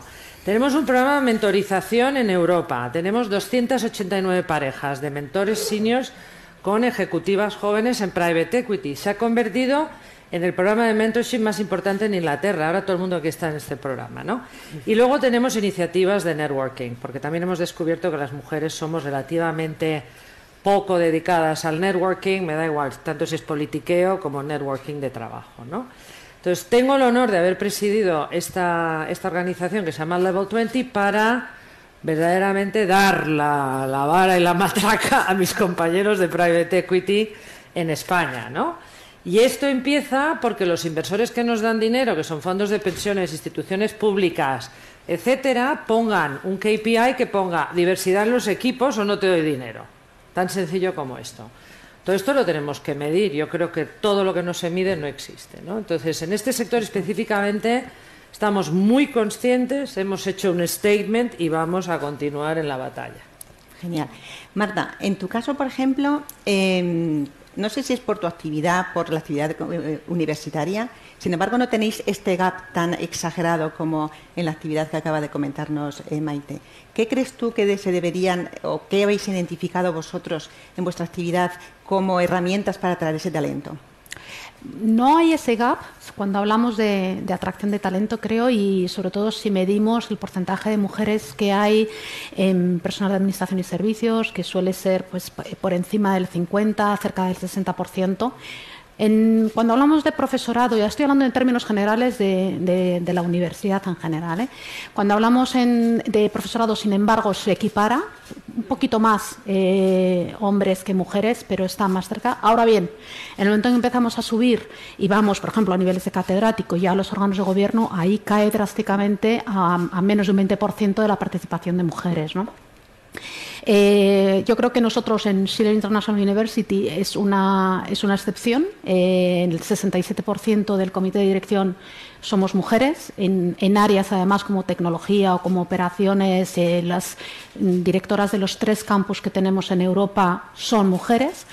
¿Y qué hemos hecho? Mm, pues no hemos tenido, no hemos puesto en marcha unas medidas específicas para atraer talento. Que, como os digo, yo creo que esa, esa atracción la, el, propio sector la, genera. ¿no? Lo que hemos hecho ha sido, eh, sobre todo, trabajar en las etapas intermedias. en, nuestro caso concreto, el 67%, o sea, cuando buscamos talento, buscamos talento sin género, da igual, buscas talento y lo que ha ocurrido es que en el 67% de los casos eh, los profesionales que estaban mejor preparados técnicamente y que, se adaptaban mejor a, la cultura organizativa de Schiller han sido mujeres. Eh, y no solamente es atracción de talento de fuera, y aquí es donde yo quería hacer especial hincapié, sino ha sido en promoción interna. Entonces, creo que ahí es donde tenemos una labor importante que hacer en general todas las organizaciones, especialmente cuando hablamos pues, de esa etapa entre los 30 y los 40 y pocos, donde las mujeres eh, nos solemos enfrentar a, mayor dificultad, a mayores dificultades personales o a la falta de referentes en, en las organizaciones, y tenemos que escuchar, entender cuáles son esas necesidades y generar espacios y respetar los tiempos de desarrollo profesional para que las mujeres lleguen donde quieran llegar. Cuando pienso en, eh, el caso concreto de Schiller, ¿no? Eh, ¿qué es lo que atrae y retiene el talento? ¿no? Que creo que no lo no deberíamos separar. Creo que hay un elemento clave en el proyecto en sí mismo y creo que eso es algo, una reflexión que tenemos que hacer todas las empresas, ¿no? como de, en nuestro caso pues es una universidad americana con cuatro campus, tres de ellos en Europa, con un, mm, eh, más de 75 eh, nacionalidades en, en, nuestros estudiantes, por tanto la diversidad está en nuestro ADN. Y si exponemos a los alumnos a esa diversidad porque entendemos que forma parte clave de su proceso de aprendizaje, eso se refleja en la propia cultura corporativa y en la manera en la que nosotros trabajamos. Entonces creo que, el, propósito de formar ciudadanos globales que se comprometan con, desafíos de, a nivel global y esa cultura organizativa hacen que seamos especialmente atractivos. Lo que no quita que no tengamos que seguir trabajando en esas etapas intermedias para permitir que lleguen a los puestos directivos. Perfecto. Bárbara, desde tu punto de vista y siendo bueno muy especializada pues, tu actividad de consultoría eh, expresamente en este, en este ámbito, ¿qué es lo que vosotros estáis notando de las prácticas que las eh, compañías están llevando a cabo para atraer ese talento? Pues mira, eh, bueno, para aquellos que no conocéis Conferri, que es un nombre así un poco raro, nosotros nos dedicamos a la búsqueda de directivos y a la consultoría de personas, ¿no? Muchas empresas en España ya eh, están haciendo atracción de, talento eh, sin, género, ¿no? Y ya nos exigen que cuando hablamos de candidatos eh, no, digamos si es un hombre o una mujer hasta ya muy avanzado el proceso, ¿no? lo cual ayuda para, realmente enfocarse en qué es lo que estamos buscando y cuál es la cualificación que tiene el, el directivo, ¿no? la directiva para ese, para ese proceso.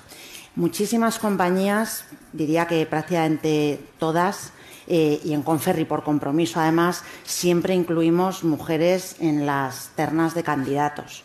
Eh, y a igualdad de perfil se está priorizando claramente el hacer que eh, sea la mujer la que se ponga en esa posición, porque también hay un ámbito de regulación ¿no? en, determinados sectores más que en otros, que se, se recomienda eh, de una manera bastante firme el, que las mujeres tengan acceso a esas posiciones. Entonces, en la parte de atracción de talento sí que está habiendo ciertos avances. Lógicamente, no todos los sectores son iguales.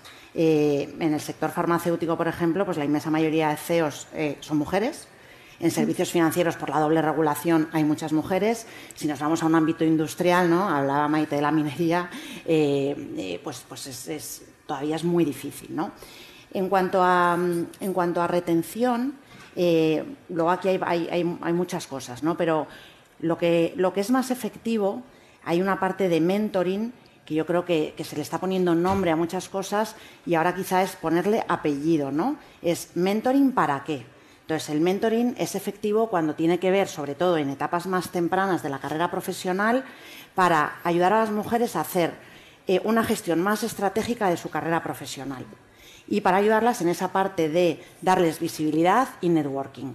Y también para que eh, tengan acceso a experiencias profesionales que normalmente las mujeres carecen, como puede ser gestión financiera o gestión de operaciones de la compañía, que son las que de verdad dan acceso a la posición de CEO. Porque los que nos encontramos en el número gordo, medimos, tenemos este porcentaje de mujeres en posiciones directivas, ya, pero ¿en qué posiciones? Muchas veces son en recursos humanos, en marketing o en posiciones en las que hay un alto contenido técnico y han llegado por su capacidad técnica. Pero esas no son las posiciones que preparan para una posición de CEO. Entonces, el mentoring ayuda a que las mujeres se den cuenta y tengan más eh, visibilidad para posiciones de operación de finanzas que las preparen para el rol de CEO. Ahora compañías están también haciendo sponsorship, que es más allá de esas posiciones iniciales de liderazgo, realmente el ayudar a eh, apostar por la mujer en el momento de la toma de decisiones para evitar sesgos. Hay programas de desarrollo. Esos programas de desarrollo también tienen que ser orientados no a desarrollar habilidades de liderazgo, que esas las necesitamos todos, hombres y mujeres, sino a desarrollar esas creencias limitantes que muchas veces nos eh, eh, llevan a pensar que, bueno, yo no me voy a presentar para esto, ¿no? cosa que los hombres en su mayoría de casos no piensan. Pero también programas de desarrollo para los hombres ¿eh? para eliminar esos sesgos inconscientes que muchas veces hacen que se perpetúen unas maneras de pensar o de actuar.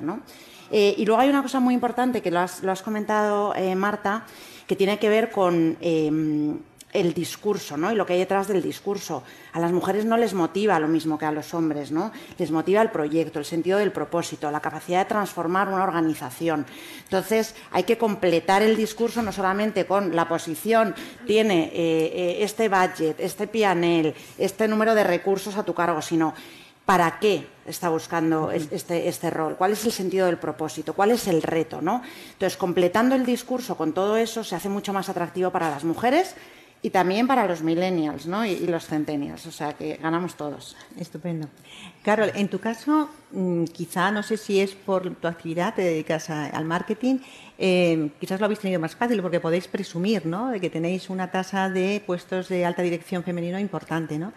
Eh, ¿Aplicáis de todas formas prácticas o tenéis identificados eh, prácticas de retención de ese talento o por la actividad ya es más fácil y es más natural?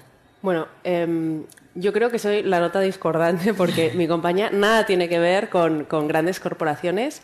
Eh, yo emprendí una startup, un Martech, o sea, con un componente tecnológico importante, hace cinco años. A mí ya me gusta pensar que soy pyme, pero ojalá, ¿no? ojalá se me, se me, acredite como tal.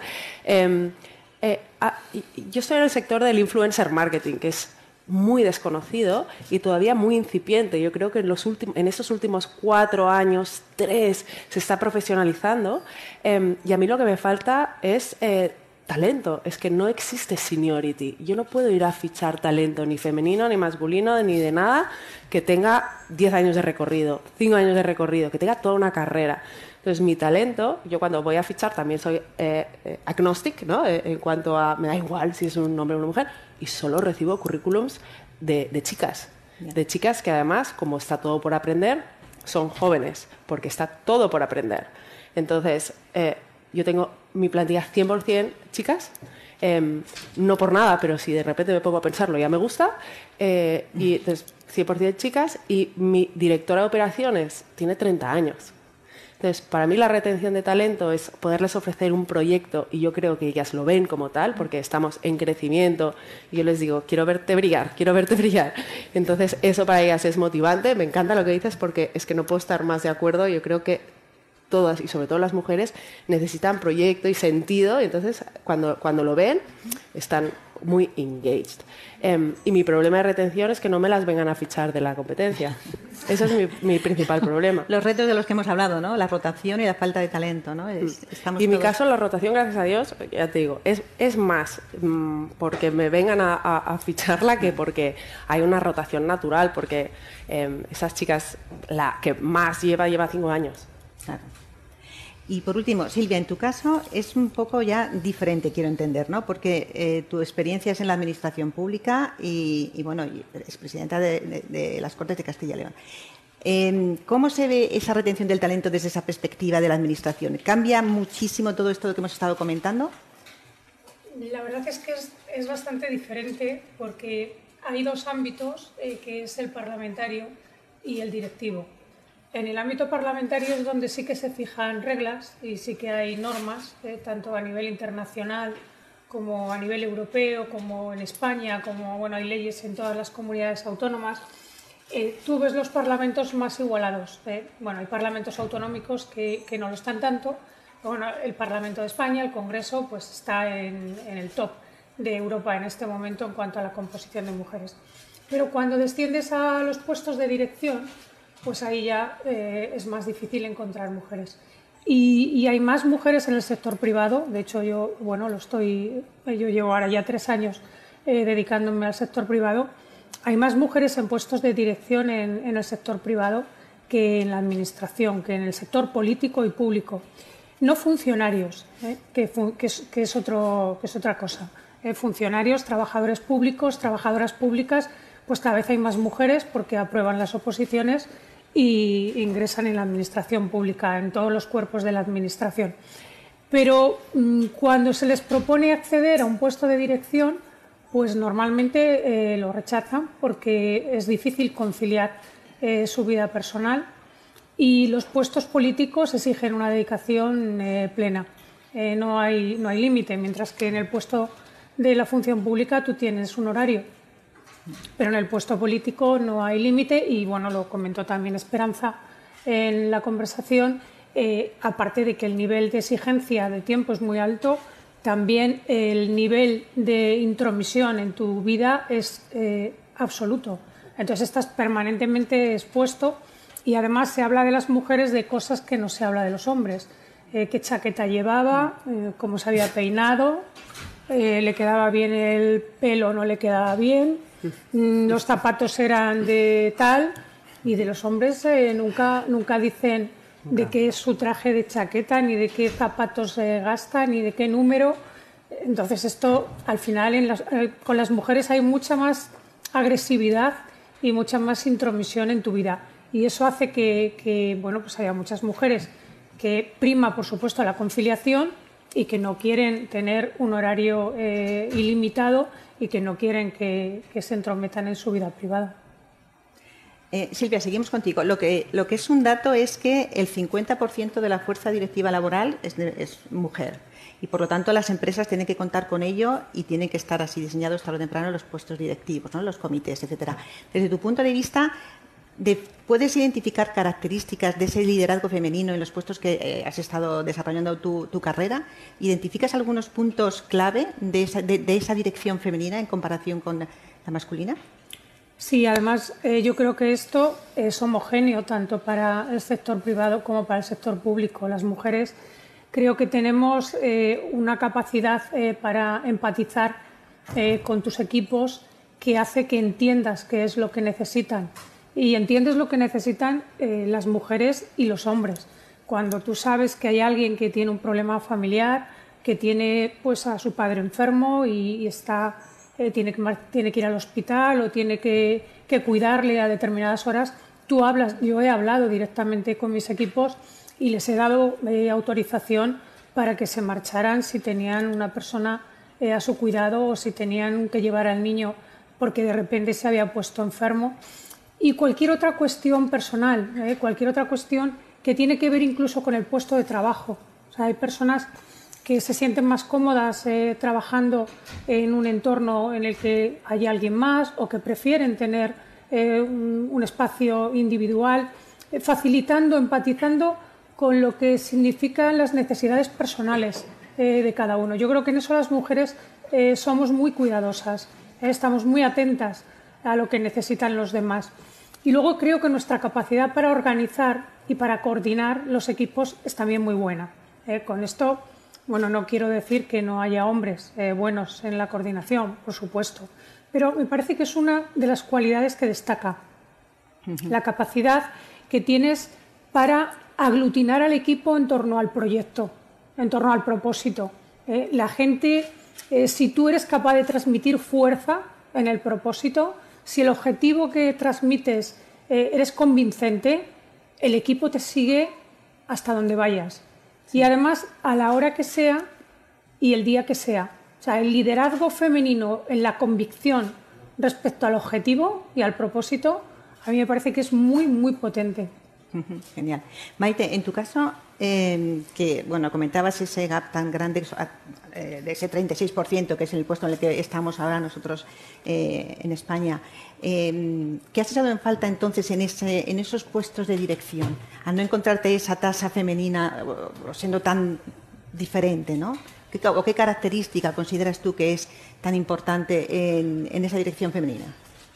Vamos a ver, yo creo que todo lo que ha dicho es obviamente verdad. Mm, yo os digo, en mi sector no hay evidencia empírica de que porque seas más simpática, más eh, engaging y, tengamos más intuición, a ver, esto lo sabemos todos los que hemos tenido una madre que ya sabe de qué vas antes de que le digas nada, ¿no? La famosa intuición femenina.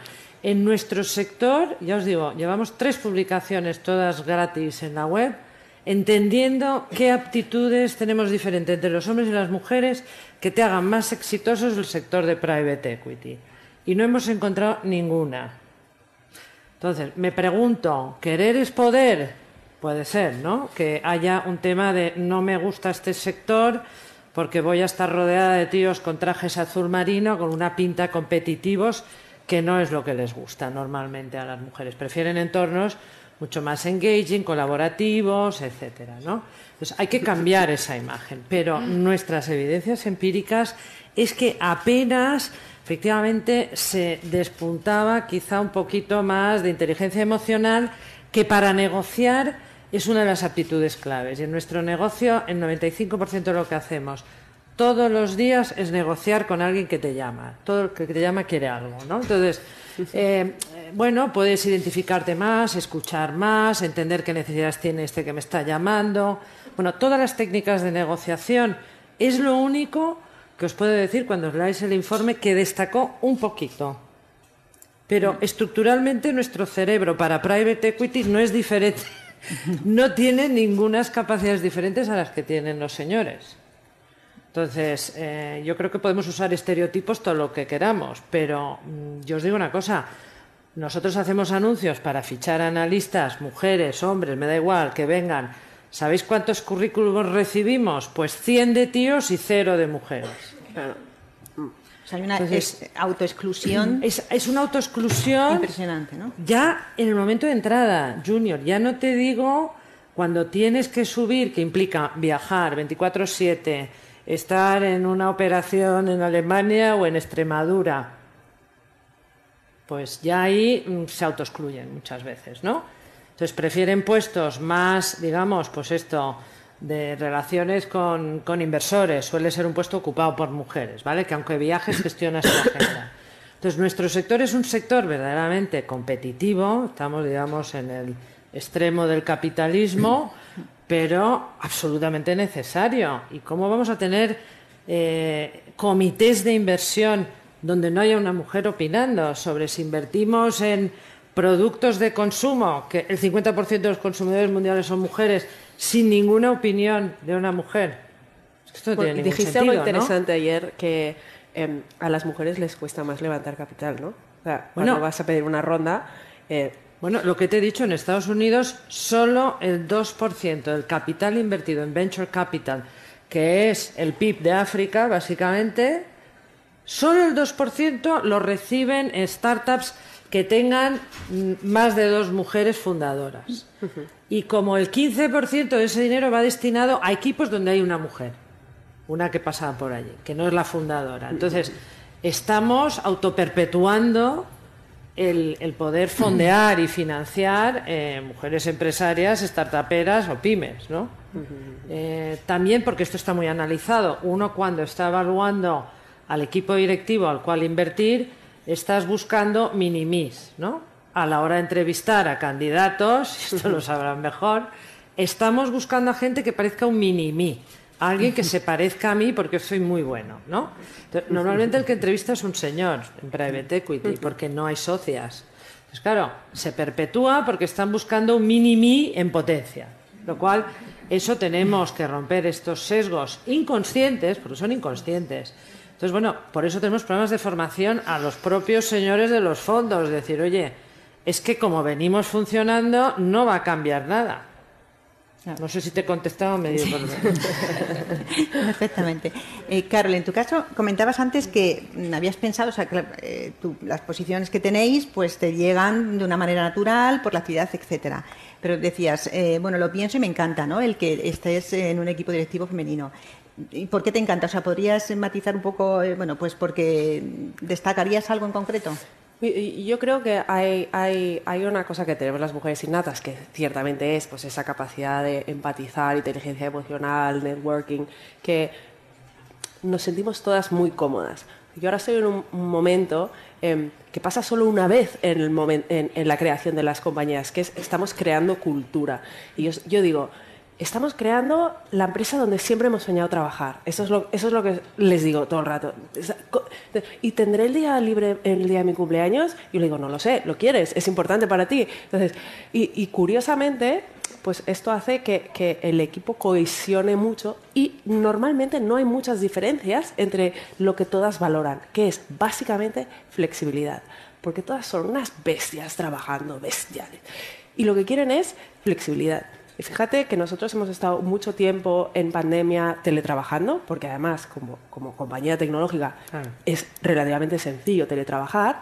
Y llegó un momento que yo dije, bueno, eh, voluntario venir a la oficina. Y todas querían ir, porque le ven el valor a estar todas juntas eh, trabajando. Se trabaja mucho más rápido cuando estás eh, ¿no? codo con codo.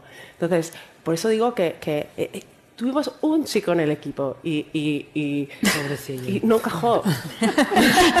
no cajó. Se fue él, yo no dije nada. Tenías baños para hombres también. bueno, hay uno, hay uno, hay uno. Muy bien.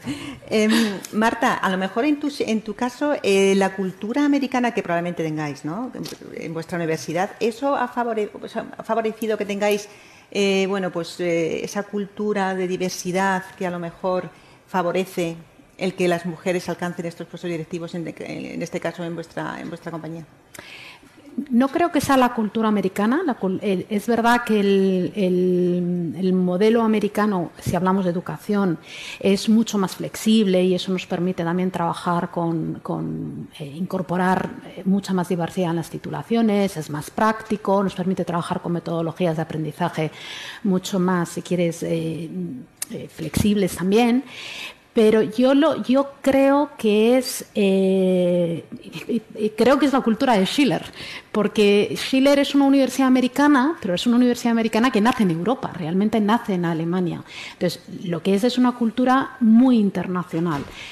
y, además, como decía antes, nosotros exponemos a nuestros alumnos a esa diversidad internacional y a esa experiencia internacional. Ellos rotan entre campus porque entendemos que forma una parte fundamental de, su aprendizaje y del desarrollo de esos de esos profesionales o de esos ciudadanos globales. ¿no?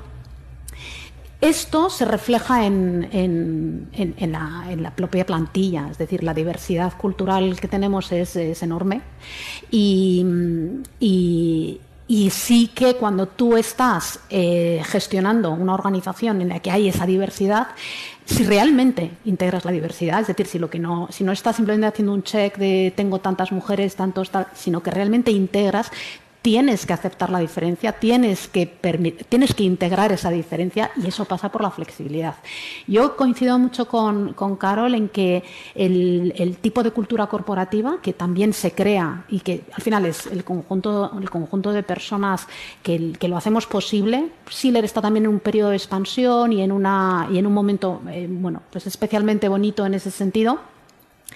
Pero lo que, lo que se ha producido es un a lo mejor lo llamamos liderazgo femenino un poco en contraprestación, o sea, un poco eh, eh, por, por eh, diferenciarlo del típico liderazgo más tradicional, más paternalista, más jerárquico, que genera más competitividad y que le gusta menos la diferencia, frente a un liderazgo que es más integrador, más conciliador, que es más positivo, porque es la única manera de gestionar esa diversidad. Es cierto que hay muchas, eh, y está probado que las mujeres puntuamos más alto en, inteligencia emocional, en capacidades comunicativas, pero yo personalmente creo que ni es un elemento único de las mujeres, ni todas las mujeres tienen ese estilo de liderazgo.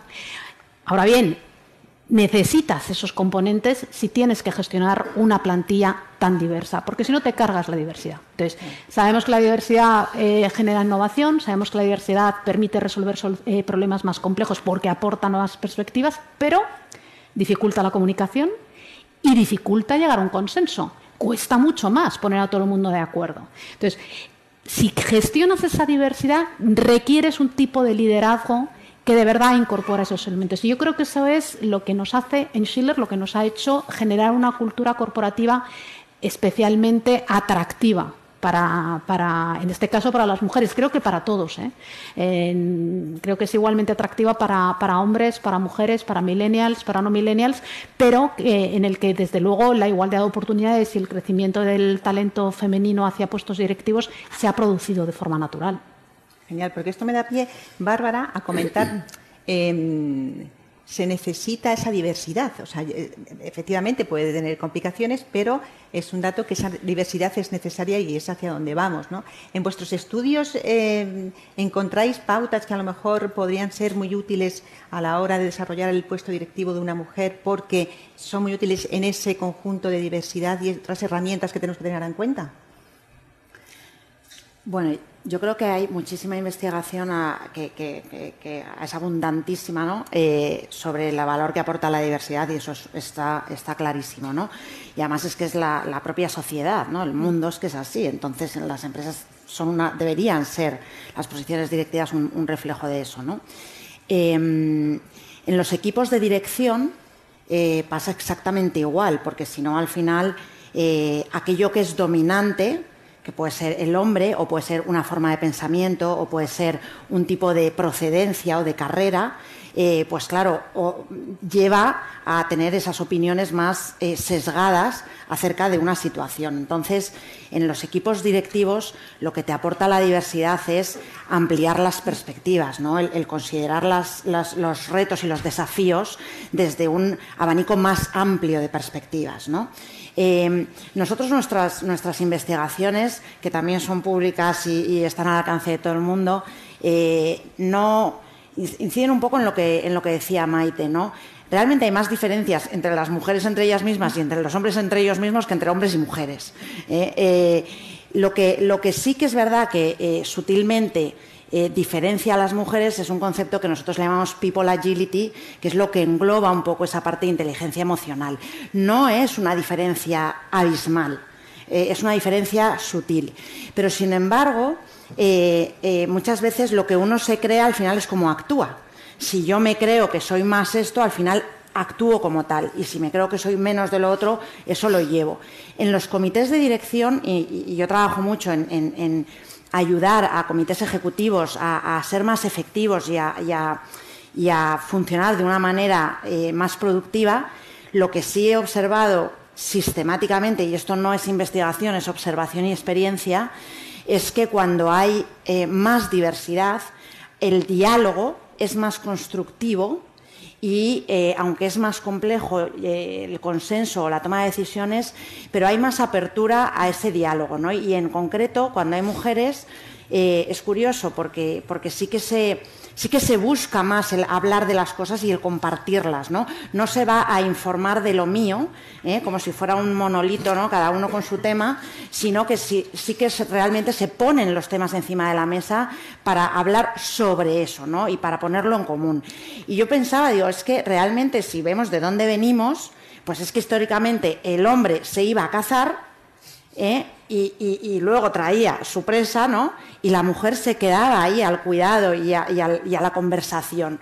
Entonces, bueno, pues esto me imagino que, es de donde venimos y, lo que todavía sigue dándose un poco, ¿no? En nuestro ADN. Pero, pero bueno, y, creo que tiene valor el tener esa diversidad en los equipos, claramente enriquece. Muy bien. Nos quedamos sin tiempo, pero la última muy rápido. Eh, pensemos en el futuro, el futuro, el nuevo talento, ¿no? Los profesionales que se están incorporando, que serán las siguientes directivas en los puestos de, las compañías. Eh, ¿Qué les tenemos que ofrecer? Eh, ¿Tenemos que cambiar la manera de trabajar, ya más allá del teletrabajo y de la flexibilidad? ¿Qué es lo que demandan ellos? O ellas. A ver, eh, en el 2025, lo digo porque esto ya no es opcional, el 75% de la fuerza laboral mundial serán millennials y en la siguiente década estarán en puestos de dirección.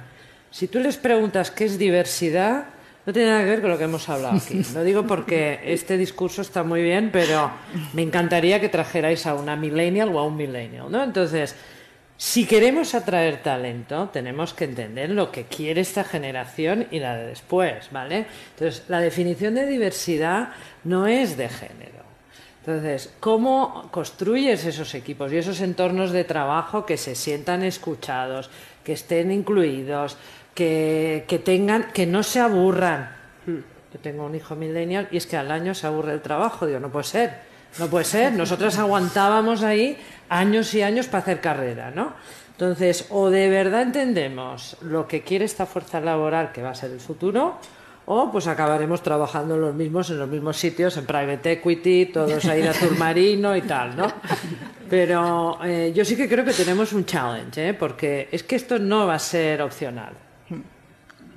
Está claro. Bárbara, en tu caso que lo, y, perdona Carol, en tu caso que lo tienes ahí, ¿no? Es lo que comentabas, la gente tan joven. Bueno, en, mi caso, eh, eh, el equipo de líderes es generación Z, o sea... Los tuyos están en la Z, los míos, no llegan ni a millennials. Pero los de la generación Z yo, creo que, tienen, tienen muchas ganas de cambiar el mundo. Y yo creo que lo que hay que ofrecerles es em, las herramientas para que ellos no pierdan la esperanza por el camino porque nos vamos apagando. Empieza salida de perro de caballo andaluz y llegada de, burro manchego. Entonces, mm, hay, que, hay que mantener un poco eh, este empowerment para que no lo vayan perdiendo Sí. por decepciones el camino. Eh, entonces, bueno, pues Que yo llegarán, en que llegarán, Llegarán, bueno, inevitablemente. Pero cuando lleguen, poderles dar herramientas o, o- o- o- o sponsorship, mentorship, formación, lo que necesiten para, para volver a recuperar un poco ese, ese, ese ánimo. Bárbara, en tu opinión, ¿estás de Yo creo que flexibilidad eh, real, que todavía parece un básico, pero en en muchas eh, compañías y en sectores enteros están lejos de eso, y sentido del propósito, el, el para qué, ¿no? el, el qué, eh, qué dejo yo detrás, ¿no? qué estamos aportando al mundo, cuál es nuestra contribución y, y para qué venimos. Marta, ¿qué opinas? Yo juego con ventaja aquí, porque yo, yo juego con ventaja. Es verdad que tenemos una posición privilegiada porque son esas nuevas generaciones las que, las que están en el aula, ¿no? Y, mm, y efectivamente buscan cosas distintas. Eh, creo que cada vez todos buscamos esas mismas cosas, es decir, que, que, a medida que vamos viendo que esta gente joven tiene razón en muchas de las cosas que, que buscan, y mm, yo os diría que buscan lo siguiente. Primero, quieren trabajar en organizaciones con las que compartan el propósito y los valores. No lo que pone escrito en las, en las paredes cuando entras a la, a la- al- a la empresa. No. Los que de verdad tienen esa cultura corporativa. Tienen muchísimo más claro que van a tener que seguir aprendiendo y que ese aprendizaje continuo no va a depender de la empresa, sino va a depender mucho más de ellos. Y cambia radicalmente o cambia mucho, incluso en países como Japón, que esto nos tiene a todos alucinados, la relación em- del el empleado con su empresa, que deja de ser la proveedora de un trabajo para toda la vida y que ella te provee de tu carrera profesional para ser tú mismo el que defines esa carrera profesional con la empresa que te dé lo que tú a nivel individual quieres conseguir. ¿no? Entonces, si no somos capaces de escucharles, de, y, de, y de que se acabe el café para todos, de darles esa flexibilidad, pues no retendremos talento. Porque además las grandes marcas ya no, empiezan a- ya no tienen tanta importancia. ¿eh? O sea, eh, eh, se gestiona y se busca mucho más el proyecto y mucho menos el trabajo para esta marca que me va a, a resolver mi vida. ¿no? Con lo cual tenemos un reto precioso por delante. Y por terminar, Silvia, tú que ahora puedes comparar, Sí, ¿no? Un bueno, poquito. sí, bueno, y sobre todo por, por no reiterar eh, algunas de las cosas que se han dicho. Yo creo que hay algo muy importante eh, que es el seguimiento de lo que sucede. Creo que un informe como el que habéis presentado hoy aquí, como el que hace Grant Thornton, y felicito al presidente por estar al frente de esta compañía, pues aporta la medida de cómo evolucionan cada una de las decisiones que se van tomando en el ámbito de la igualdad.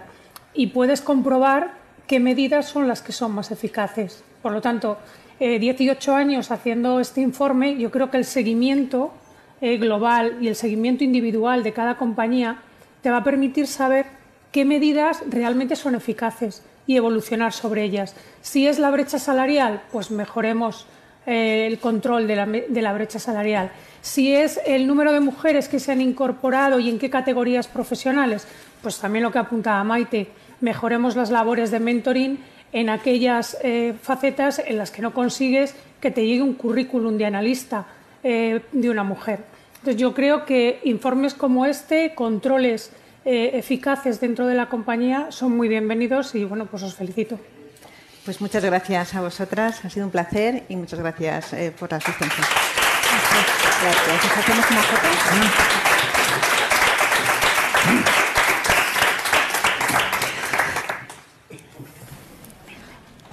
Este Women in Business 2022 va tocando a su fin, pero vamos a cerrarlo con un broche de oro. Nos acompaña la excelentísima ministra de Transportes, Movilidad y Agenda Urbana, doña Raquel Sánchez Jiménez, que toma la palabra a continuación para ofrecer el discurso de clausura. Señora ministra, el escenario es suyo. Muchísimas gracias.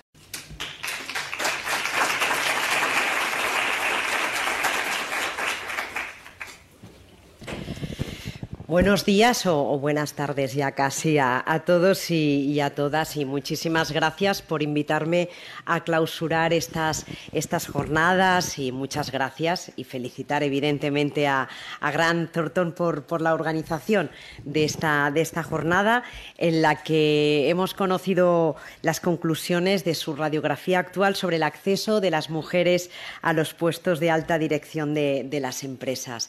Eh, comentaba ahora con, Ramón que ha sido muy interesante y que, y que desde luego habéis hablado ¿no? de, en fin, ¿no? de cómo podemos las mujeres que ostentamos puestos de alta dirección ¿no? ayudar a conseguir esos, esa, esa agenda, ¿no? esos retos que todavía tenemos, tenemos eh, muy presentes porque la verdad es que es muy importante, es muy importante y yo creo que, que todo el mundo ha interiorizado, hombres y mujeres, en cualquier ámbito que, la igualdad es una causa que es irrenunciable y, que la sociedad, como os decía, ha interiorizado de una manera muy, intensa.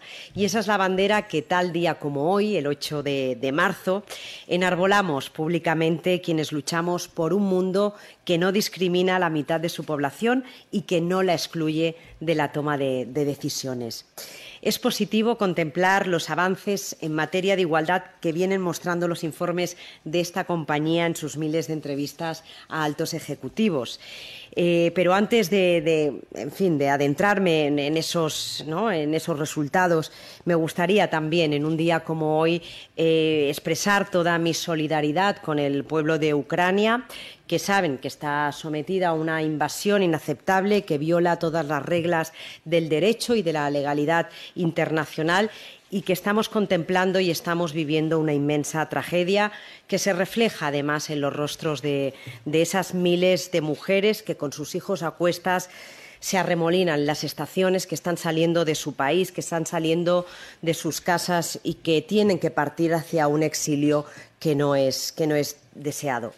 Son imágenes, sin duda, de una indudable valentía que también muestran ese tradicional reparto de roles, de papeles que se ha repetido a lo largo de, la historia. La mayoría de mujeres asumen el cuidado de las familias mientras los hombres hacen la guerra. En eso estamos también en estas guerras terribles del siglo XXI.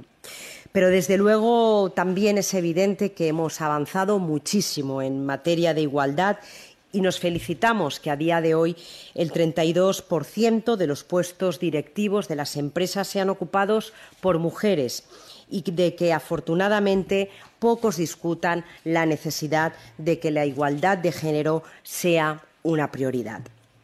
Les invito a leer, si no lo han hecho ya, un pequeño manifiesto titulado Mujeres y Poder. Su autora es Mary Bird, historiadora, clasicista, catedrática de la Universidad de Cambridge, Premio Princesa de Asturias de Ciencias Sociales y doctora honoris causa de la Universidad Carlos III de Madrid y de la Universitat Oberta de Cataluña. Lo que relata es cómo el sexismo sigue instalado en las estructuras de poder y la percepción que aún se tiene de la mujer como algo ajeno a dichas estructuras. Es incuestionable de que esto sigue ocurriendo. Prueben a imaginar una persona poderosa al frente de un gobierno o de una multinacional y comprobarán que no resulta tan fácil que se nos venga al cerebro de una manera muy inmediata la imagen de, una mujer. Como ella misma afirma, como Mary Bird afirma, hasta las metáforas que empleamos para reflejar los avances cosechados en el terreno de la igualdad nos describen o nos describimos como elementos externos al statu quo inconscientemente expresiones como derribar barreras, romper los techos de cristal o llamar a la puerta inducen a pensar que nos estamos apoderando de algo a lo que no teníamos derecho. Y lo cierto es que tenemos todo el derecho del mundo a hacerlo. Tenemos derecho a contar con condiciones favorables que abonen el jardín del talento y del emprendimiento sin privilegios ni barreras, porque sólo así podremos hablar de equidad y de justicia y corregir situaciones de discriminación que siguen siendo cotidianas en nuestra sociedad. En alguna ocasión yo misma me he referido a los liderazgos que las mujeres debemos ejercer y a otros que ejercemos pasivamente sin pretenderlos y sin quererlos.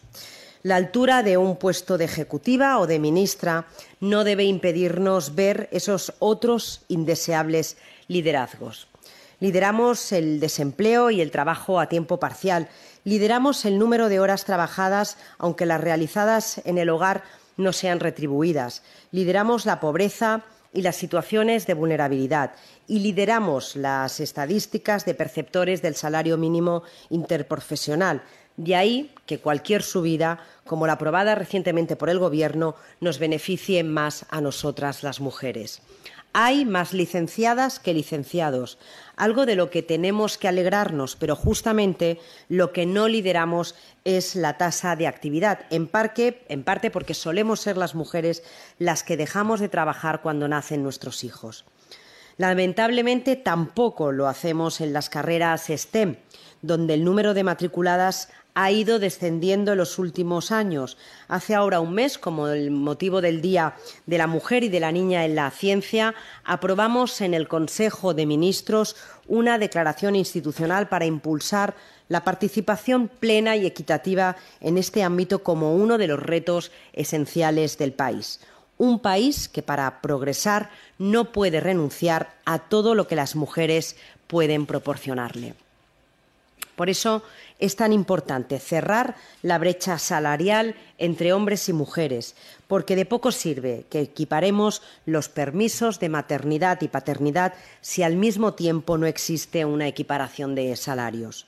De hecho, si los salarios de las mujeres fueran iguales o más altos que los, de los hombres, sería menos probable que fuéramos nosotras las que por norma dejáramos el trabajo y las que interrumpiéramos nuestras carreras profesionales para atender al cuidado de nuestros hijos y hijas. Si la igualdad salarial es imprescindible, también lo es que las empresas interioricen la conciliación hasta que forme parte de su vocabulario más básico una conciliación entre la vida laboral y personal que no debe interpelar solo a las mujeres, sino a los dos sexos por igual. Me ha reconfortado leer en el informe Women in Business 2022 eh, que la pandemia ha tenido un efecto positivo en la trayectoria profesional de las mujeres y en su acceso a puestos de alta dirección.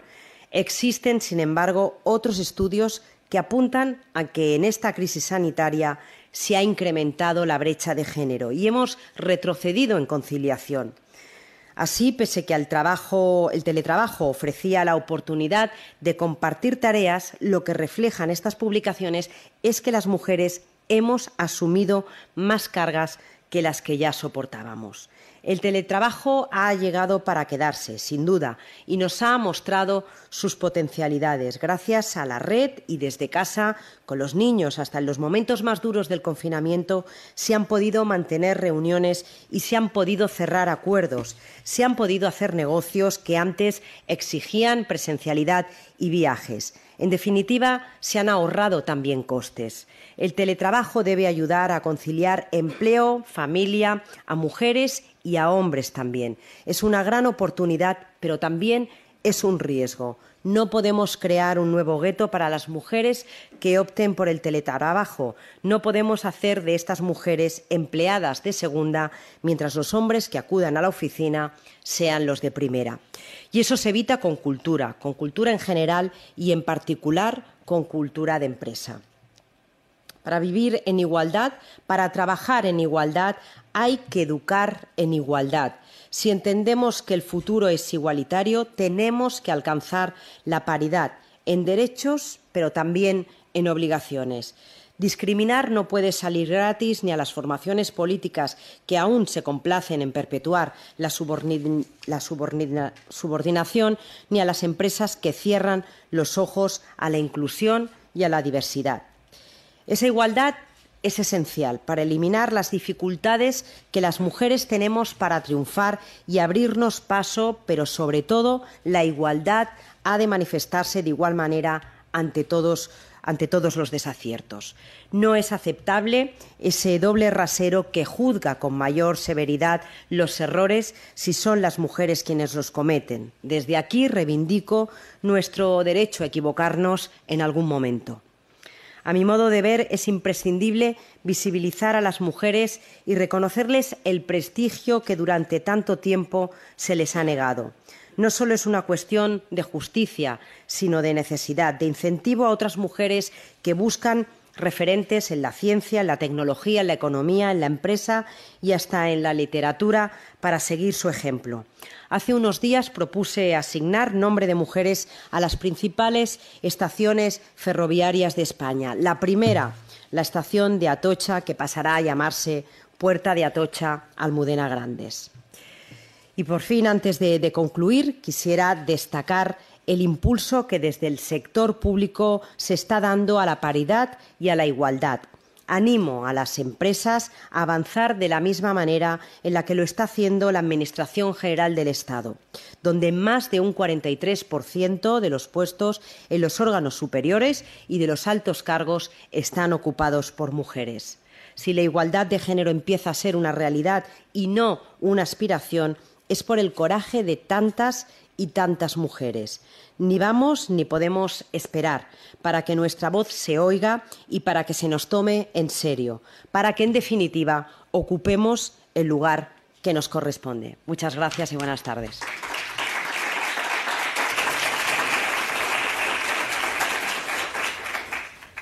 Hasta aquí nuestro, encuentro Women in Business. Gracias a todas y a todos por haber hecho posible este encuentro, uno de los mejores que yo recuerdo. Ha sido totalmente inspiracional. Si necesitáis más ideas, eh, apoyo con materiales, por favor, no dudéis en consultar nuestra página web y redes sociales. Y no dejen de apostar por el mejor talento en sus organizaciones. En nombre de todo Gran Thornton, muchísimas gracias por esta mañana. Ha sido un placer.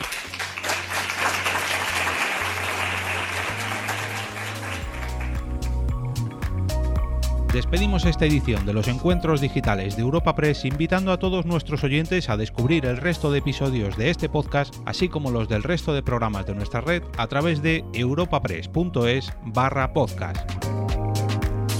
Recuerda que todos ellos están disponibles en las principales plataformas de podcasting.